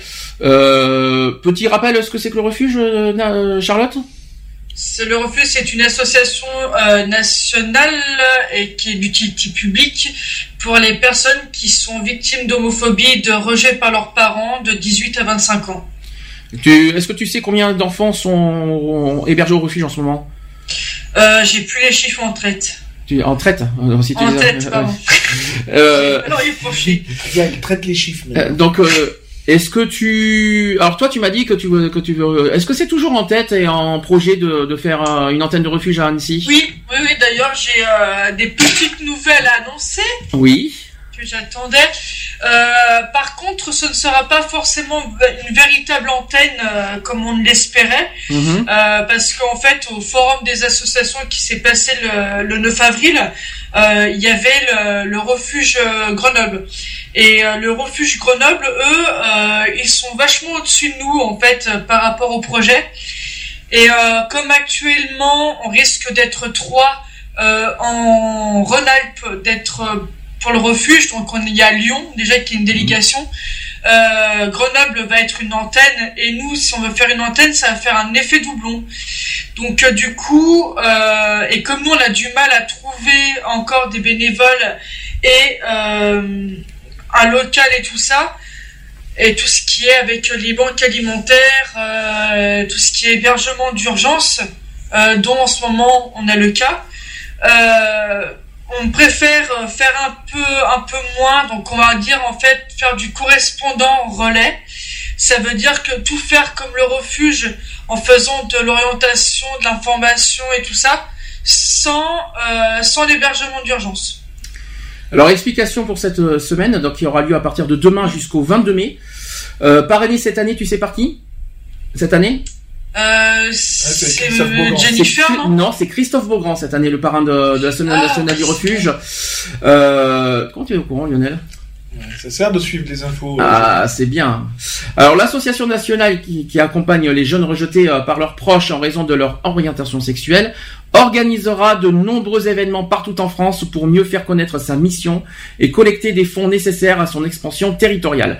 Alors, parmi ces rendez-vous, il va y avoir 12 projections du documentaire de Sonia Roland qui s'appelle Du rejet au refuge. Et euh, sachez aussi que le 17 mai, donc dans deux jours, Jane euh, D. Hartley, qui est ambassadrice des États-Unis en France, remettra le prix le refuge Institut Randstad euh, contre l'homophobie et la transphobie. C'est vrai qu'il y avait un, il y avait un, il y avait un, effectivement un, un prix. Vous avez le prix du refuge, c'est euh, chaque année, hein, donc euh, ils vont remettre. à Chaque année en même temps que, que la semaine nationale du refuge, ouais. Et je le pense. Et le mieux serait que ça soit un- une association trans et qui, euh, ça serait On dans la espère, logique. on Ouais. espère. On espère parce que ça serait dans la logique des choses. Ensuite, inscrite euh, depuis 2013 au calendrier des journées nationales d'appel à la générosité publique, le refuge mandate de nouveau cette année des quêteurs pour une collecte destinée à pérenniser et à développer son activité. L'association a en effet besoin de fonds. Alors là, hein, je, je sais ce que je pense là-dessus. hein. Euh, L'association a en effet besoin de fonds pour répondre aux demandes d'accompagnement et d'hébergement des jeunes homosexuels, lesbiennes, bisexuels et transsexuels rejetés par leur famille. Alors j'ai les chiffres, chère Charlotte, si ça peut te rassurer. En 2015, euh, euh, le refuge a assuré 22 744 nuitées pour 194 jeunes, dont euh, sachez que 468 étaient en demande. 1900 jeunes ont contacté la ligne d'urgence, contre 1825 en 2014. Ça a donc un tout petit chouï augmenté, ou euh, c'est stable. D'autre part, le refuge vient de modifier sa gouvernance territoriale. Elle compte désormais 15 structures d'accueil et d'hébergement, réparties en délégations régionales et départementales, et souhaite être représentée sur tout le territoire par 101 correspondants départementaux chargés de la visibilité de l'association et du recrutement d'adhérents. Bah, c'est un peu ce qu'on va faire nous euh, pour Annecy en fait, en gros. 101 correspondants, ça veut dire qu'il il vou- il voudrait que ça soit dans tous les départements. Ouais, exactement. Euh, dans les ados, dans le 04, euh, ça va être un peu compliqué, hein, pour être honnête. Hein, euh, je- même dans le faisable, 05, j'y crois pas trop non plus. Hein. C'est faisable, hein. Ça va être Faut difficile. juste avoir. euh, Alors, le documentaire du rejet au refuge qui a été réalisé par Pascal Petit et Sonia Roland a suscité beaucoup d'émotions dans les salles qui l'ont projeté en 2015. Les dirigeants du refuge ont donc décidé de le programmer à nouveau durant cette semaine nationale en présence d'Anna Guillaume, qui est auteur du livre Moi homophobe. Et, ce, documentaire qui a été tourné à Montpellier, Marseille, Avignon et Paris.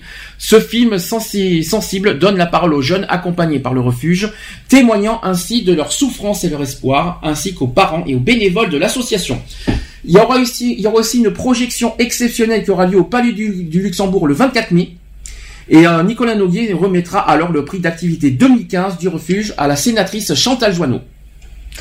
Et enfin, l'Assemblée Générale de l'association se tiendra à Lille le 21 mai. Je pense que j'ai fait tout le programme de, de Oui. Nationale du refuge. Euh, Quelqu'un a vu ce documentaire du refuge au refuge? Oui, il était passé Je sur. l'ai vu euh, sur Teva, il je crois. qu'il était passé sur France 2. Non, c'est c'est sur Teva, je crois. Ah oui, Teva, excuse-moi, c'était qui était passé sur. Tu confonds avec euh, sur France 2, tu confonds avec Infrarouge quand il y avait euh, Bruno Villette qui était passé.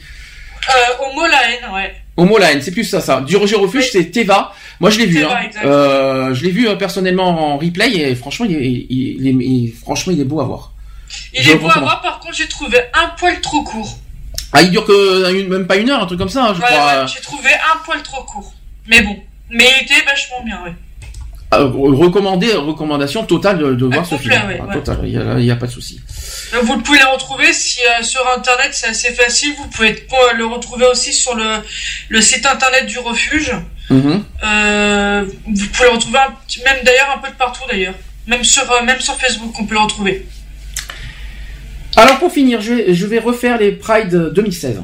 Parce que j'ai les mots d'ordre. Sauf deux villes, si je me trompe pas. Je n'ai pas Montpellier, j'ai pas Nantes. Donc je rappelle que hier, il y a eu la Pride à Bruxelles. Est-ce que les filles, est-ce que vous, avez, est-ce que vous avez vu, euh, est-ce que vous avez eu des, euh, des retours sur cette Pride? Non. Vous n'avez pas vu les photos, les retours, euh, les infos? Il n'y a rien qui a été dit sur la Pride de Bruxelles d'hier Non. Bon, la- le mot d'ordre de Bruxelles, c'était la solidarité dans la diversité. Joli. C'est euh, pas mal. C'est j'aimais bien moi celui-là. Ensuite hier il y avait aussi Le Mans la Culture Pride, qui est euh, donc, euh, donc le 14 mai, avec comme mot d'ordre, alors là ça va, là ça va vous criser un tout petit peu, ça va vous rappeler des choses. Homo ou hétéro, tous égaux. je l'ai vu. Ces différences enrichissent le monde. Ah oui, j'ai vu ça. ouais. Homo ou hé- hétéro, tous égaux, euh, c'est nous ça. Ça date de. Homo Ça ou hétéro, tous égaux. Par contre, homo ou hétéro, tous égaux, ces différences enrichissent le monde. Où sont les trans dans ce mot d'ordre? Euh, nulle part. Un petit coup de gueule sur, ce- sur ce mot d'ordre C'est Les- un les- mot d'ordre, hein. Après, s'ils sont pas sur les trans, ils sont pas sur les trans. hein. Ouais, mais bon, euh, discrimination Ah bah oui. On peut dire ça Ah bah là, il y a des Mot d'ordre discriminatoire on, Ouais. peut le, on peut le dire franchement pour le Mans Ah oui. Bon. Poitiers, alors j'ai pas de mot d'ordre. Euh, ça sera le 21 mai prochain, donc euh, samedi prochain. Angers, euh, 21 mai prochain aussi, avec euh, comme mot d'ordre lesbiennes, gays, bi, trans, nous sommes aussi citoyennes et citoyens du monde. C'est bien celui-là. Vous l'aimez bien celui-là? Il est simple et que- clair. Donc lesbiennes, gays, bi, trans, nous sommes aussi citoyennes et citoyens du monde. Là, il n'y a aucune discrimination, il n'y a rien Ah, à mais dire. il est clair. Il est tout à fait clair. Aix-en-Provence, 21 mai prochain. ding ding ding. Et c'est là où on y seront. Avec Marche pour tes droits, défenseux des autres. Ça, Lionel, ça tu l'as, ça tu l'avais vraiment. euh, ça, ça, ça t'avait, ça, ça t'avait vraiment marqué ce mot d'ordre. hein. Ensuite, à Caen. À Caen, à où, tout ce que vous voulez. Hein. Alors, à Caen, À en- Caen, à Aix? Alors, Caen, en Normandie, euh, le 28 mai, avec comme mot d'ordre, les droits des trans sont en urgence. Sont une urgence, même. Donc là, c'est que des trans. Grenoble, 28 mai, avec libre de vivre nos droits. Avec un S, libre, à libre. Libre, avec un S, de vivre nos droits. Vous êtes pour ou contre? Logique, pas, pas assez pour vous? Oui, oui, après, il suffit juste de rajouter. euh, Oui, après, il aurait fallu rajouter un petit truc parce que ça fait vague. Alors, Dijon. Dijon, le 28 mai, avec un mot d'ordre. moutarde nous monte au Non, mais c'est surtout, c'est surtout que le mot- euh, pour le mot d'ordre, ils se sont vraiment pas foulés la cheville. Ah ouais? Tenez-vous bon pour le mot d'ordre de Dijon, c'est ensemble pour l'égalité des droits. Ouais, bof. Alors là, euh, Dijon, excusez-moi, euh, vous vous êtes pas trop foulé, hein. C'est pas, ne le prenez pas mal, mais euh, c'est, est-ce que pour vous, ça, c'est un mot d'ordre qui attire? Non. Bah non. Non. Ensemble pour l'égalité des droits, tout le monde le dit ça. Même nous, euh, c'est, c'est le slogan de notre émission, de notre association, on n'utiliserait pas ça euh, en mot d'ordre. C'est pas le but. Ça, c'est parce qu'ils ont pas voulu. Ah, mais ils se sont pas foulés, hein. se fouler pour. euh, je- Après Bordeaux, 4 juin. Euh, oui, mais 4, euh, n'empêche que j'aime bien. Euh, avec comme mot d'ordre trans, une identité pour une vraie citoyenneté. Ah, il est bien celui-là. Ouais. Il est bien. Alors moi, je suis Mhm. désolé. euh, on a beau être, on a beau être, euh, avoir du mal, avec, euh, du mal avec les assauts de Bordeaux, mais là, Non, franchement, là. le franchement, mot d'ordre de Bordeaux, je suis désolé, il vaut, il vaut vraiment le détour. Le 4 juin 4 juin. Nancy, le 4 juin aussi, avec comme mot d'ordre PMA, changement d'état civil libre et gratuit, agissez ou dégagez. Là, c'est beaucoup plus cash. C'est une attaque politique, effectivement. Là, c'est une attaque politique. C'est une attaque vers les politiques. Non, mais là, là, ça, c'est un Non, mot d'ordre, ça. voilà. Ça, ça, c'en est un. Pour moi, je dirais même que c'est le plus euh, politique de tous les mots d'ordre que j'ai vus. PMA, changement d'état civil libre et gratuit, agissez ou dégagez. Moi, je dois avouer que j'aime beaucoup, personnellement, en tant que militant. Je, j'aime bien. Il est peut-être hard, mais je l'aime beaucoup. Je sais Non, pas pour il est vous. bien. Au moins, il faut leur remettre les, Moi, ça les veut dire pendules à ça l'heure. veut dire. C'est clair. À Rennes, à Rennes, le 4 juin, avec comme mot d'ordre, debout face aux discriminations, nos, nos vies sont en état d'urgence. Ça englobe tout en fait. C'est pas plus mal aussi à Rennes parce que euh, ils englobent pas que les trans là. Mhm. Euh, Là, ils englobent. euh, nos- debout face aux discriminations, nos vies sont en état d'urgence. Donc il n'y a pas que les trans qui, pour eux qui sont en état d'urgence, c'est tout le monde en fait. Et moi j'aime, je, trouve que ça rassemble bien. ça. C'est, c'est le Rennes, le, le- l'atout de Rennes, c'est que ça rassemble. Il n'y a pas que les trans, ça j'aime bien. À Lille, le 4, il y a Lille, il y a Lille. À Lille, le 4 juin, avec comme mot d'ordre droits humains, droits LGBT, même lutte, même combat, urgence d'État. Ouais. Ouais. Il n'y a pas trop d'informations là-dedans? Ouais, c'est un peu Ça trop. fait trop, euh, il y a un peu trop, parce que droits humains, droits LGBT, même lutte, même combat, urgence d'État, il y en a trop peut-être. Je pense que, à mon avis. Ça fait euh, 5 trucs. Hein. Mais. J'espère j'espère simplement qu'il va faire beau à Lille ce jour-là. 4 juin, pourquoi tu y vas? Non, parce qu'il pleut tout le temps. Ah bon, oui, bah ça. euh, euh, J'espère qu'à Paris, il va pas Ah, ça, pleuvoir sur toi. ça sera une marche de fierté arrosée. hein. Ensuite, à Toulouse. À Toulouse, le 4 juin, avec, Saucisse. avec comme mot d'ordre, et c'est pas con, et j'aime bien celui-là. J'aime beaucoup. Après, vous allez me dire ce que vous en pensez. À Toulouse, le 4 juin, avec comme mot d'ordre, pas de liberté sans égalité. Ah ah. Oui. Simple, mais à réfléchir. Oui, ça te laisse beaucoup plus de, de marge. Là, t'as- t'as- ouais, mais pas de liberté sans égalité. si, Ouais, mais sûr. ça fait penser à- à- aux droits de l'homme et tout, c'est bien. Un petit peu, c'est pour ça. Il faut, il faut rappeler que les trans ne sont pas euh, inclus dans les droits de l'homme. C'est pour ça qu'il faut pas les oublier. Strasbourg, 11 juin, avec comme mot d'ordre déjà 15 ans de lutte et où en est-on? Ouais. Ouais. Un peu bah. Ouais. Bon, Un peu sans- simple. Sans commentaire. hein. Ouais. À Nantes, le 11 juin, j'ai pas de mot d'ordre. Je, je l'aurai euh, peut-être prochainement. Ils l'ont pas encore euh, euh, publié. bizarre, Ensuite, à Arras, le 11 juin, avec comme mot d'ordre, nous non plus, nous ne lâcherons rien, égalité des droits. Là, c'est visé sur qui, si vous réfléchissez bien? Nous non plus, nous ne lâcherons les- euh, rien. Sur les Antilles. C'est sur les Antilles, c'est Euh, contre la manif euh, pour tous là. Avec comme mot d'ordre, nous non plus, nous ne lâcherons rien, égalité des droits. Pas mal. Oui. Ça, ça va pas sur les trans, mais c'est pas mal. Biarritz, le 18 juin, avec comme mot d'ordre, faisons reculer les peurs, avancer les droits. Mhm. Sans plus. Ah, ça te, ça te, sans plus pour toi. À Metz, le 18 juin, j'ai pas de mot d'ordre. J'ai, j'ai pas, je l'ai pas encore reçu. À Tours, le 18 juin, avec comme mot d'ordre, droit des intersexes et transgenres maintenant. Ah, pas mal. Ouais, c'est vi- c'est visé sur les intersexes. Et, un- et transgenre. Et les trans. Intersexe et les trans. Bon, là, je Ouais, sais. mais tu vois, transgenre. Ouais, ça fait, Et ça- ça- transsexuel, tu les mets où dans ton. Ouais. Hum. Eh ouais. Là, pas il aurait dû, ils auraient, ils auraient dû marquer trans et pas transgenre. C'est ça. Voilà. C'est là, c'est là, Parce que c'est là, ça fait. Euh, J'ai ouais, ça, c'est un peu- ça enlève les transsexuels. Ça. Ensuite à Gap, hein, le 18 juin. Alors là, Hors sujet. alors là, je sais, je sais que Lionel est un peu fâché en ce moment. Hors sujet. Euh, mot d'ordre, avec ou sans super pouvoir, nous sommes tous égaux. Hors sujet. Il se croit Star Wars. Hors sujet. Bah, ça va être un peu le, le but, hein. C'est-à-dire que tout le monde est censé être mis en super-héros, hein. Le but c'est d'être en super héros et euh, en et surtout que hein, le mot d'ordre. Hein, Merci qui, hein, Gap, ne nous oubliez pas, merci. Hein, c'est nous qui vous ont demandé de faire mot d'ordre. Hein. Il manque plus, euh, il manque plus que la phrase, tu sais, de Star Wars. Je suis. Ouais. Ensuite à Paris, le 2 juillet, mot d'ordre. Alors là, hein, on a, on en a débattu longuement. trois- 3 km de long. vas-y. Les droits des personnes trans sont en urgence, stérilisation forcée, agression, précarité, stop. Trop long, on l'a déjà dit. Trop long, ouais. Le mot, le mot d'ordre est bien fié et ficelé, mais trop long, effectivement. À Lyon, le 9 juillet, mot d'ordre, PMA pour toutes, changement d'état civil pour les trans, agissez, citoyens en colère. Ouais. Bah, Citoyens en colère, ouais, pas forcément tous, mais bon. Pourquoi pas. Quant à Marseille, 16 juillet, mot d'ordre, être soi et penser l'autre. Pastis, et pétanque pour tous. Alors Allez. Marseille, Marseille 16 juillet, on n'a toujours pas décidé si on va aller à Marseille au fait. Hein. On n'a on a, on n'a pas encore dé- pris notre décision. Euh, ça, sera, ça sera dans les jours à venir. Euh, mot d'ordre, être soi et penser l'autre. Ça c'est toi Lionel. Oui, ça c'est moi. C'est exactement ce que tu es. c'est ça. C'est exactement ce que tu vas faire à Aix. Et puis, Être soi et penser l'autre. Réfléchissez. Mmh. Pourquoi Lionel est dedans? Ben, moi en Et tant qu'homme et penser l'autre en tant que En trans. tant que trans, bah oui. Logique. C'est exact. Ouais, logique. Montpellier 16 juillet Au revoir. et Nice 23 juillet. Au revoir. Et j'ai pas de mot d'ordre pour ces deux derniers. Petite conclusion, qu'est-ce que vous, lesquels vous ont le, le plus euh, Non, il y en a, ils sont pas mal parce 4 ou qu'ils 5 qui, qui- dévoilent- qui- euh, il y en a 4 Alors ou moi, 5 qui sont. Marseille, hein. j'aime bien. Aix, j'aime bien. Euh, dégagé. euh, Bordeaux est bien. pas mal. Bordeaux est bien. Mmh. Euh, Ouais, il y en a quelques-uns qui sont pas mal. Il y en a un qui est hors sujet. euh. Aix, voilà, parfait.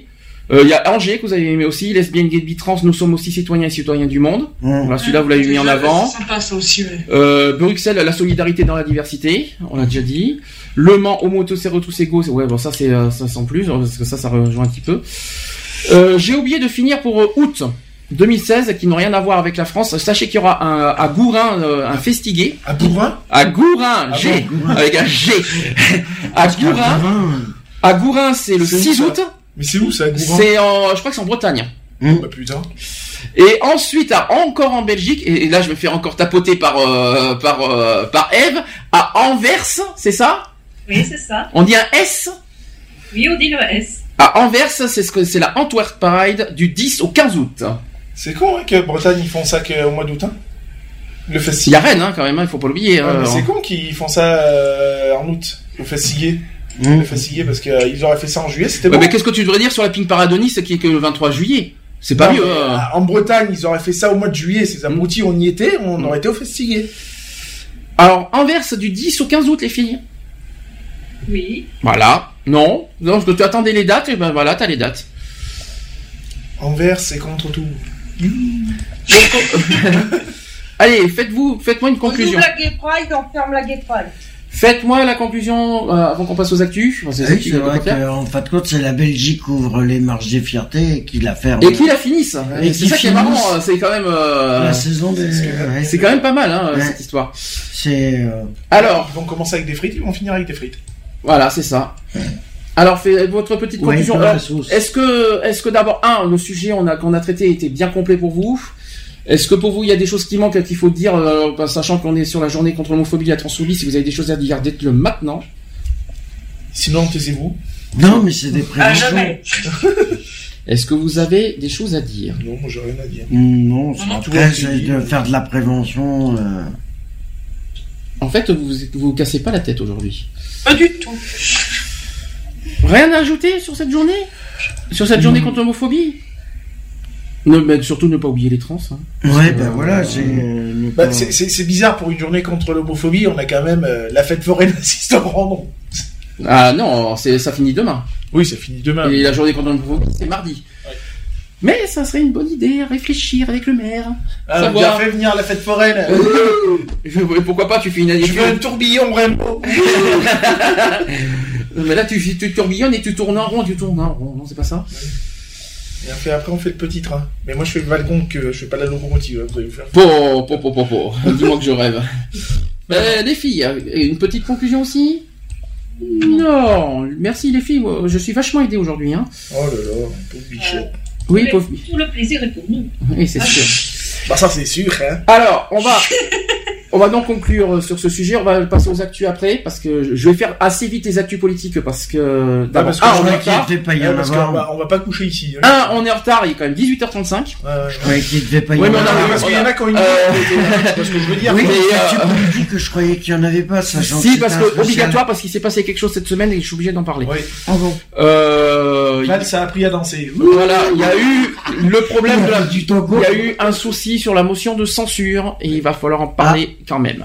Encore À tout de suite. Pour la fuite. Je mets fuite. Sami Messaoud avec un argent d'enfer. Et je mets Franck Lucide avec pas de temps à perdre, c'est son tout nouveau et en plus elle- il a fait ça en duo avec Anne-Laure Sibon. Pour ceux qui s'en souviennent, elle vient de qui? Elle vient d'où Anne-Laure Sibon? Qui est Anne-Laure? C'est une lesbienne d'abord premièrement. Mhm. Et elle a été candidate dans une émission de télé-réalité en France. Qui est la Star Academy? La Star Academy. Ouais, oui. Saison 2 avec Nolwenn. Oui, c'est ça, ouais. Et on se dit à tout de suite. Pour la la suite. suite.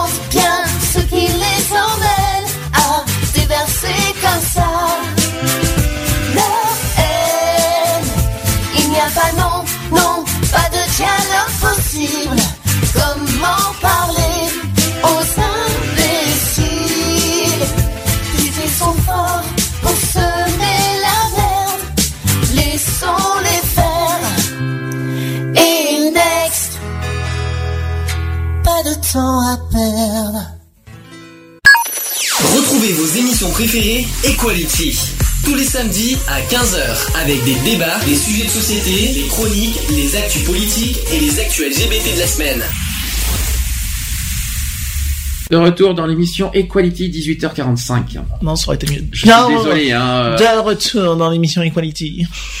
Ah ouais, Ah c'est ouais. vrai. C'est trop cool pour toi. Ah mais c'est trop top. C'est- Ah, vas-y, envoie les actus. Ah mais j'aimerais bien. que tu- Politique. Ah, non mais j'aimerais bien que tu me le racontes. Ah, bah, je te raconte pas. Ah mais je raconte. Ah mais je te le raconte pas. Allez, envoie les actus politiques. Ah bah je vais envoyer les actus politiques.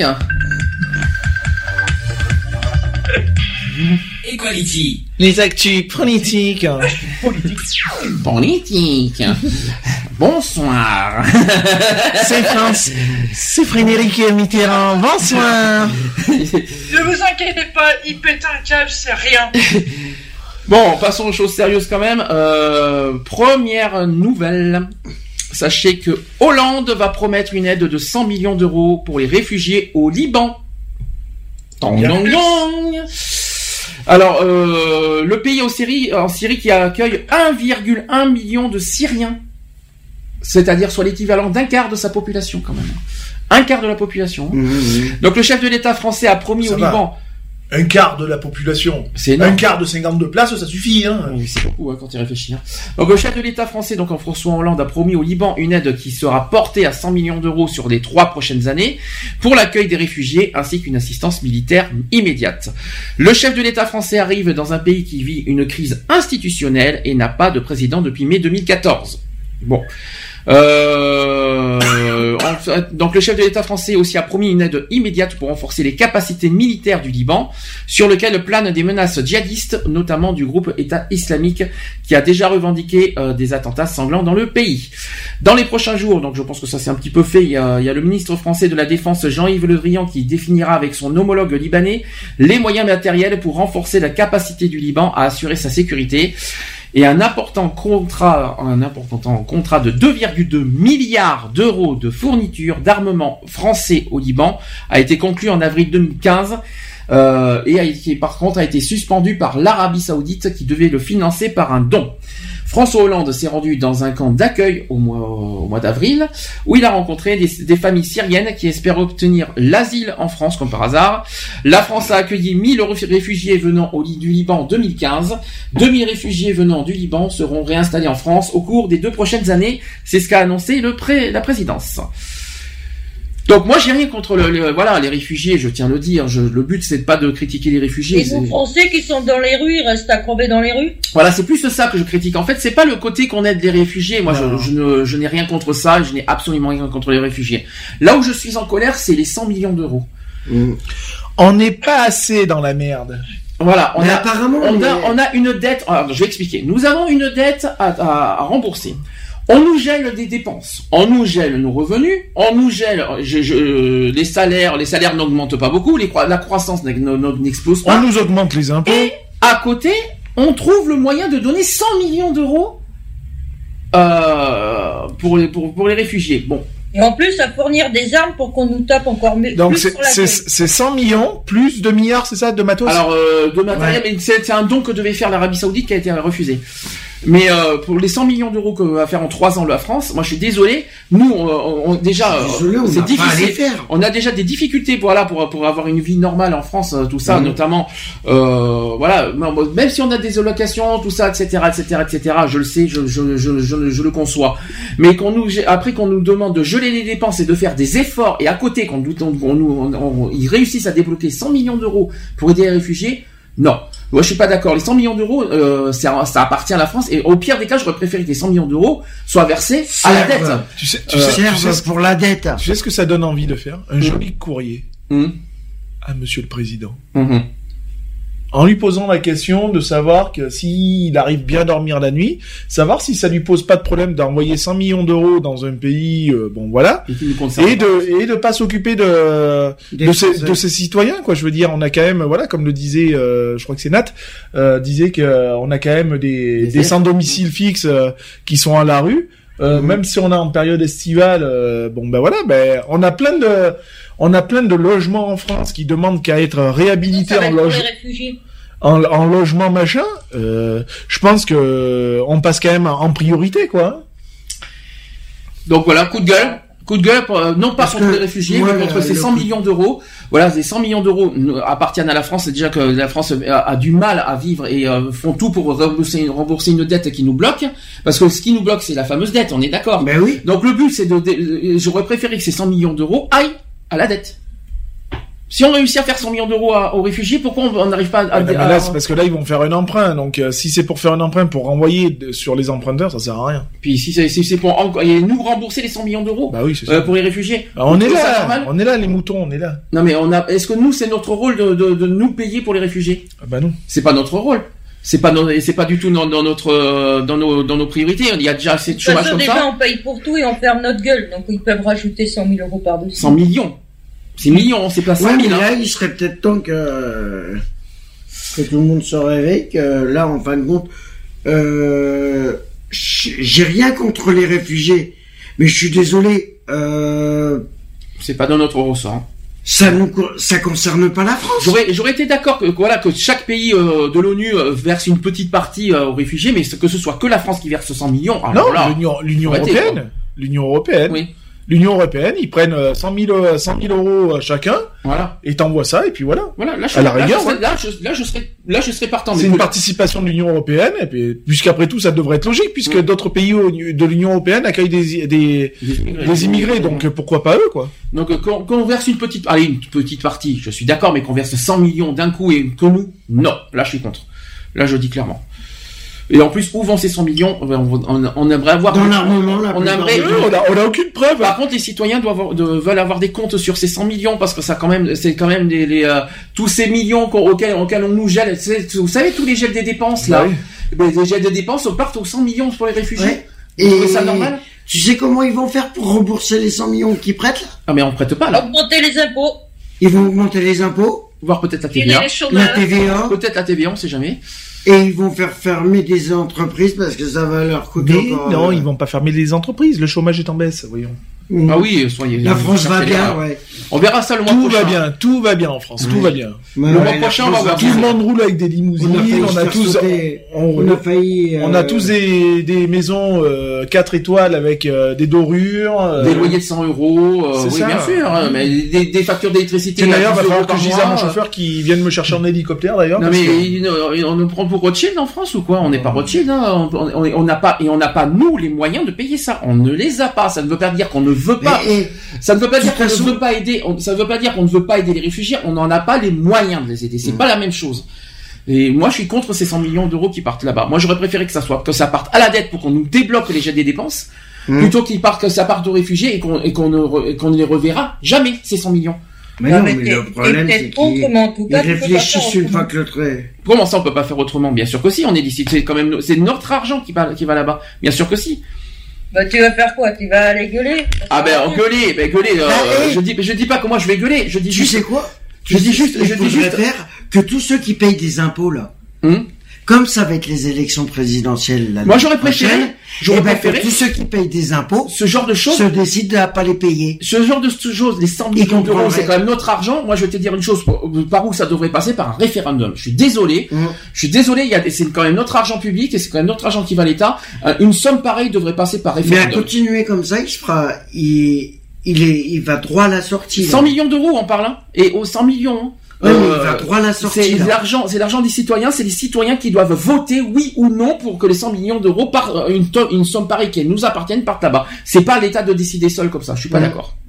Je pense que je pense que je, je sais pas si vous êtes d'accord avec euh, mon opinion, mais euh... Moi, je Là, veux, moi, je les veux, moi, je les veux sur mon compte. Oh, bah, Là, il euh, euh, joue au loto dans ce cas. Je vais à l'euro million dans ce cas. Ouais, non, il y a trop de monde qui peut gagner. euh. Pas forcément. Que l'euro je sois- million, pas forcément. Faut que je sois le seul gagnant. Ouais, mais si euh, au pire des cas vous êtes deux à gagner 100 millions, vous êtes vous partagez à 50 millions. Non, je partage pas, moi, rien du tout. Je rigole, quoi. Tu lui donnes l'euro symbolique. Et encore, je lui donne 20 centimes. Donc voilà, ça c'est mon opinion personnelle. Hein. Ça, ça, ça, j'ai Moi, j'ai jamais je- un coup de à passer là-dessus. Moi, là, je te, moi, je te dis, il est euh, là, les portes de la sortie, elles lui sont grandes ouvertes. Non, mais là c'est clair euh, avec ce problème. Et ce n'est pas fini, porte de sortie numéro 2. Passons à la loi travail. Mmh. Euh, sachez que les députés ont rejeté la motion de censure contre le gouvernement. Comme Donc ce d'hab, texte, ce texte a été, avait été déposé par les Républicains et les- et l'UDU, ça a été mardi dernier après le recours de l'exécutif du 49.3. C'est ça. Donc pas de surprise à l'Assemblée nationale, les députés ont rejeté jeudi, il y a trois jours, la motion de censure déposée par la droite contre le gouvernement après le recours du, au 49.3 sur la loi travail. Seuls 246 élus ont voté en faveur de la motion, un chiffre insuffisant pour atteindre la majorité absolue. En 2015, la motion de censure contre la loi Macron avait échoué en ne cumulant que 234 votes. Une motion qui n'avait quasi aucune chance d'être votée, même avec l'apport du Front de gauche avec 10 députés et le cumul des droits, des, droits, non, les cumuls des voix avec les, ré- les Républicains, l'UDI et le Front National étaient loin de la majorité absolue de l'Assemblée. Actuellement à 288. Seuls les suffrages favorables euh, sont pris en compte pour une motion de censure. Le projet de loi, malheureusement, est donc adopté définitivement. Sur la loi travail. La loi travail est adoptée. Je tiens à le dire. Il y en a une qui a- doit bien se mettre des doigts. Hein. Alors, avec le rejet de la motion, le projet de loi est de fait considéré comme adopté en première lecture. Il poursuivra son parcours législatif au Sénat. Si la motion de censure avait été votée, elle aurait entraîné la chute du gouvernement. Voilà. Euh, De toute façon, comme il y a un nouveau président, le gouvernement, il va chuter quand même. Hein. Alors, puisqu'ils vont tout réélire. Alors, Alors la loi elle n'est pas définitivement adoptée, hein, mais la loi est adoptée en première lecture, euh, en première lecture à l'Assemblée nationale. Ça doit repasser, à- ça doit passer à la- au Sénat et ça Et doit repasser à l'Assemblée nationale pour la- le vote définitif. Donc il faut encore entendre. Mais par contre, ça sent pas bon. Et si le Sénat est contre, supposons que le Sénat est contre, ça revient à l'Assemblée nationale. Attendons encore deux vous savez que l'Assemblée nationale va dire pour. Donc la loi, la, la- la loi travail est bien partie pour être votée définitivement dans les prochaines, euh, dans les prochains mois. Ça sent pas bon Ah, l'histoire. bah, il va encore nous emmerder encore Ça sent mauvais. Je sais pas, je sais pas ce que vous en pensez. Ça sent très mauvais cette histoire. Il va encore nous emmerder encore deux fois plus. Puis alors là, et ça, et ça va, et c'est pas ça qui va calmer les manifestants. Ah non. Ah non, ça c'est sûr. Ça Au va contraire. Au Ça- contraire. Ça va s'empirer. Vous, vous le sentez le mai 68 numéro 2 Je te Ah oui, bah, il en est pas je te loin, l'ai hein. toujours dit. Hein. Je te l'ai toujours dit. Hein. Il faut juste le... Y est. Il faut juste la faille. Ah bah là, la est- faille, elle y est. Là, il est. Euh, votre pre- première lecture, ça y est, allez, il a failli. euh, on peut pas faire mieux. Bah maintenant, faut qu'il y en a qui se décident à bouger. Après, à si le Sénat, si le Sénat euh, est, contre euh, le, ce projet de loi, ça repart à l'Assemblée nationale et l'Assemblée nationale euh, va voter. Ouais, mais dans tous les cas, ils arriveront à trouver un accord. Vous savez que, en plus, le Sénat n'a pas forcément autant de pouvoir, hein, parce qu'en en fait, c'est l'Assemblée nationale qui a toujours le dernier mot. Hum. Donc euh, le problème, il est là. Donc vous savez que la loi travail est bien partie pour être votée. hein. Je vous dis franchement. Allez, dernière info politique, c'est sur euh, les minima sociaux qui vont, qui risquent d'être simplifiés en un seul. Ouais. Que ce soit le RSA, la SS, la Ah, ils vont la- tout la H. regrouper en une Ils vont tout regrouper. Alors je vais vous les citer là, les, les minima sociaux RSA, Oui. l'ASS, Oui. ça vous parle, la H, Mhm. l'ASI, ASI, Oui. La. ATS Ouais. Tu connais pas Non. ATA, AV, César. Ouais. Il y a l'ASPA, le RSO, Aspartame. ASPA et le RSO. Donc ces minima sociaux sont trop nombreux, compliqués, mal organisés, pas efficaces et coûteux, donc ils vont forcément à cause de ça simplifier. Alors c'est pas avant, ça serait pas avant 2018, hein, euh, Oh, fin donc 2018, ça va. mais euh, ça serait pour l'instant c'est en Fin cours. parce que 2018. Il y a un dossier, il y a un dossier prévu. qui est en cours et qui, est, qui, est- qui- voilà, Manuel Valls est en train d'étudier le dossier en ce moment. Et si jamais c'est voté, ça sera euh, une mesure qui est en- qui, euh, qui risque d'être entrée en 2018. vigueur, voilà, qui risque d'être pris en compte en 2018 si jamais c'est voté. Alors des minima, on parle des minima sociaux qui ne préservent pas la pro- euh, pas de la pauvreté parce que ça, selon la Cour des comptes, les minima sociaux ne permettent pas aux, aux, aux allocataires de sortir de la situation de pauvreté.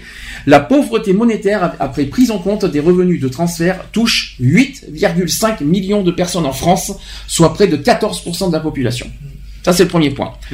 Deuxième point, c'est sur le taux d'emploi des bénéficiaires des minima sociaux qui est très faible, de l'ordre de 14% à 17% selon les dispositifs. À peine 2 à 4% des allocataires, d'ailleurs, sortent des dispositifs au profit d'une insertion durable sur le marché du travail.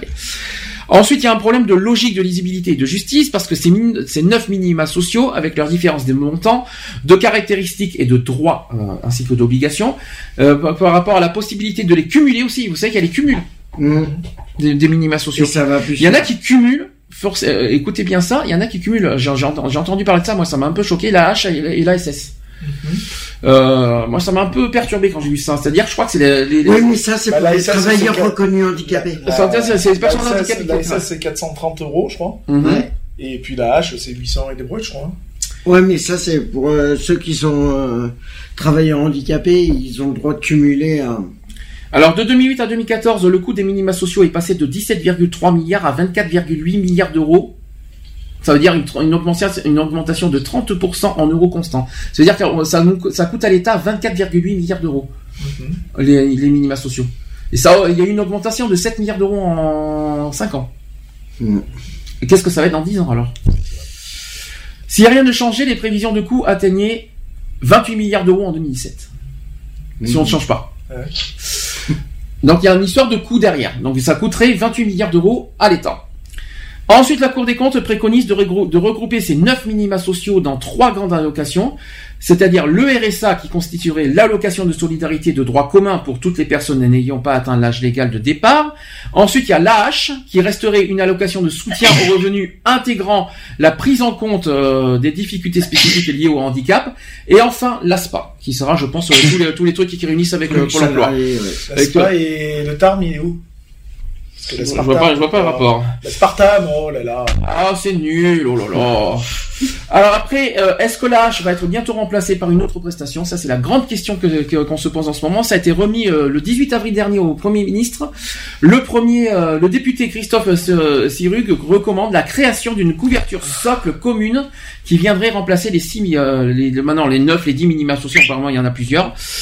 Euh, alors, ça devrait être complété par l'adoption, en fait, dès le 1er janvier 2017, des 12 mesures contenues dans son deuxième scénario. En fait, ça, va- ça va être en plusieurs étapes, cette histoire. hein. Ensuite, on parlerait, vous savez que là, il y a l'histoire de euh, l'allocation handicapée. En ce moment, il y a, il y a une version, il y a une prestation pour ceux qui ont 50, entre 50 et 79%, et d'autres qui ont De 80%. 80, euh, Ça, il, il risquerait de renommer, de renommer l'AH avec AH1 et AH2. AH2, c'est ceux qui sont à plus de 80%. Perdu, c'est l'H1. Eh oui. C'est l'AH1 qui sera au- à plus de 80% avec les deux tiers qui, euh, qui concerne deux tiers des allocataires. Et l'AH2, c'est là où, c'est là où ce que je suis, euh, qui est entre 50 et 79% à, à condition d'avoir une restriction substantielle et durable de l'accès à l'emploi. Euh, Est-ce que ça vous choque cette histoire? Non. Non, ils vont regrouper, donc euh, ça fera moins de bordel. Ouais, ça sera au niveau administratif, ça sera peut-être un peu mieux. Alors ensuite, le, le député recommande de supprimer la possibilité de cumuler l'AH et l'allocation, euh, donc la SS, pour ou contre. Bah, Euh, cumul des, des allocations. Bah, C'est- euh, c'est comme Après, si que ça dépend, c'est au cas par cas. hein. C'est comme si que j'avais la hache. et le- le- Non, le je suis RSA. désolé, il devrait pas y avoir de cumul. Ouais. Parce qu'à ce Ouais, moment-là, pourquoi pas cumuler le RSA avec euh, ton mi-temps alors? Ben, c'est ce que je C'est le cas. Il y a la prime Il y a, C'est- il y a la la prime prime d'activité. Ah ouais, oui, mais moi, tu vois, la, prime d'activité, euh, quand moi j'ai vu ma prime d'activité, euh, je suis passé de de, de 660 euros, je suis passé à 72 euros la gueule. Non, il est encore à 200 Ah, moi, je suis à Ouais, 200, moi, je suis passé à 72 euros, 214. donc, euh, Et, euh, et là, donc- ça m'a bien fait rire. Je hein. touche 800. Donc, ce que je peux me permettre, prime d'activité. Alors, je rappelle que le RSA d'activité n'existe plus. Non. Depuis le 1er janvier, ça s'appelle la prime d'activité aujourd'hui. Euh, donc, il y a aussi, cum- on peut cumuler le salaire avec une prime d'activité. Mais là, c'est un seul minima social, si je peux me permettre, c'est pas deux. Mm. Là, on parle de cumul de deux Oui, bah minima sociaux. non, moi je suis pas, je suis pas pour. Je suis- De deux. euh, C'est soit t'as la H, soit t'as la SS et ça s'arrête Mais là. pas les deux. Bah non. C'est comme si tu avais la Bah, SS et t'imagines, le RSA. t'imagines 800 euros de, de, de- d'AH et 430 euros de, d'ASS, ça te fait 8 et 4. 12, 1200, Ça te fait, euh, 1260 ça te fait un euros. SMIG, quoi. Faut arrêter les conneries. Ça hein. te fait 1002, ouais, pas loin de 1300 euros. Ça te fait un 1000 ça fait un SMIG. Et dernière chose, je ra- on rappelle que les allocataires de la H sont toujours en dessous du seuil de pauvreté. Pourquoi? Le seuil de pauvreté est à combien aujourd'hui? Vous le savez? Non. 987 euros pour une personne seule. Ça, c'est le seuil de pauvreté aujourd'hui. Et là, le- la H à taux plein est à 808 euros. Bah, et il a- il a- il a- le RSA, il a combien? Mais 470, un truc comme ça, Ouais. non euh, C'est encore pire. Hein. C'est encore pire. Hein. Oui, bah, la différence près, c'est qu'ils n'ont pas, ils ont pas tous les avantages. Les, la H, je tiens à vous rappeler, on n'a pas le, il y a, y a, il y a tout c'est pas les, c'est pas les avantages qui payent les factures. Hein. Oui, mais c'est pas, pas- oui et non, quoi. C'est un peu compliqué. Alors, euh, donc euh, non euh, au cumul des, des, des, bah oui, des- des carrément. minima sociaux. Est-ce que vous êtes pour la simplification? Oui. Pourquoi? Bah, euh, Tu veux que la H soit avec le RSA, toi? Bah, Non. si c'est si c'est dans les mêmes locaux et tout, je vois pas où est le problème. Quoi. Bah, comme ça, ça t'évite de courir à droite à gauche, de prendre par exemple euh, pour la H, t'es obligé de partir à Digne, et pour la La CAF, c'est à Digne. Pour la CAF, oui, non mais oui, mais c'est à l'opposé. T'as Le la CAF d'un côté, t'as la, de l'autre côté. S'ils peuvent regrouper tout dans mêmes Manos. locaux, ouais. Pourquoi pas? Donc moi, moi, je suis pour la simplification à condition de pas mélanger les prestations. Je vais expliquer. Je suis d'accord pour la simplification, mais je vois pas la H euh, dépendre avec l'URSA. J'arrive pas à voir le rapport avec les deux en fait. En fait, il faut, il faut, il faut que ça soit par catégorie de de minima sociaux. Il y a le, euh, le RSA est un revenu minimum. Nous sommes d'accord. L'AH ne concerne que les handicapés. Et enfin, il y a aussi le, tous les tous les, les- les minima sociaux de Pôle Emploi. Donc pour moi, il y a trois catégories en fait de minima sociaux. Après, à simplifier, moi ça me dérange pas. Euh, mais après, on va, je me vois pas, par exemple, aller euh, la H. Je, par exemple, vous savez que ça c'est un MDPH. Je me vois pas aller, par exemple, à Pôle Emploi pour demander ben, mon H. Euh, c'est un exemple. Euh, Mm. Je vais pas aller, euh, je vais pas demander la, la H, euh, par exemple, euh, avec le RSA. Ou, Je vais pas aller, je vais pas aller, euh, je vois, je vois, je vois Non, pas mais le rapport. faire une grosse structure, une grosse structure qui relie tous Ah, les trucs. alors, dans ce cas, c'est la CAF. Tu fais un gros bâtiment et du style, tu fais tiens, ben, premier étage, euh, euh, rez-de-chaussée pour l'emploi, premier étage RSA, enfin CAF, Mhm. troisième étage euh, la H, euh, MDPH, et créer une seule et même structure quoi. Ouais. Donc le problème, De il est là. réunir toutes les structures. tout, euh, ça s'arrête là. Alors moi, dans ce cas, il y a une structure qui est bien appropriée, c'est la CAF. Parce que la CAF, c'est eux qui versent toutes les allocations, hein, je tiens à le dire, Mmh, euh, ouais. sauf Pôle Emploi. Pôle Emploi et la CAF sont déjà mèche-mèche, hein, ça on le sait déjà. Ils travaillent ensemble. hein. Euh, Donc le but, en fait, vous voyez, les impôts. est-ce que vous voyez un bâtiment, je, vous dis, je vais vous dire franchement, qui peut fusionner la CAF, Pôle Emploi et la MDPH? Est-ce que vous, croyez- est-ce que vous oui, imaginez tu- ça? Mais oui, tu peux le faire, mais avec euh, des bureaux annexes, avec un bureau à côté. Oui, mais attention, on peut pas mélanger. Tu prends, non, mais tu prends le bâtiment de la CAF. Hum. Déjà, euh, il y, a, il y a 50 000 trucs qui servent à rien. Mhm. Tu réduis ces trucs-là. Il y a 50 Tu mets 000 Pôle emploi, déjà, ça, ça travaille ensemble, donc euh, il n'y a pas de souci. Hum. Et à côté, tu t'allonges le bâtiment et tu fais la structure MDPH à côté. Mhm. Et puis c'est tout, Ça s'arrête plus là. simple. Ça s'arrête là. Ouais, mais et ça réduirait les les pour le- les personnes qui font leur dossier MDPH. Comme ça, ça réduirait le temps. Ce- celui qui va faire une demande de de, CAF, demande. par exemple, et qui a la MDPH et qui euh, pense pouvoir toucher la CAF, eh ben, euh, les deux travaillent en même temps, ensemble, et puis voilà. Ben non, Et comme ça, ça- donc il n'a pas le droit à la CAF, et puis ça s'arrête là. Comme ça, ça réduit le temps d'attente pour les personnes qui font les demandes de de MDPH. C'est Donc tout. euh, là-dessus, euh, non, on est d'accord. Mm. Donc simplification oui, mais pas tout mélanger non plus parce Non que plus, euh, parce qu'en plus c'est pas les- du tout les mêmes catégories de, de Mm. minima sociaux. Je vois la- le- par exemple la, la hache n'est pas du tout n'est- pas du tout euh, dans la même catégorie du RSA. Vous voyez ce que je veux dire? Tout comme tous les tous les minima sociaux que vous que vous avez avec euh, Pôle Emploi n'a pas n'a pas rapport. euh, si par contre Pôle Emploi et RSA, si peut-être. Ah si, Ça c'est faisable. et RSA, Ça c'est hein. faisable parce que Pôle Emploi, ça je suis d'accord. Mais pour moi, je pense qu'il faut pas toucher la hache parce que la hache n'a n'a aucun rapport avec tout ça. Enfin moi c'est mon, avis personnel. hein. Euh, je vais faire une petite pa- pause tranquille mais sûrement. Je vais d'abord présenter l'artiste qui va qu'on va passer parce que c'est un artiste qu'on risque de croiser beaucoup parce qu'il est de Marseille et puis euh, il est d'ici, on risque de rencontrer un jour. Euh, comment vous dire? Euh, Vous connaissez l'artiste Seth Eden? Non. Seth Eden que je connais bien euh, au niveau de la radio. Il a sorti un livre qui s'appelle Le bien vivre ensemble, du respect à la tolérance. Il vient de le sortir depuis le 29 mars dernier. Euh, en fait, c'est un comment vous dire c'est- c'est- En fait, il a anime, euh, Seth Eden anime des ateliers d'écriture en milieu scolaire.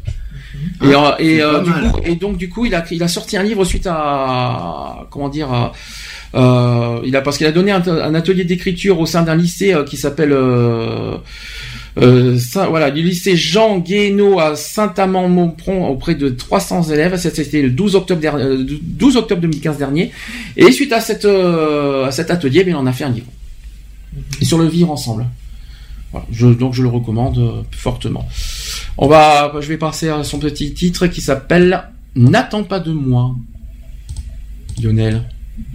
Bah, j'attendrai pas deux mois, même pas trois d'ailleurs. hein. Ah, non plus, andouille. J'attends même pas. Et on se dit à tout de suite pour Vas-y, la la suite. suite.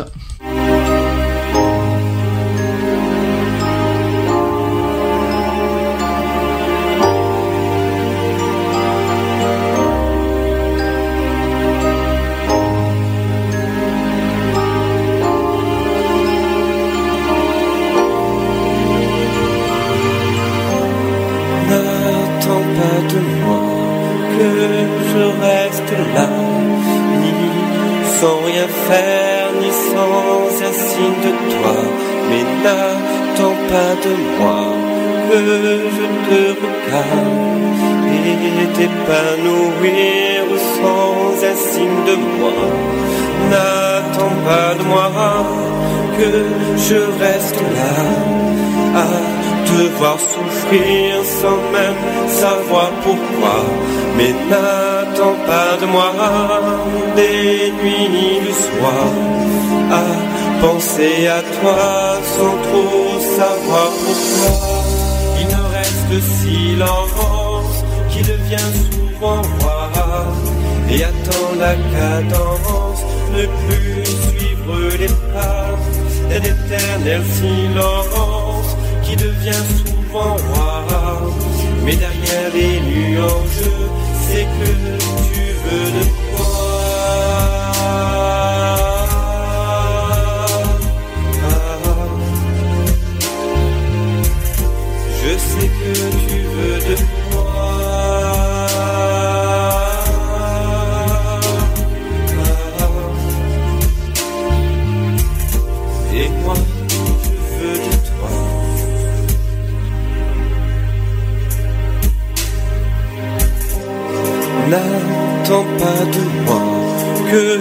je reste là, ni sans rien dire, ni sans un signe de toi.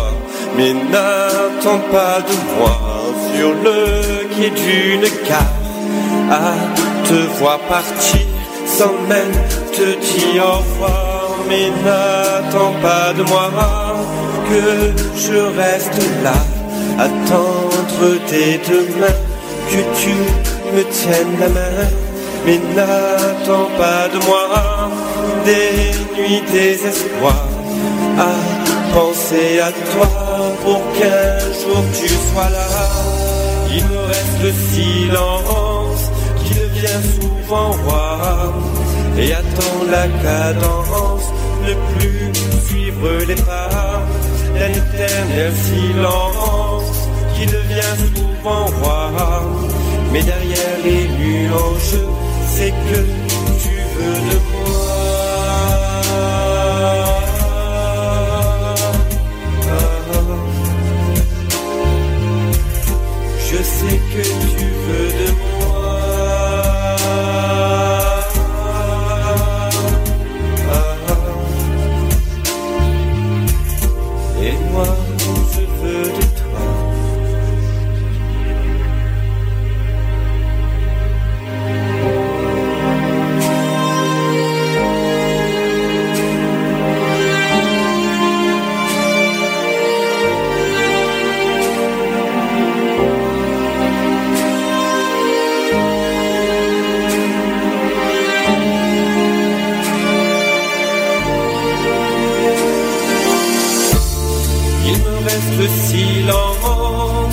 devient souvent roi et attend la cadence de plus suivre tes pas d'un éternel silence qui devient souvent roi. Mais derrière mes nuances, sais que tu veux de moi.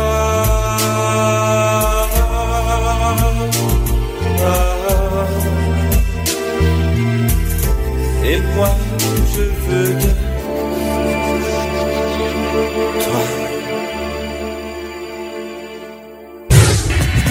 Retrouvez l'émission Equality les samedis à 15h sur Gay Free Radio. Avec le débat du jour, sujet de société, actu politique, actu LGBT et messages de prévention. Et messages de prévention. De retour dans l'émission Equality, 19h15. Je suis désolé pour le retard. Et on se dit euh, avec les actuels LGBT. Equality, les actus LGBT.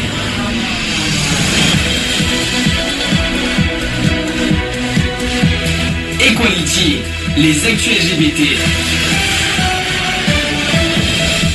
En même temps, Lionel ne boude pas, il n'y a pas d'émission la semaine prochaine. si, tu fais mmm, avec Non, tes yeux. euh.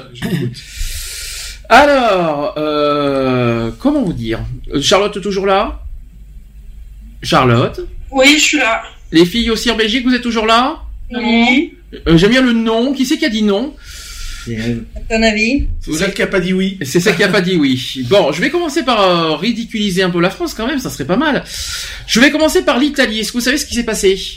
Non. Le euh, mariage homosexuel. Euh, c'est pas mariage. C'est marié. Là, non, c'est la, le, le, le Pax, là, le. C'est pas le Pax. L'union civile. Merci. L'Italie a adopté l'union civile pour les couples de même sexe. En Italie, hein.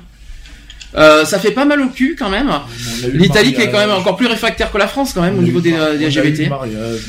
Donc euh, l'Italie s'est éveillée, la Chambre des députés a adopté euh, vers 16h le 11 mai euh, la proposition de loi ouvrant le droit à l'union civile pour les couples de même sexe avec 369 voix pour, contre 193. Le vote euh, sera validé, euh, donc a été validé en fin d'après-midi du 11 mai. Euh, le texte est le même que celui qui a été voté dans la douleur au Sénat. La sénatrice Monica Sirina, qui, qui est à l'origine du texte, avait dû retirer une proposition phare de la loi, la possibilité d'adopter l'enfant de son conjoint suite à un revirement du mouvement 5 étoiles. Euh, ensuite, à midi, le, le- le Premier ministre Matteo Renzi, qui engageait la confiance de son gouvernement sur ce texte, avait posté un message où il rendait hommage à une amie lesbienne disparue. Voilà. Qu'est-ce qu'on devrait dire sur l'Italie? Oui, mais qu'est-ce qu'ils ont le droit à quoi? L'union civile. Oui, mais l'union civile, ils ont le droit à quoi? Quel avantage euh, quel, euh, Alors, j'ai pas les avantages. C'est Voilà. pour l'instant, j'ai que le texte de loi. J'ai pas le texte. Hein. C'est ça le truc, parce que si c'est pour avoir des avantages euh, la mort molineux, ça sert Mm. à rien, quoi. Non, c'est sûr. Mais bon, hein, voilà. l'Italie a fait, un, a fait un- a fait un pas quand même. Oui, hein. On peut pas, on peut pas dire le contraire. On a le mariage, nous. Ah, mais c'est mieux que rien. Ah bah en oui. Italie, c'était c'était pas c'était pas du tout prévu hein, Ah bah qu'ils allaient qu'ils allaient le faire. hein. Ensuite, deuxième nouvelle au Portugal maintenant. Qu'est-ce qui s'est passé? Oui, Je bah, l'ai dit tout à l'heure oui, cet après-midi. Non, Non, c'est la, la PMA. c'est la PMA. Alors écou- écoutez bien le Portugal. Ils ont ouvert la PMA à toutes les femmes. Ah oui. Toutes. Sauf qu'en France, on n'a pas. Donc autrefois réservée aux femmes mariées en couple avec un homme, la PMA est maintenant autorisée pour les couples de femmes et des femmes célibataires. Euh, la nouvelle loi ouvre aussi la GPA, mais sous certaines conditions, au Portugal. Depuis 2010, les couples de même sexe peuvent se marier au Portugal. En novembre dernier, le Parlement a finalement voté en faveur de quatre propositions de loi ouvrant l'adoption aux couples d'hommes et de femmes. Aujourd'hui, un nouveau pas vient d'être franchi puisque les députés ont voté une loi ouvrant la PMA à toutes les femmes ainsi que la gestation pour autrui. La proposition de loi était portée par le bloc de gauche, donc euh, Bloco euh, de Esquerda qui est en portugais. Si la GPA a déclenché une certaine opposition à gauche comme à droite dans les rangs du Parlement, la PMA a elle obtenu davantage de consensus. Autrefois réservée aux femmes mariées avec un homme, la PMA est désormais ouverte aux femmes célibataires, aux couples de, meuf- de, meuf- de- de femmes, donc euh, euh, hétéros et homosexuels confondus. Concernant la GPA, elle est désormais autorisée en cas d'absence d'utérus chez la femme ou si celle-ci souffre d'une blessure ou d'une maladie empêchant la grossesse. Et ben c'est ce qu'il devrait y avoir en France. Parce que là-dessus, là, quand, on a, quand, on a, quand on a été, euh, quand on a fait le débat de la GPA, c'était sur ce principe aussi. Je vous signale. Donc euh, l'approbation de cette loi était loin d'être gagnée d'avance et c'est d'ailleurs euh, grâce au vote de 24 parlementaires du Parti social-démocrate et aussi le principal parti d'opposition que la majorité a été atteinte. Voilà comment ça s'est passé au Portugal. Mhm. Vous êtes vous êtes content? Mhm. Quelque chose à rajouter? Ben Les voilà. filles qui sont euh, qui disent plus rien en ce moment. Non, non, on n'a rien à rajouter. Bon. Autre chose, et cette fois on va en Allemagne. Ah. Et là aussi, ça va faire parler. Ça va faire du bruit. L'Allemagne va annuler. pour la chancelière allemande. L'Allemagne va annuler les condamnations pour homosexualité. Ah bah putain, je serais Au niveau, vous savez de- par rapport à quoi? Non. Par rapport au- à la Seconde Guerre mondiale. Donc tout euh, là-dessus, ça va être radical. Euh, de 1949 à 1969, au nom d'une loi héritée du régime nazi, près de, euh, de 50 000 hommes en Allemagne de l'Ouest ont été condamnés pour homosexualité, parfois à de la prison. Une longue injustice, une longue injustice enfin réparée parce que l'Allemagne va dans les prochains mois annuler toutes les condamnations pour homosexualité prononcées entre 1949 et 1969. Ouais, en- dans les prochains mois, ça veut dire. Non que mais ça va arriver, euh, voilà. Donc ça c'est. Ça veut dire que ça peut. Bah, attends, t'imagines, euh, moi tu me fais ça, mais je te dis pas la réparation que je te demande. hein. Ah bah moi je te, moi je t'exécute direct. euh, Alors, vie. vous rappelez de ce paragraphe 175 en Allemagne, euh, au niveau nazi, au niveau des euh, voilà, qui avait tout ça, la loi homophobe connue euh, sous le nom de, de paragraphe 175 a conduit à la condamnation de près de 50 000 hommes en Allemagne de l'Ouest entre 1949 et 1969. Et comme le signale le, le New York Times, la loi a été allégée à cette date, mais est restée en vigueur jusqu'en 1994. Quand même. Durant cette période, 3500 euh, hommes euh, ont été condamnés pour homosexualité et les peines sont restées inscrites dans leur casier judiciaire. La pénalisation de l'homosexualité date de 1871, mais le paragraphe, euh, mais le paragraphe 175 avait été profondément renforcé durant la, la période nazie, faisant de l'homosexualité euh, masculine un crime. Les femmes lesbiennes ont été aussi victimes de persécutions de la part des nazis et classées parmi les asociales. Vous savez quelle est la différence entre euh, hommes-femmes et hommes, euh, euh, voilà, homosexuels hommes et homosexuels femmes dans les triangles? Non. Triangle rose pour les hommes? Et triangle quoi pour les pour les femmes hein, euh, pour les lesbiennes Violet, non Non, c'est noir. Non. C'était jaune, non Non, c'était noir. Non, noir, c'était. euh, je crois que c'était euh, les antisémites, je crois. Je crois que c'était les juifs, les jaunes. Si je ne trompe pas. C'est pas l'étoile Si, t'as peut-être raison, mais jaune, je crois que c'était. Mais jaune, je crois que c'était chez les juifs. hein, euh, Je crois. hein. Euh, t'as peut-être raison, c'est peut-être l'étoile. Euh, Les juifs, oui, c'est une étoile. Oui, il y avait une étoile. Oui, il y a c'est du l'étoile jaune. hein. de David. Oui, oui, Oui, mais- c'est l'étoile de David en jaune. en jaune. Avec marqué En juif jaune, dessus. Je crois qu'il n'y a pas de triangle jaune. hein. Non. Il y a, euh, Non, C'est c'est- non. l'étoile de David jaune avec marqué Ouais. juif dessus. Mais la couleur jaune, il me semble que c'était ça. Je parle de la couleur. Oui, c'est pour, euh, pour les juifs. Voilà, donc ça, c'est dit, ça c'est fait. Vous êtes content pour, de ce qui se passe en Allemagne aussi? Mhm. C'est bien, ça avance. C'est bien. hein. Est, et Ouais, la France, ça avance tard. Ça avance tard, mais ça avance. Et la France pendant ce temps Ah aller on donne des... Non, mais nous, on donne des sous. Nous. On est- On est généreux. nous. On, On est comme Jean-Marc, on est généreux. Alors justement, Il d'après vous, va finir par devenir malheureux celui-là. en Europe, d'après vous, vous savez qu'il y a des droits LGBT qui ont été votés à droite, à gauche par les gouvernements, par les gouvernements de chaque en pays. Turquie, D'après tout vous, ça. en Europe, parce que j'ai la carte, je vais, je vais aller plus loin. Turquie, non? Yeah. Euh, d'après vous, qui est, quel est le pays qui a le plus le mieux progressé et quel est le pays qui a le pire progressé? Enfin, Quel- Non, Portugal. Portugal. En en- Europe en- En Europe, je sais pas moi. La Pologne étant euh, One point. La, la Pologne s'est- a empiré parce qu'ils sont passés de la 33e place à la 37e place européenne. hein. Euh, la France, si je peux me permettre, alors attends, l'Irlande arrive à la 17e place du classement parce que j'ai pas la, euh, j'ai pas le classement, j'ai pas tout le classement quand même. hein. Euh, les trois pires, euh, voilà, les trois euh, pays pires au niveau classement, c'est la Russie, l'Azerbaïdjan Et la Corée. et l'Arménie. La Corée en Europe. hein. Tu me la referas ça. Ah ouais, vas-y. tu me la tu Bah, me la- bientôt, ils vont venir, bientôt, de toute façon. De toute Euh, façon, on achète déjà chez eux, alors. hein. Voilà. Ensuite, la France. euh, Est-ce que j'ai Ouais, un- en fait, c'est un classement de 49 pays en France, hein. en France, en Europe. hein. En fait, on est 47e. Euh, au niveau, au niveau de la France, alors je répète, alors, je- j'ai quand même quand même. La France est passée de la 11e place en 2014 à 8e En 2015. Super, deux places. Ouh. 65% l'an dernier et 67% euh, voilà au niveau vert au niveau droit LGBT on est passé de 65% à 67%. Ouais. Et vous savez qui est devant nous? Et là vous allez rire. La Belgique Ah oui, bah oui. avec 82% de positifs et l'Espagne avec 70% de positifs hein, Mm. au niveau droit LGBT. Nous on a que 65%, on est, on est qu'à euh, 67% Mm. de, de positifs euh, au niveau va. LGBT. C'est pas que tu veux? On a la frite. Hein. Ah, bah ça, c'est sûr. hein. 82% la Belgique, hein. Énorme, hein. C'est, c'est énorme. Je crois qu'il y a les Pays-Bas qui sont au-dessus. Il y a le Danemark, je crois, qui est au-dessus. Bah ouais, mais le problème, c'est que.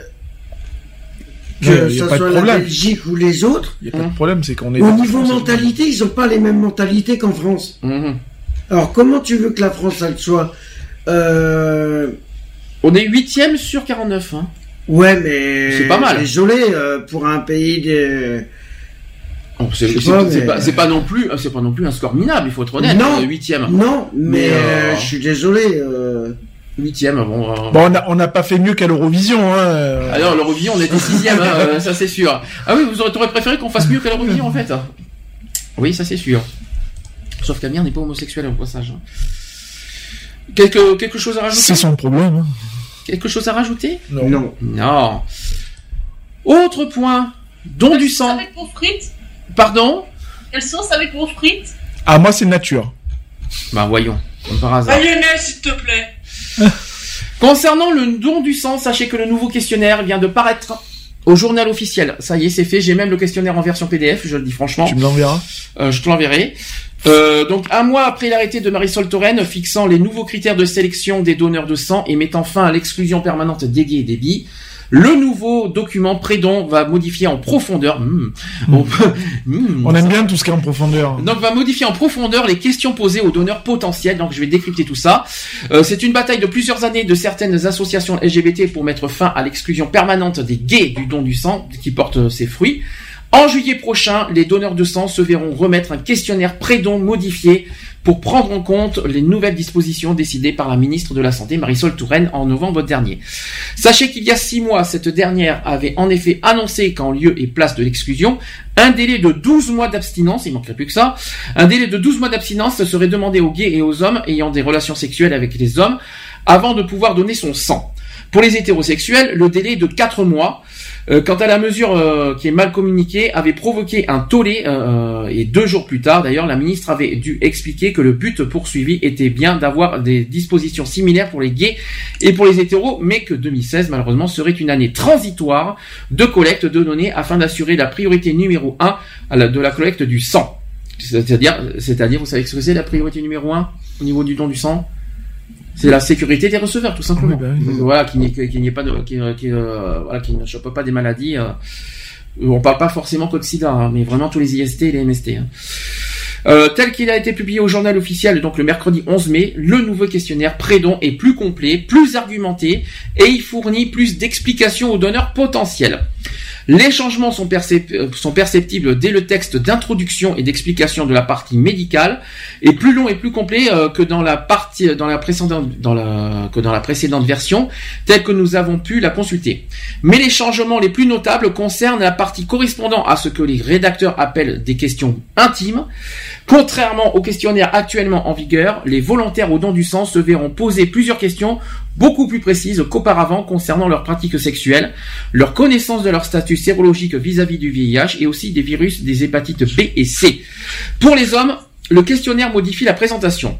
Dans le questionnaire actuel, il est fait mention des relations sexuelles entre hommes.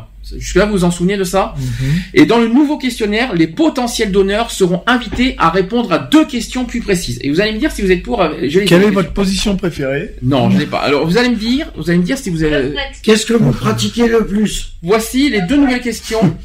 Voici les deux nouvelles questions que- qui sont dans le, dans le, au niveau du don du sang. Vous allez me dire si vous êtes d'accord. Première question. Avez-vous eu dans les 12 euh, derniers mois un rapport sexuel avec un autre homme? On en revient exactement à la, à la première mention, en fait. Bah oui. Donc ça n'a pas, été, pas ça a pas grand-chose. été enlevé, en fait. On nous a endormis, quoi. Voilà. Question, avez-vous... Donc ça veut dire que si tu as eu un rapport il y a 4 mois avec un autre homme, à dégager. Ouais, Éjecte. mais, ouais, mais c'est... Donc la discrimination est toujours présente. Hein. Voilà, bah bien sûr. Alors Donc, on- donc, nous ça, il emmerde. sert à rien. Oh, deuxième question. Si vous avez répondu oui à la question précédente, donc c'est ce que je viens de vous dire, avez-vous eu euh, plus d'un partenaire masculin dans les quatre derniers mois? Mais qu'est-ce que ça peut leur foutre Alors ça c'est normal. C'est une histoire de, de, de- voilà de Mais non, de, mais, de, euh, de risque. de personnellement, euh, Mais par contre là où ça ne va pas, c'est que c'est là où ça ne va pas, c'est qu'ils n'ont pas parlé de rapport protégé. Parce ça. que en fait, tu as le droit d'avoir dans les quatre derniers mois des rapports, mais si c'est protégé, qu'est-ce que ça, qu'est-ce que C'est ça, ça. c'est quoi le problème, c'est quoi le problème C'est ça. C'est ça que je comprends pas. Donc euh, si c'est protégé, qu'est-ce que ça peut leur faire? Non, mais même du moment que tu vas leur dire, dire oui, j'ai eu des soit- rapports avec un autre homme, ils vont se dire, ah bah c'est bon, il est contaminé, que, allez, quoi allez, qu'il en soit, mal quoi qu'il en soit, on a l'obligation d'avoir 4 mois d'abstinence pour donner son sang. Ça, vous vous rendez compte? Pas de ce, pas au niveau de, de, de la, de la, de la masturbation, hein. Euh, poignée, c'est pas, c'est pas ça qu'on appelle l'abstinence, c'est de rapport sexuel, c'est-à-dire, euh, voilà. On peut savoir, non? Ils ont avec un autre, un nouveau partenaire. Donc en gros, Lionel. Ça, ça compte si je trompe ma main droite avec la main main gauche? Eh non, Parce ça que c'est un changement de partenaire. hein. Donc en gros, Lionel, je t'explique en cas concret. Tu es marié avec ton homme. Oui. Ça veut dire que si tu veux donner ton Est-ce que ces quatre derniers mois, je l'ai enfilé? Non. ça veut dire que pendant au moins minimum 4 mois, minimum 4 mois, tu dois pas faire de rapport avec ton homme. Bah, je m'en fous. Bah, on fait pas forcément des rapports tous les jours. Ah, mais pendant 4 mois, tu vas tenir? Bah, on le fait. hein. Et un an? Euh, Non, c'est par rapport au nouveau partenaire. Si tu as eu un nouveau partenaire, parce que moi je, je donne Non. mon sang. C'est pas la question. C'est avez-vous eu plus d'un partenaire masculin dans, dans les 4 derniers mois? Eh ben, c'est pas la même question. Si tu es en couple, Et avez-vous un rapport sexuel avec un autre homme durant les 12 derniers mois? C'est une Je horreur. suis marié. Avec un seul, hein. Je suis marié. Quand ils vont voir sur la situation, quand même mariés, ils sont quand même pas benés à ce point-là, quoi. Ou alors j'ai loupé un épisode. Ou c'est qu'ils ont vraiment Situation familiale, tu es marié, le mec, t'arrives à la question, avez-vous eu plusieurs rapports avec d'autres partenaires Tu te fous de ma gueule, je suis marié, connard Une question Vous êtes nouvelle. Alors, une question nouvelle s'adresse directement aux femmes à qui l'on demande. Alors, voilà ce qu'on demande aux femmes aussi. Avez-vous eu un rapport sexuel qui, à votre connaissance, a eu un rapport sexuel avec, avec un autre homme dans les 12 derniers mois Oh, ils sont tués, là. Est-ce qu'on peut en savoir aussi? Euh, attendez, euh, attendez, chers, chers amis femmes, je vais, vous- je vais, je vais, je vais vous, vous reposer la question. Vous allez, vous allez me dire si vous avez compris la question. Donc, on vous pose la, la question suivante au don du sang. Avez-vous eu un rapport sexuel qui, à votre connaissance, a eu un rapport sexuel avec un autre homme dans les 12 derniers mois? Hein? Waouh Tu reformules la question Attends, tu peux Moi, j'ai, compris la en version simple, j'ai compris. Hein. En fait, tu réponds clairement, tu fais non, comme ça au moins c'est très bien. Donc en fait, chez vous les femmes, il faut que euh, si, est-ce que vous avez eu un rapport avec un autre homme qui n'est pas de- qui n'est pas votre conjoint et cet autre homme a-t-il eu un autre un rapport avec un autre homme pendant les 12 derniers mois? Ça va vous suivez le truc?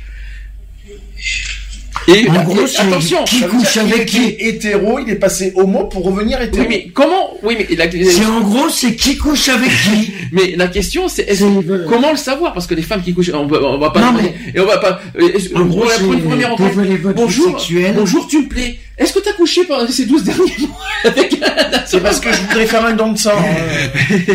oh putain. Donc et même les femmes, on leur pose ce genre de questions, mais un truc de cinglé quoi. Euh, N'importe quoi. Avez-vous eu un rapport sexuel qui, à votre connaissance, a eu un rapport sexuel avec un autre homme Donc ça veut dire que les femmes, vous n'avez pas intérêt de te coucher avec un bi ou avec un tout ça, et qu'il y a eu un rapport avec un autre homme pendant les 12 derniers mois. Et ça va. Ok. les- Comme, Eh, comme non. si on me demandait si ma femme avait été avec un autre mec, quoi. Oui, c'est ça.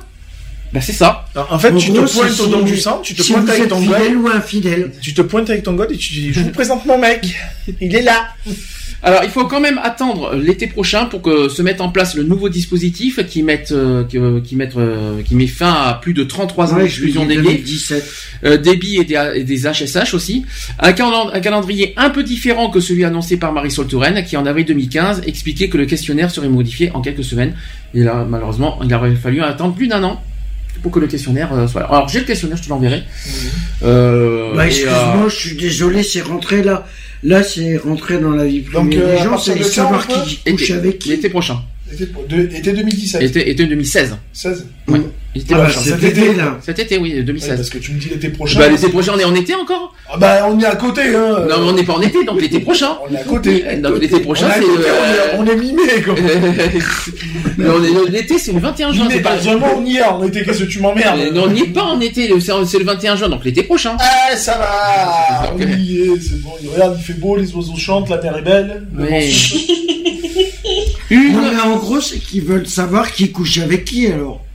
C'est ça. Bah, on sait que Charlotte, elle couche avec tout le monde, donc comme ça au moins on est tranquille. Mais bien sûr Mais en fait, à- à Charlotte et moi, à l'hôtel, on a fait plein de choses, hein, vous savez. Hein, euh, Ouais, même les draps s'en souviennent d'ailleurs. Ouais, même les gens s'en souviennent. Non mais après on va dire, il faut faire attention parce qu'il y en a qui prennent ça, au- qui prennent, qui seraient capables de prendre ça au sérieux, disons. Charlotte, par contre, tu, tu, c'est dommage que tu viennes pas à Paris parce que j'aurais aimé te rendre ton string quand même. Ah, je comprends mieux ce qui s'est passé sous les douches. Ah, c'est ça que vous m'avez caché. Bah, ça traces. Ah oui, tu m'étonnes, je comprends mieux. Bah, dis donc, ça a dû, ça a dû donner le savon, hein. Ah non, un sexe en vaseline. ça Euh, donne, quoi. euh, À sec À sec, ouais. Ça en mode bourrin, nous. Dernière Non, info. dernière info. Dernière info, c'est sur la marche LGBT de Paris. Oui. Qu'est-ce qu'il y a? On en a parlé, c'est qu'il va y avoir le, le carré de tête qui va être exclusivement militant. Ah oui. Euh, L'inter-LGBT qui a souhaité que cette année le carré de tête de la marche parisienne soit uniquement composé de militants pour les droits des personnes trans. Pas de politique en tête de la marche. Je sais pas si vous êtes pour ou contre. Donc pas de politique en tête de la marche des fiertés parisiennes cette année. Le carré de tête sera composé exclusivement de militants engagés dans la lutte pour les droits des personnes trans. C'est bizarre, hein, quand même. hein. C'est pour les trans, il n'y a pas de politique. Ouais. C'est chelou, quand même. Ouais. Donc cette décision a été annoncée par l'inter-LGBT euh, dans un communiqué et a pour but de dénoncer l'inaction du gouvernement et de la classe politique dans son ensemble face aux atteintes des droits fondamentaux dont sont victimes les personnes trans. Donc c'est logique pour moi. Moi je trouve ça normal. Oui, mais qu'il n'y ait pas de politique, c'est pas logique. Ah si, ils, ils- sont pas pour le, On se demande même s'il va y avoir les politiques dans la marche. Hein. C'est même à ce Bah justement, c'est pas Mais logique. justement, Ah non mais on parle du carré de pas- tête. On parle du carré de tête. Eh ben, hein. Rien à voir avec Oui, les mais il y a un carré de tête parce qu'il n'y a pas de politique. qu'il n'y a pas de politique. C'est pas du logique. tout. C'est pas logique. Il devrait y avoir des politiques. Mais C'est de la il discrimination. il devrait. Mais sauf que comme les politiques ne sont pas chauds, euh, bouillants pour euh, le- le- défendre les, les causes trans, et bien ils sont, et ils sont euh, rétrogradés dans les, dans la, avec les autres Si, ils dans sont la marche. présents. Par Si, ils sont présents parce que, à mon avis, c'est mal barré. là. donc carré de tête, forcément, il va y avoir alors, euh, cause trans. Il va y avoir pour moi une association nationale trans. Je crois que c'est l'ANT Mhm. qui va y avoir. Et euh, je pense qu'il va y avoir beaucoup d'associations trans en dehors. hein. L'ANT, je suis quasi sûr. Euh, après, euh, est-ce, après, est-ce qu'il y a des centres LGBT qui sont vraiment tous en faveur, euh, frontalement en faveur des trans? Après, nous, on se bat pour être dans les carrés de tête. On vous le dira si on y sera. Parce que nous, on est euh, totalement en, en faveur des trans, donc on va, on va voir si on va être euh, élu au carré de tête. On le saura prochainement parce qu'on a envoyé notre dossier. Ça. Le dossier Ouais. a été envoyé quand? Vendredi, c'est ça hein? Donc on a envoyé notre dossier d'inscription à la marche de Paris. Oui, vendredi. Oui, vendredi Avant-hier midi. après-midi. Avant-hier midi, on vient de l'envoyer, on, en- on- on en saura plus dans les semaines à suivre d'ailleurs. La marche des fiertés de Paris qui va se dérouler donc le 2 juillet. Au départ de Montparnasse. Et c'est là que pour les mêmes raisons, euh, donc à cause, et justement, on décalé à Montparnasse pour les, pour, à cause de l'euro. Eh oui. Donc on revient à Montparnasse à cause de l'euro 2016 en fait. Bah oui. Euh, pour les, et donc on revient au parcours précédent, Montparnasse, Bastille. En passant par Ce le pont de Sully. long ce sera beaucoup plus court. C'est, euh, je pense que c'est, c'est équivalent. Parce qu'on passe par le pont de Sully. On passe par le pont de Sully pour les 3 minutes de silence, euh, pour euh, honorer la mémoire des, de ceux qui, qui sont morts du sida. Mhm. Et euh, Montparnasse-Bastille, non, c'est aussi loin. hein. C'est, c'est, euh, D'accord. c'est, c'est, C'est c'est- pareil. On l'a déjà fait à Montparnasse-Bastille, hein, mais euh, sauf qu'on va pas passer par les mêmes rues. Par contre, on passe par le pont de Sully. Hein. Ouais. Donc euh, ça c'est bien ça. Parce qu'on y tient à ce pont. Voilà les amis, j'ai fait, euh, j'ai, j'ai rattrapé mon retard 19h37. Parce que c'est quoi En fait, là, attends, parce que moi je connais pas trop euh, le pont de Sully. euh, c'est quoi en Je fait lui demander aussi. C'est Bah, euh, Charlotte, Pont tu vois le pont où on a Mais été le pont de Sully l'année dernière dernière. On s'est arrêté juste après un pont, tu t'en souviens Ouais. Dernière. Eh ben c'est ce Eh ben, pont- c'est c'est ce celui-là, pont. le pont de D'accord. Sully. D'accord, ouais, maintenant je vois, ouais. Donc c'est celui qui est juste avant la Bastille. D'accord, Tout Voilà. simplement. C'est celui qui est sur la dernière ligne droite de Bastille, en fait. ok. Alors pour conclure, deux, je rappelle que la semaine prochaine on fait pas d'émission. Pourquoi? Un, on va à Aix ce samedi.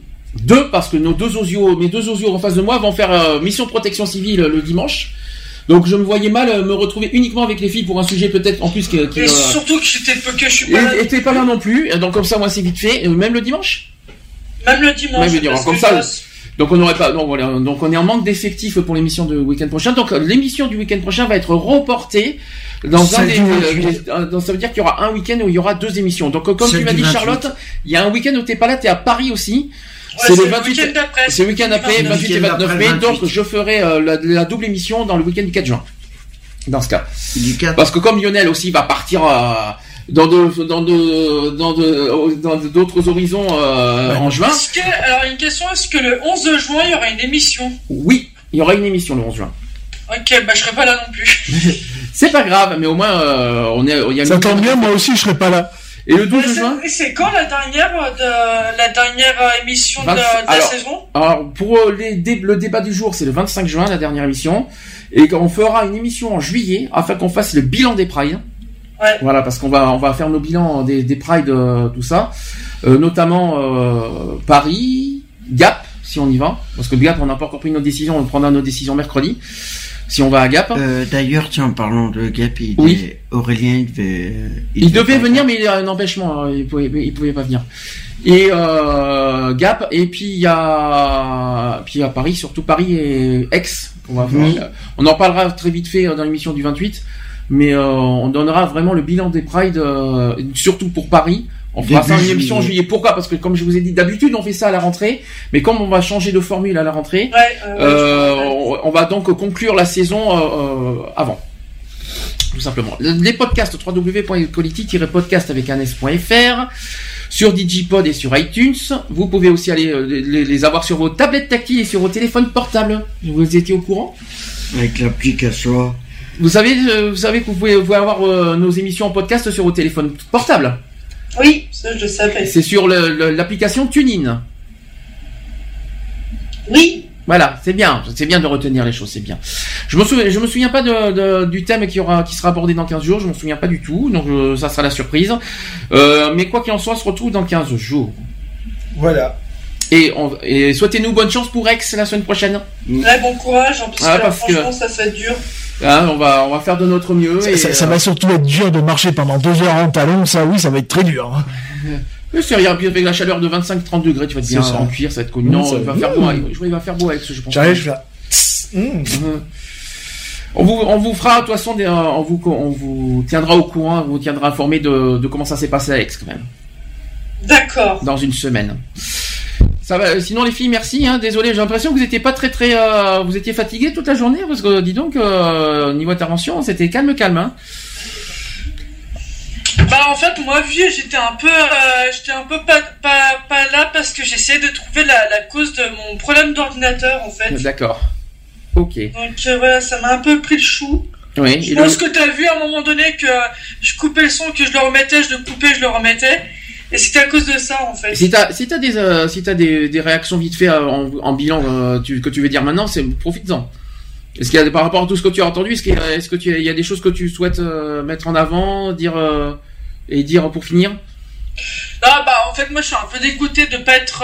Enfin moi c'est pour des raisons personnelles que, que je pourrais pas venir aux marges de Fertier, mais je suis un peu dégoûté de pas pouvoir venir parce que bah déjà j'aurais bien voulu voir Lionel en talon. Tu Non, te après voilà après euh, Oui, mais peut-être que tu te rattraperas en août. Bah peut-être euh, peut-être. Parce que en août, en août, euh, il faut rappeler un détail, c'est qu'en août, en principe, sauf changement, sauf problème professionnel, en principe, euh, Charlotte va nous voir assisteront. En août. Normalement. Euh, Donc, si euh, En août ce sera en septembre. En septembre, ça va être plus dur, Charlotte. ça va être un peu dur parce qu'on a une obligation en septembre. Donc, euh, à moins que tu viennes avec nous et puis si ça dérange pas les filles. Les- les- nos amis belges, allô? Allô la Belgique? Vous êtes trop loin Non, parce que... Si Charlotte vient avec eux, c'est en septembre. Euh, euh, surtout les filles, ne, ne, ne, ne vous euh, soyez pas chaudes aujourd'hui. Elles sont en train d'en discuter. Ouais, j'ai vu, mais ouais, c'est bon. Bon, on verra. Donc soit en août assisteront, soit en septembre en Belgique. C'est on bon, verra. il y aura du cochon?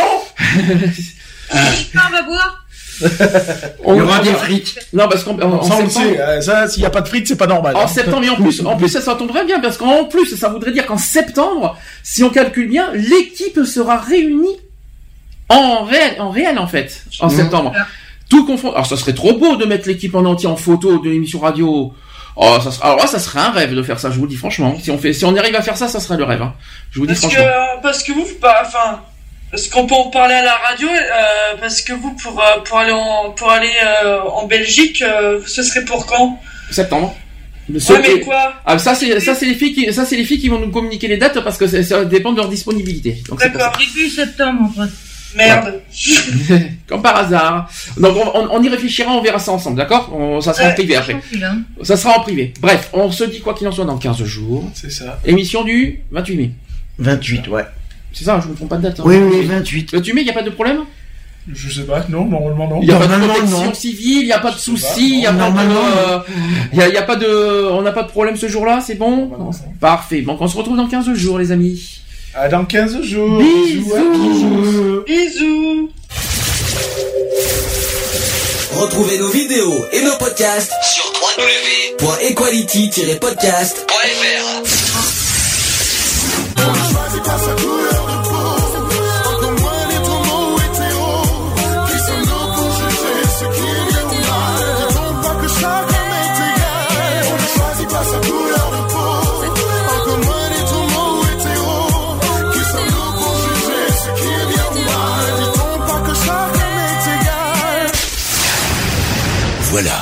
c'est fini. À très bientôt.